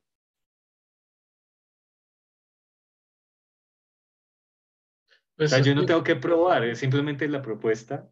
O sea, los que tendrían que probar que existe una verdad absoluta y no se puede son ustedes. Yo lo que estoy diciendo es como, dejemos de pensar en verdad absoluta, en verdad por correspondencia con una realidad absoluta. Hablemos de la manera como, como lo hacemos en la práctica. Nosotros asumimos que es verdadero lo que nos sirve. Es que yo, pensemos, que, pensemos que, es, que, que es más precisamente lo que nos sirve más allá del, del diccionario eh, definamos unos criterios de cuál sería la mega utilidad que buscaríamos todos los seres humanos. Pero pues es más fácil creer que la verdad es, utilidad que resolver el problema de si existe una verdad absoluta. Eso no se puede resolver. Lo que pasa es que cuando lo plantea, lo entiendo y lo comparto y me paro en su posición para entenderla completamente, pero aquí es cuando vuelvo, no, no, lo voy a volver a plantear porque nos devolveríamos mucho en el podcast. O sea, yo digo, ok, la verdad absoluta no existe, simplemente es una verdad, se aproxima por parte de la ciencia, eh, la verdad es más, pero entonces va la otra parte que ya la puse, cuando usted me dice entonces este conjunto de definiciones, vuelvo al marco referencial subjetivo que está construyendo sus propias palabras que pueden ser falseables todas o no, que todas pueden ser relativas o no, que todo lo que hemos hablado en este podcast puede ser todo totalmente falso porque todo es relativo y si usted dice que todo es relativo, todo puede ser relativo al, al lenguaje y si usted afirma que todo es relativo y está diciendo que es una verdad absoluta la relatividad del lenguaje usted dice que no es relativa a la, parte de lenguaje y por eso cuando pienso que le hice esta serie de preguntas, desde mi perspectiva creo que no, no me logró responder bien cuando le dije si esta metalingüística o esa subjetividad sería capaz de, a, esa, a esas características sería capaz de llegar a otra civilización. Y cuando le hice esa serie de preguntas, usted al final me dijo, claro, porque si por ejemplo mi gato le corre la comida, sabe dónde está, y para usted eso es cierto que otra civilización, otra especie de las abejas podrían llegar a eso. Usted me dijo sí, le dije eso sí como verdad absoluta, y me dijo sí porque sería un dogma. Y entonces entra como en el círculo paradójico, un razonamiento circular que, o sea, si me entiende, cuando, cuando ya lo acepto y digo, da, la verdad absoluta no existe, está desde su posición como la plantea, me encierro en esa posición de que si usted dice que es relativa, está volviendo a decir que es absoluta porque esa es, porque esa es una verdad, dice que es una verdad porque corresponde y porque es útil para entender cosas, pero esos conceptos de útil, entonces también son verdades absolutas, decir que la verdad es a lo útil, a lo que corresponde, y el, concepto que usted dice de mega utilidad también sería un, un, concepto dentro del marco referencial de nuestro lenguaje, casi que prácticamente tendría que, para confirmar esto, ser un, ente que esté fuera de toda nuestra subjetividad y mentalidad, que esté fuera de nuestro lenguaje, y él desde afuera sí lograra decir, ah, esa sí es la verdad absoluta, y eso no es verdad absoluta, porque el man dentro de su propia realidad fuera de nuestra realidad, podría confirmarlo, pero si usted me lo confirma diciendo que o sea, no estoy diciendo que la verdad absoluta no existe por ese marco referencial, por esa subjetividad, por, ese, por toda esa cuestión de cosas, y dentro de ese mismo marco define que es relativa casi como una verdad absoluta. Es como, es como que se cae todo por, por paradójicamente hablando. Entonces, si, si digo por lo menos en términos de coherencia, si digo la verdad absoluta sí existe, y eso que acabo de decir es una verdad absoluta, por lo menos no hay paradojas y no hay contradicciones, por lo menos me evito las paradojas, al menos al punto de paradojas. Evitemos, evitemos el, el ejemplo de las dos civilizaciones que entienden un mismo fenómeno, curiosamente entienden un mismo fenómeno que en su interpretación subjetiva, claro, pero el mismo fenómeno lo representan eh, igual, o sea, lo entienden igual. Eh, nos volvemos dentro de esa subjetividad a decir o sea, simplemente eliminemos todo eso y decir si digo la verdad absoluta si existe, ya soy coherente con mi propio argumento, no creo una paradoja. Por lo menos. Pero sí, sí lo a entender, o sea, sí, sí le entiendo muy bien toda la perspectiva de lo que nos ha explicado. Y de hecho pienso que al comienzo uno de los fallos que tenía que he logrado captar a través de la conversación es esta diferenciación entre realidad y verdad que pienso que creo que sí estaba, los estaba mezclando y los estaba utilizando mal, tener esta conceptualización mal hecha. Eh, bueno, eso fue una, otra, secuencia resbaladiza muy, compleja. Eh, a ver, hay, hay, una cosa en el pragmatismo que se llaman acuerdos traslapados, que nos sirve para entender qué es la objetividad. ¿sí? Eh, lo que yo estoy insistiendo es, si imaginamos la objetividad como una realidad independiente de nosotros, no tenemos cómo conocerla. ¿Sí? Tendríamos que hacer como los, como, como, los escépticos que llegaban al punto después de pensar en, esto, de decir, la realidad no existe y si existiera, no la podría conocer y si la pudiera conocer, no la podría comunicar. ¿Sí? Entonces, o sea, si defender la verdad absoluta, eh, defender eso como criterio de, de verdad, eso es una bomba sobre los fundamentos del conocimiento humano por ahí no va, ¿sí? Entonces, pero, pero sí hay objetividad, entonces uno puede entender objetividad como eso, como que desde diferentes lenguajes, contextos, culturas, momentos históricos, se creen diálogos, se establezcan criterios para saber cuándo algo corresponde, cuándo algo es coherente, cuándo algo se puede considerar evidencia, cuáles son los cambios que se dan en el uso de las palabras. Y en la medida en que todo eso se vaya como traslapando, teniendo diálogos uno va creando objetividad, ¿sí? Y a mí no me desagrada el, el, experimento de las civilizaciones. Creo que la humanidad en algún momento va a tener que plantearse la verdad en relación con otras formas de vida. Pero ahí hay algo en, común, es que compartimos el mismo universo. Eh, cuando una civilización descubra o sea capaz de formular el orden del universo en términos de leyes físicas, adquiere más poder que una, como, que una civilización que no lo hace así. Entonces eso llevará a que descubran la teoría de la relatividad y si descubren la teoría de la relatividad pueden viajar a través del espacio y podrán encontrarse con nosotros y hablar. ¿sí? Pero, eh, pero es porque les resulta útil. Todo esto es porque las creencias, las leyes, las nociones les, les, les resultan útil. No, no veo dónde está la contradicción. Ahí. Pues la única contradicción que veo es en el tema puntual de la verdad absoluta, es decir, comparto todo lo que acaba de decir, digamos que yo comparto el tema en que dicen que lleguemos a acuerdos mancomunados con todas las sociedades, comunidades del mundo para llegar a conclusiones que puedan ser más objetivas o más cercanas a una verdad o más cercanas a una conclusión. Para, ya, ya, entiendo. Cuando, cuando, una verdad es útil, es una verdad útil porque se considera que es verdad desde esa perspectiva y en ciertos casos porque pienso que pues lo que estábamos hablando, lo que dije yo en un momento y el ejemplo de Germán, pienso que toman ese pedazo de utilidad y pienso también que la parte de la correspondencia eh, se pierde cuando no hay ciencia. Eh, o sea, entiendo todo y también estoy de acuerdo con eso, con llegar a acuerdos eh, que estén todos en la misma posición, que lleguen al mismo objetivo, que se plantee por la, igual los juicios de valor positivos como bienestar, eh, tranquilidad, paz mundial, eh, que sean herramientas que sirvan para construir sociedad, para construir comunidad. O sea, yo estoy de acuerdo con todo eso y que eso se podrían llegar como definiciones de verdad en nuestro lenguaje, entre nuestra propia subjetividad, como esa metasubjetividad, eh, pues estoy de acuerdo.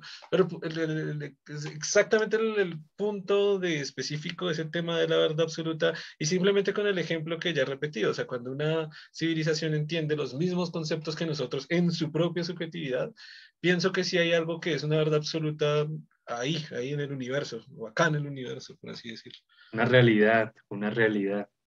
Sí, una realidad, también, una realidad también. Digamos que en esta ah, conversación, como le dije antes, entendí la diferencia entre las dos cosas y pensé. Si tú me preguntas si, si yo creo que existe una realidad común con unas estructuras que podemos conocer varias formas de vida, sí. Ok, a través de... Ahora me preguntas, si esto es una verdad absoluta, no, es una creencia. A, a, través de esa realidad no se puede llegar a una verdad absoluta si es una realidad y para todos los seres del universo es yo, yo no creo, yo no creo, y aunque, creyera, aunque creyera, eso no se puede demostrar. Eso, o sea, es, es una discusión completamente inútil. La demostración no es, no es, que diferentes civilizaciones puedan llegar a la misma conclusión en su propio lenguaje. ¿Por qué pensar no, eso? No, eso, eso, eso no demuestra que exista una misma verdad absoluta compartida. ¿Por qué? Eh, lo, que, lo que demuestra es que tienen un contexto con, con características similares o un contexto compartido. Claro, y ahí está la verdad absoluta, porque es el mismo universo. Pero ¿por qué? tú el que tienes que demostrar eso. ¿Por qué tener un contexto Esa es la demostración. Por eso, por eso, mi pregunta fue, ¿por qué usted cree que no? Porque mi demostración es esa, usted me está diciendo, bueno, no, voy, a voy a ponerlo de otra manera. Eh, para que dos civilizaciones se comuniquen efectivamente. Pero yo nunca he dicho comunicar, es que siempre mete usted la comunicación entre las dos. Para que, está bien, para que dos civilizaciones descubran lo mismo sin comunicarse. ¿Sí? perfecto. Eh, para que dos civilizaciones descubran lo, lo, mismo sin comunicarse, así como en la historia de la ciencia muchos científicos han descubierto simultáneamente lo mismo sin comunicarse, ¿sí? se necesita un contexto común, eh, porque viven en un mundo con características compartidas, porque, porque en el caso de los científicos han heredado lenguajes y valores culturales y dinámicas sociales que, que favorecen sus, sus, ideas también. En el caso de estas civilizaciones, viven en, eh, seguramente eh, en un contexto que le presenta desafíos similares. ¿sí? Eh, las civilizaciones exitosas, por ejemplo, crecen en, en, cantidad, entonces tienen que desarrollar las matemáticas para organizarse. ¿sí? Pero eso no significa que, no sé, como que los números sean verdades absolutas. De acuerdo. Lo que significa es que, Totalmente de acuerdo. Lo que significa es que su contexto tiene unas características que le exigen eh, adaptarse y, y cuando dan con ciertas nociones se adaptan con más eficiencia que, que con otras. ¿sí? Eh, pero, o sea, decir que hay un contexto no es eh, decir que hay una verdad absoluta, no es una prueba de que exista una verdad absoluta, independientemente de ellos. Es que mi, mi, prueba no es el contexto, mi prueba es a la conclusión a la que llegan dos civilizaciones completamente diferentes. No, pues no es el contexto. Decimos, claro, nosotros decimos que, que o sea, sí, o sea, sí que es por el contexto. Es que, es que, es que, es que, piensa lo, que, lo asombroso, lo asombroso de un descubrimiento simultáneo que no se ha comunicado es que ambos descubren cosas útiles. Eso es lo asombroso. Confundimos la utilidad con una verdad absoluta, con la realidad, pero pues si lo pensamos bien no sirve de nada. Lo que importa es que les sea útil para, por ejemplo, descubrir la teoría de la relatividad. Si lo descubren en otro planeta, eso les va a permitir hacer viajes especiales. O sea, un, un, una civilización que desarrolla tecnología, pero sin teoría de la relatividad, se pierde apenas intenta escapar de su sistema solar, se pierde. No son capaces de calcular. Por ejemplo, aquí a este punto, vuelvo a entenderlo y vuelvo a decir, ok, quizás la verdad absoluta esté limitada a todos los lenguajes de todas las especies y lo que estoy confundiendo es la realidad. Y digo, ya, ya lo dije, y digo, ok, entiendo. Pero entonces si digo que la verdad relativa y si lo que acabé de decir es totalmente falso y totalmente inexistente, si digo que la verdad absoluta no existe. No, no, no, no se sigue. No, no, se sigue, no se sigue. Calma, calma. No se sigue. Necesito un filósofo. no, se, no se sigue. Que la verdad sea relativa a los esquemas conceptuales, que la verdad sea un, una característica del lenguaje, no implica es que te entras en pánico, ¿no? Como que no Ah, es que, que, que esto no sea falso. entro en Sí. incoherencia, en, en, en- eso no, no, No no. significa que todo, que todo sea falso, ¿no? Mi cerebro no permite incoherencias. pero, pero ¿cómo si permiten lo de la verdad absoluta, que es tremenda incoherencia? Porque Eh, se lo acabo de mostrar de esta forma en dos eh, civilizaciones externas, eh, diferentes. Porque, se, y, le, y le acabo de decir, se hace mucho más coherente decir la verdad absoluta sí existe. Y eso que acabo de decir es una verdad absoluta. ¿Dónde está la coherencia? Ahí está la coherencia. Si me pregunta dónde tengo la coherencia, justo está la coherencia. Si me dice, no, la verdad relativa porque todo está expuesto dentro de subjetividad y son dos especies porque el contexto. Ok, eso no es verdad, porque la verdad relativa, entonces eso no es verdad. Entonces, o, no No, es es- es verdad que hay- o hay esa verdad es absoluta. Cuando, cuando, cuando, cuando, o sea, yo estoy diciendo que es relativa al lenguaje. Cuando Claro. entras en pánico, dices que es como relativa, insinúas que es relativa al capricho. No, digo que es relativa al lenguaje. ¿Eso es una verdad absoluta? Pregunta, ¿sí o? No. Entonces puede ser falso. Es, es una propuesta metodológica. Sí, puede ser falso, como todas las ideas científicas. Entonces yo puedo tener razón diciendo que la Pero- verdad sí es absoluta, porque si eso es falso. Sí, pero, pero mi, correcto. en mi propuesta es que no te, es que te salgas de esos círculos viciosos. ¿Cómo? Sáqueme, sáqueme porque no puedo. Te, te salgas de, de esos círculos No viciosos y te des cuenta La paradoja. cómo se sale, cómo se sale uno. Es como, por ejemplo, eh, alguien te rompe el corazón y tú Ah. crees que para, para curar tu corazón tienes que entender por qué esa persona hizo lo que hizo. Y no sabes, y entonces entras en un bucle, ¿sí? Y ese bucle te hace profundamente infeliz y te llena de angustia y pánico. Pero porque un bucle que si con Sí. eso entiende, entiende la razón y el contexto. Pero hay, muchas, o sea, primero hay muchas situaciones en donde no puedes saber qué fue lo que pasó, Ok, porque esa persona. Y Sí. por otro lado, también, si usted investiga un poco, muchas personas, aun cuando conozcan los motivos, eso no explica por qué pasó lo que pasó, ¿sí? Como que no, no, no alivia el dolor, más bien. ok, Sí. sí. Entonces, entonces, ¿cómo sale uno ahí del círculo vicioso? No es conociendo exactamente qué fue lo que pasó en la realidad, ¿sí? Sino que es cómo lo asumimos. Tú sales de un círculo vicioso cuando aceptas que tienes que adoptar las medidas necesarias para seguir adelante. Es decir, tú sales de un círculo vicioso no resolviendo cuál es la realidad, sino inclinándote a la actitud de veamos qué es útil. Pero no es la Sí. realidad, usted mismo nos ha corregido que no es la realidad, sino la verdad. O sea, usted acabó de decir la realidad.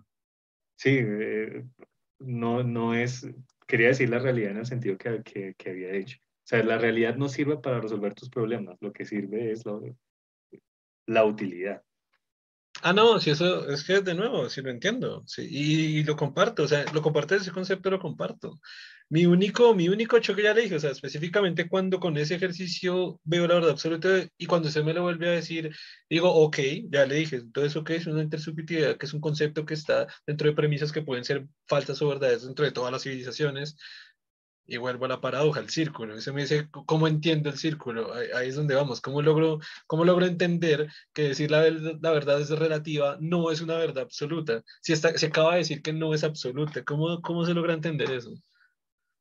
Eh, no, pues, o sea, no, no, es una, no es una verdad absoluta, es una verdad que también está en el marco del lenguaje. Es Claro, una verdad que se revisa constantemente. Eso en hermenéutica claro. lo llaman el, lo llaman el círculo hermenéutico. Sí, es, es angus, como que la base de comprender algo es entrar como en, en este círculo de comprensión, pero sin angustia. O sea, como que no se tiene que resolver. No se Es tiene que resolver. angustia, cuál- se, me angustia se resuelve tan fácil como la verdad absoluta sí existe y esta es una verdad Como- absoluta. como, Es que- es si quieres, si como, como mantra, el hecho de que no haya verdades absolutas no implica que no haya objetividad. La objetividad es posible. Las realidades absolutas, no. Bueno, las verdades absolutas, perdón. Ah, bueno. Nos está diciendo que Ahora. nos confundimos y se confunde también. Sí. Me tiene loco. Eh, la- si usted entiende objetividad como correspondencia con la realidad que no cambia allá, independiente de, de lo que podemos conocer, usted no puede conocer eso. Nunca lo va a poder resolver. Usted, ahí sí, como el ejemplo de Germán, hay gente, hay gente súper tranquila que cree que la ciencia o la religión le da un acceso a la, a la realidad absoluta. Tremendo autoengaño. Eso no tiene ningún sentido. Es una tranquilidad completamente falsa. ¿sí? Eh, lo más honesto que podemos hacer es como, miren, no, no tenemos certezas, no, no sabemos si nuestras ideas corresponden con la realidad independiente del pensamiento, de la conciencia, no sabemos. Eh, pero en este contexto en el que estamos, con las características del mundo en el que estamos, con el poder que nos dan las ideas, con el poder, con el poder de decisión, pues se va revelando ahí que lo que tenemos que resolver no es cuál es la realidad absoluta, lo que tenemos que resolver es qué es lo útil para movernos en este contexto que nos tocó vivir. Así sea una simulación de una, eh, de una civilización súper avanzada. Pues en este contexto, lo útil es lo que nos permite movernos por acá y tomar decisiones y viajar más lejos y vivir mejor y vivir en paz. Pero con esa conclusión se tendría que tomar como premisa que la verdad es relativa. Sí, todo, todo este rato lo estaba diciendo, solamente que a ti te espanta, la verdad relativa. La verdad relativa. Creo que lo, dice con una Pero no implica, pero no implica que... lo dice con una firmeza que, que, si yo le digo eso es una verdad absoluta y me dice no se cae, y me dice que sí, entonces sí existe. Es como, la, verdad, la verdad es relativa y eso se conoce dentro de la relatividad del lenguaje. Eh, dentro de esa relatividad del lenguaje podemos de todas maneras definir criterios de objetividad que nos permiten distinguir lo verdadero de lo falso. Cuando yo digo la verdad es, relativa, no significa que cualquier cosa sea verdad, ni significa que lo, lo que es verdadero, eh, sea como que si a uno le da la gana es falso. No, criterios dentro del mismo círculo de, este contexto lingüístico. Y también lo que afirmó antes, y también que esa expresión de que es relativa puede ser falsa completamente. Podría ser falsa pues, completamente. Pues, eh, pues algo que tienes como que siempre puedes revisar, como qué quiere decir que la verdad sea relativa, relativa a qué, eh, cuánto influye el lenguaje, cuánto influye eh, las relaciones de poder, cuánto influye eh, los instrumentos de observación.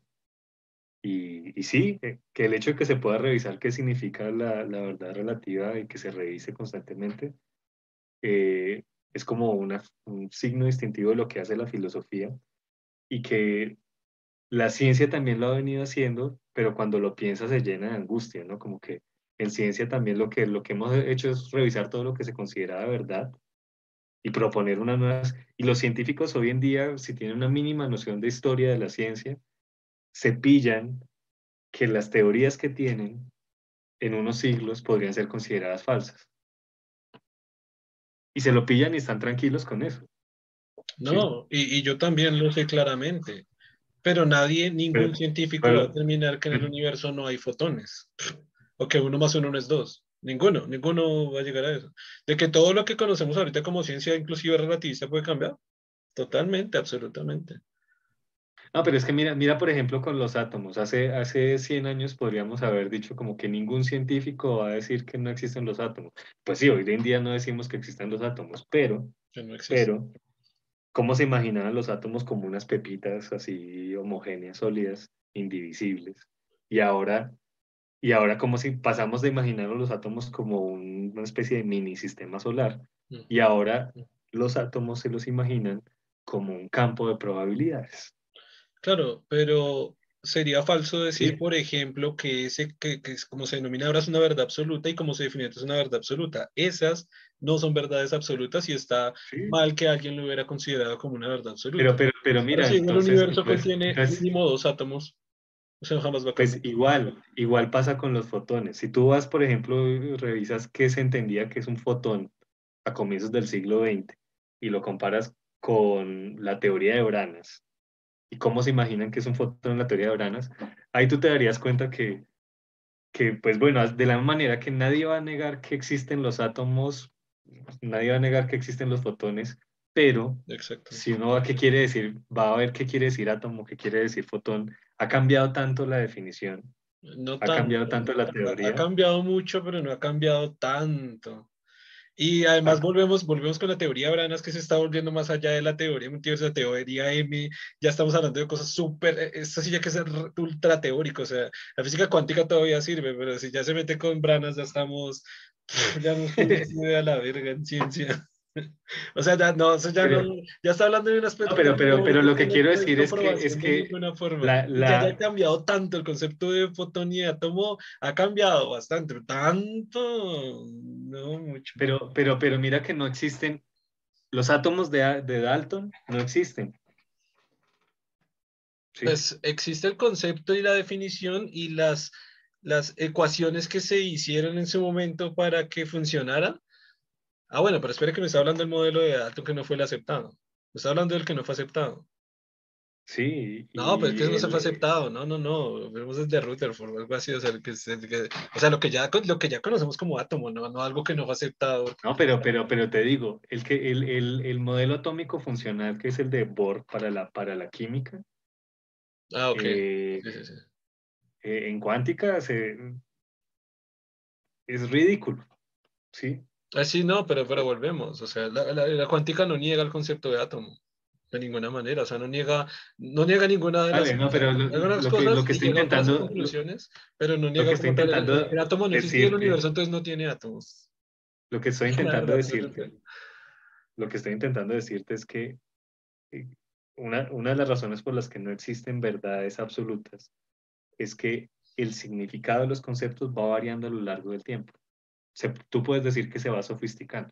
Entonces, claro, no, no podemos negar, no podemos negar la existencia del átomo, pero si somos más finitos, vamos a ver lo que entendía Dalton por átomo o lo que entendían Demócrito y Leucipo por átomo, pues eso no es lo que hay. Entonces, en cierto sentido, los átomos de Demócrito, Leucipo y Dalton no existen. Sí, totalmente, pero es que de, de nuevo, de nuevo ahí no me, no me he entendido cosas que he dicho varias veces y es la conceptualización y subjetividad entre subjetividad de las personas y los conceptos pueden variar de las formas que quieran, tanto como que otra civilización pueda tener una conceptualización y subjetivización brutalmente diferente. El güey va a llegar al concepto, de la forma que sea, de que existe en el átomo y de que el universo tiene átomos, que es una verdad absoluta. El güey va a llegar. Independiente, claro, estamos diciendo que, que cambia, y, bueno, comenzando que la percepción filosófica que se tenía de átomos era diferente a la que se tenía de, de, ciencia, y desde mi perspectiva, creo que a la gente le gusta romantizar de que, claro, desde los filósofos sabían que era un átomo, güey, esta gente, o sea, lo teorizó de una forma tan, es, que eso no tiene nada que ver, porque estamos hablando de ciencia y filosofía, cosas totalmente diferentes, uh, comparemos el átomo de ciencia de cuando nació y se descubrió como tal, al actual, y lo que le digo, ya, ya pueden cambiar el átomo y puede cambiar muchísimas cosas. El hecho de que en la realidad esté ahí, exista en la realidad, es una verdad absoluta. Diferenciando lo que es realidad, diferenciando lo que es verdad absoluta, pero como está en la realidad, pues es una verdad absoluta porque todos vamos a llegar a la misma conclusión. Todos me refiero en las civilizaciones hipotéticas que existan en el universo. Para, para ciertas mediciones, experimentos y modelos, el modelo de Bohr es práctico, útil y se considera verdadero como la química. Para otras, el modelo de, de atómico de Schrödinger es más preciso y se considera útil. En química no se puede utilizar, o sea, en química orgánica no se utiliza el, el de, de Schrödinger. Y, y, y, bueno, otra cosa que te quería decir es como no, la ciencia y la filosofía no están tan lejanas como tú piensas. Primero históricamente y segundo, Pero hacer filosofía, hacer no, filosofía no, es, no, están tan es decir cerca, lo que decía Demócrito. No están tan cerca como la gente romantiza que cree siempre que es o sea, un estrechismo así, sé que no están lejanas y de hecho sé que una deriva de la otra y sé que una evoluciona en cierta manera la otra, pero es que la gente cree que es que es una cosa así, y, o sea, lo que le digo, ahí hay, hay, hay como, hay como diferencias de, de, estilo de pensamiento, pero cuando los cosmólogos tipo Kaku, Hawking, eh, Sagan, quieren ir, o sea, quieren ir más allá de su estilo de pensamiento y pensar cómo es el universo, qué significa para la vida, y están haciendo filosofía inevitablemente. Pues la filosofía es patrimonio de la humanidad, incluyendo los científicos. Pero es que esa, esa filosofía desde mi perspectiva muy personal es la la adorable, es la hermosa, la filosofía que está basada en ciencia, en método científico. Y esto lo comparto con Stephen Hawking, que lo decía y lo afirmaba también, incluso con la frase que alguna vez lo hablamos hace mucho tiempo, de la filosofía está obsoleta. Literalmente, entre comillas, él lo dice y lo explica. lástima, lástima, que una persona tan inteligente haya sido tan ignorante en, en lo que significa la filosofía. Pues yo soy igual de ignorante a Stephen Hawking, eh, igual quisiera ser igual de ignorante así pues, pero pues, de ignorancia llega Pero para que nos demos cuenta, lo que estamos haciendo acá es filosofía. Y esto también lo hacen los científicos. Sí, pero basada en ciencia, por lo menos desde mi perspectiva, lo que he trabajado, digamos, de esta conversación, lo que he hablado un poco de filosofía tiene mucha contextualización y base científica. Desde mi perspectiva, incluso el tema de la verdad absoluta, si lo revisan en todo el podcast, no me he salido ni una sola vez de la concepción de verdad absoluta. De la ciencia no me he salido. Es un problema, sí, pero es un problema filosófico, que la, la ciencia no discute qué es la verdad, asume, eh, pero cuando tenemos que pensar qué es la verdad y definir criterios y métodos, estamos haciendo filosofía. O sea, es imposible de separar. A ver, y una característica de la mala filosofía una característica de la mala filosofía, como en el caso de Hawking, es que no se da cuenta que es filosofía. Ok, no. Cree que es... No, no, no, lo refuto porque no, no, no, lo conozco desde la perspectiva filosófica, de nuevo, no puedo decir nada. Pero, pero por lo menos mi pensamiento es coherente al de Hawking con su nivel de ignorancia y el mío debe ser 50 mil veces mayor, pero me gusta ese, esa perspectiva de Hawking. Bueno, porque es la persona que más admiro y que más he leído, de hecho, por la que le debo todo mi amor a la ciencia. Y pues esa perspectiva sí me parece muy interesante lo que, lo que plantea Hawking, pero ahora quiero escuchar lo que plantea Germán, que está como muy callado. Pues lo que planteo, el, mi problema con la filosofía y otras ramas no es, no es en sí la, el, el área como tal, sino su metodología, la metodología que se usa para llegar a la verdad. Digamos que la ventaja que, que tiene la, las ciencias que se planteó es el método científico, que funciona bastante bien porque permite que usted, lo que usted está planteando lo pueda mirar en, la realidad, o sea, pueda experimentarlo y ver que si mi verdad se ajusta, o sea, mi afirmación coincide con los hechos, coincide con lo que yo sé que está en, la, en lo, que, lo que funciona también. Y digamos, el problema con la filosofía es que por lo menos no conozco una metodología bien desarrollada para eso, o sea, cómo, o sea, qué metodología tiene, tiene la filosofía para lograr saber que ciertos, ciertos eh, planteamientos que ellos hacen, ciertas afirmaciones, realmente sí son ciertas. O sea, cómo hacer el, mismo, lo mismo, decir, ah, bueno, yo hice esta afirmación, cómo la experimento, cómo muestro que en la realidad eso, eso sí es así. Eso es el punto que yo no veo. Y que no veo inclusive no solo en la filosofía, sino en otras áreas, en las ciencias sociales o en otras áreas, lo que es una gran falencia, o sea, es, algo que le, es el talón de Aquiles que, hace que uno no confíe mucho en la filosofía porque no tiene esa metodología o no es muy clara cómo la, cómo la desarrollan, cómo, para que usted diga, ah, no, está aplicando mal, incorrectamente la filosofía, incorrectamente las ciencias sociales o otras áreas. Ese es el punto, digamos, en mi caso, que digamos, en, en caso de desconfiar un poco en la filosofía, en su noción de realmente si está expresando la realidad, si sus afirmaciones se acercan a la realidad o no.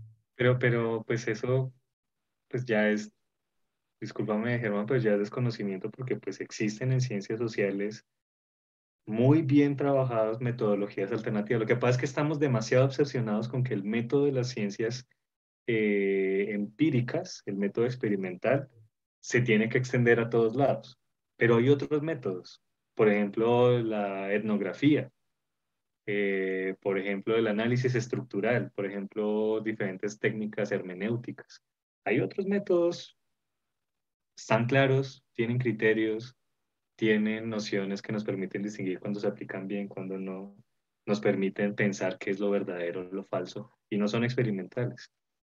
Lo que pasa es que todo eso tiene... ¿Cómo saben si, si no está, si no se, si no se se experimenta, si no se ven como un fenómeno que, que yo, ah, lo que yo pienso realmente lo puedo, lo puedo equiparar con lo que realmente está pasando en el exterior. ¿Cómo lo pues, saben? esa, esa, pregunta aplica también al método experimental. ¿Cómo hacemos para saber que el método experimental corresponde con la, con la realidad absoluta? No sabemos. No, no, no hablamos de realidad absoluta, sino de que obviamente yo estoy aplicando, o sea, me estoy mirando que mi fenómeno, como yo lo estoy mirando, también cuando lo experimento debe, debe verse en la realidad, debe afectarla ah, y debe generar los resultados. Pero, pero allá también, ¿no? Pues las, las, diferentes técnicas, por ejemplo, de sociología, tienen criterios para que te explican a ti eh, cuándo corresponde o cuándo no corresponde. O sea, esto es puro prejuicio de, de enseñanza de la ciencia, enseñanza dogmática de la ciencia, que es el monismo metodológico esa, esa, esa creencia y tácita de que el único método que nos da la realidad es el método experimental. Hay otros. Y para empezar, por ejemplo, no más en las ciencias empíricas, ah, muchas veces no se usa el método experimental, ¿no? Por ejemplo, en, en, en observaciones astronómicas no hay experimentos, porque no hay control de variables. Solo es observación y hermenéutica de la observación. Entonces, pues eso existe, Germán. No tienes confianza en, eh, piensas que las ciencias sociales y las filosofías no tienen métodos, pero los tienen y los discuten y los hicieron explícitos y se han refinado y funcionan. Pues métodos sí, pero no sé si experimentales y observacionales. No, no todos, pero, pero muchos sí. Por ejemplo, el puesto de la, de la etnografía es un método observacional, es un método que se podría decir experimental, pero le cambia, tiene muchas diferencias con el método experimental que se supone que se usa en química y física. Pero además que es un poco curioso porque también tiene que acudir a estadística y probabilidad y eso es ciencia y eso es la base de las ciencias, no sé si. O sea, se están basando de cierta forma. calma, calma, calma. Por, o sea, la estadística y la, y la, probabilidad son tan ciencia como la etnografía en la antropología. ¿sí? Y el método experimental las usa, la etnografía las usa, no hay ningún lío con eso. Pero es que miren nomás el lenguaje, ¿no? Como que tienen que recurrir a la ciencia, como si la ciencia fuera solamente las matemáticas, la química y la física. Eh, no, la antropología y la sociología también, solo que tienen métodos diferentes. y que esos métodos son compatibles con estos métodos se pueden hacer experimentos sociales, pero no se tienen que hacer experimentos sociales para sacar conclusiones acerca de cómo son las realidades sociales. Es que cuando dice que las matemáticas son igual de ciencia que la antropología, no lo creo porque incluso la ciencia, la matemática es más exacta que la física. Y me cuesta creer que la antropología sea más exacta o igual de exacta la matemática y más que la física. sí, es así. Porque no he dicho eso. No he dicho eso, pero son ciencia. Claro, es que es igual, es igual de ciencia la matemática. Y en segundo lugar, y no puede ser tan exacta, no, no creo que sea tan. Y en, y en, segundo lugar, em, yo te invitaría a que conocieras, por ejemplo, el trabajo de Fernando Salamea, que es eh, un matemático colombiano muy importante. Él es matemático y filósofo de las matemáticas.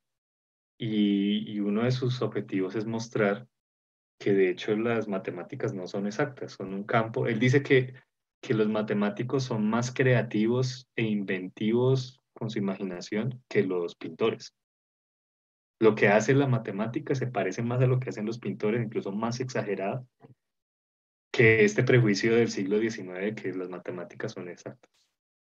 O sea que usted dice que si la antropología es más exacta que la matemática según sus fuentes. No, no, yo estoy diciendo que la exactitud no importa un carajo. Eh, Pero a mí pues, sí me importa la exactitud. La exactitud es, es, es, un invento estético.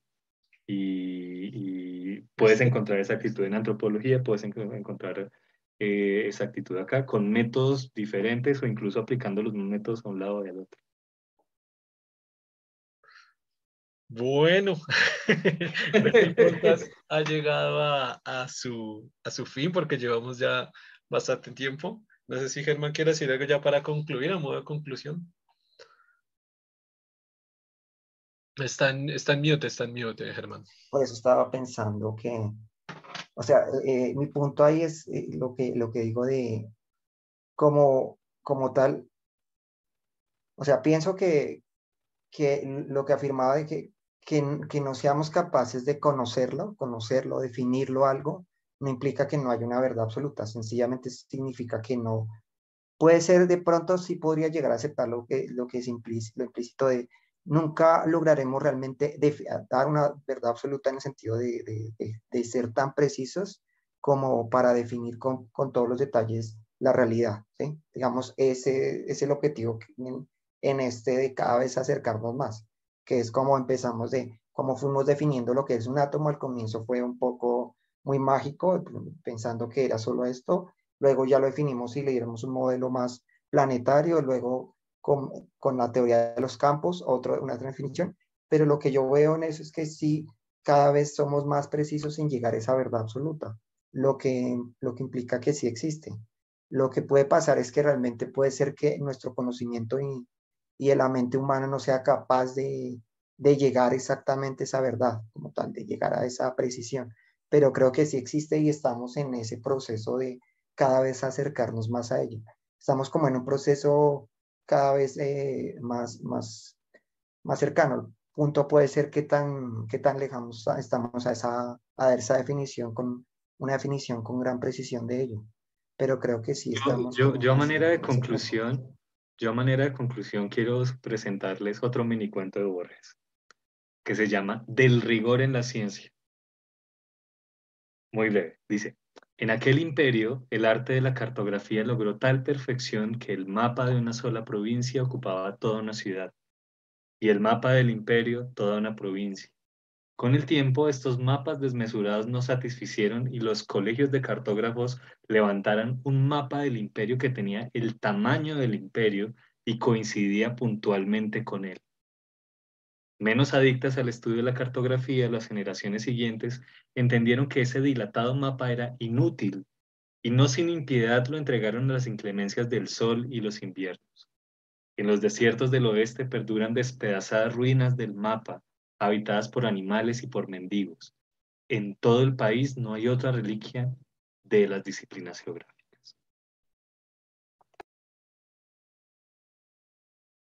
Ok.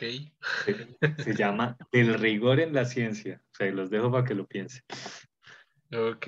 Eh, a modo de conclusión mía, pues bueno, me, digamos que me, me ha parecido, me pareció muy interesante toda la, la, conversación.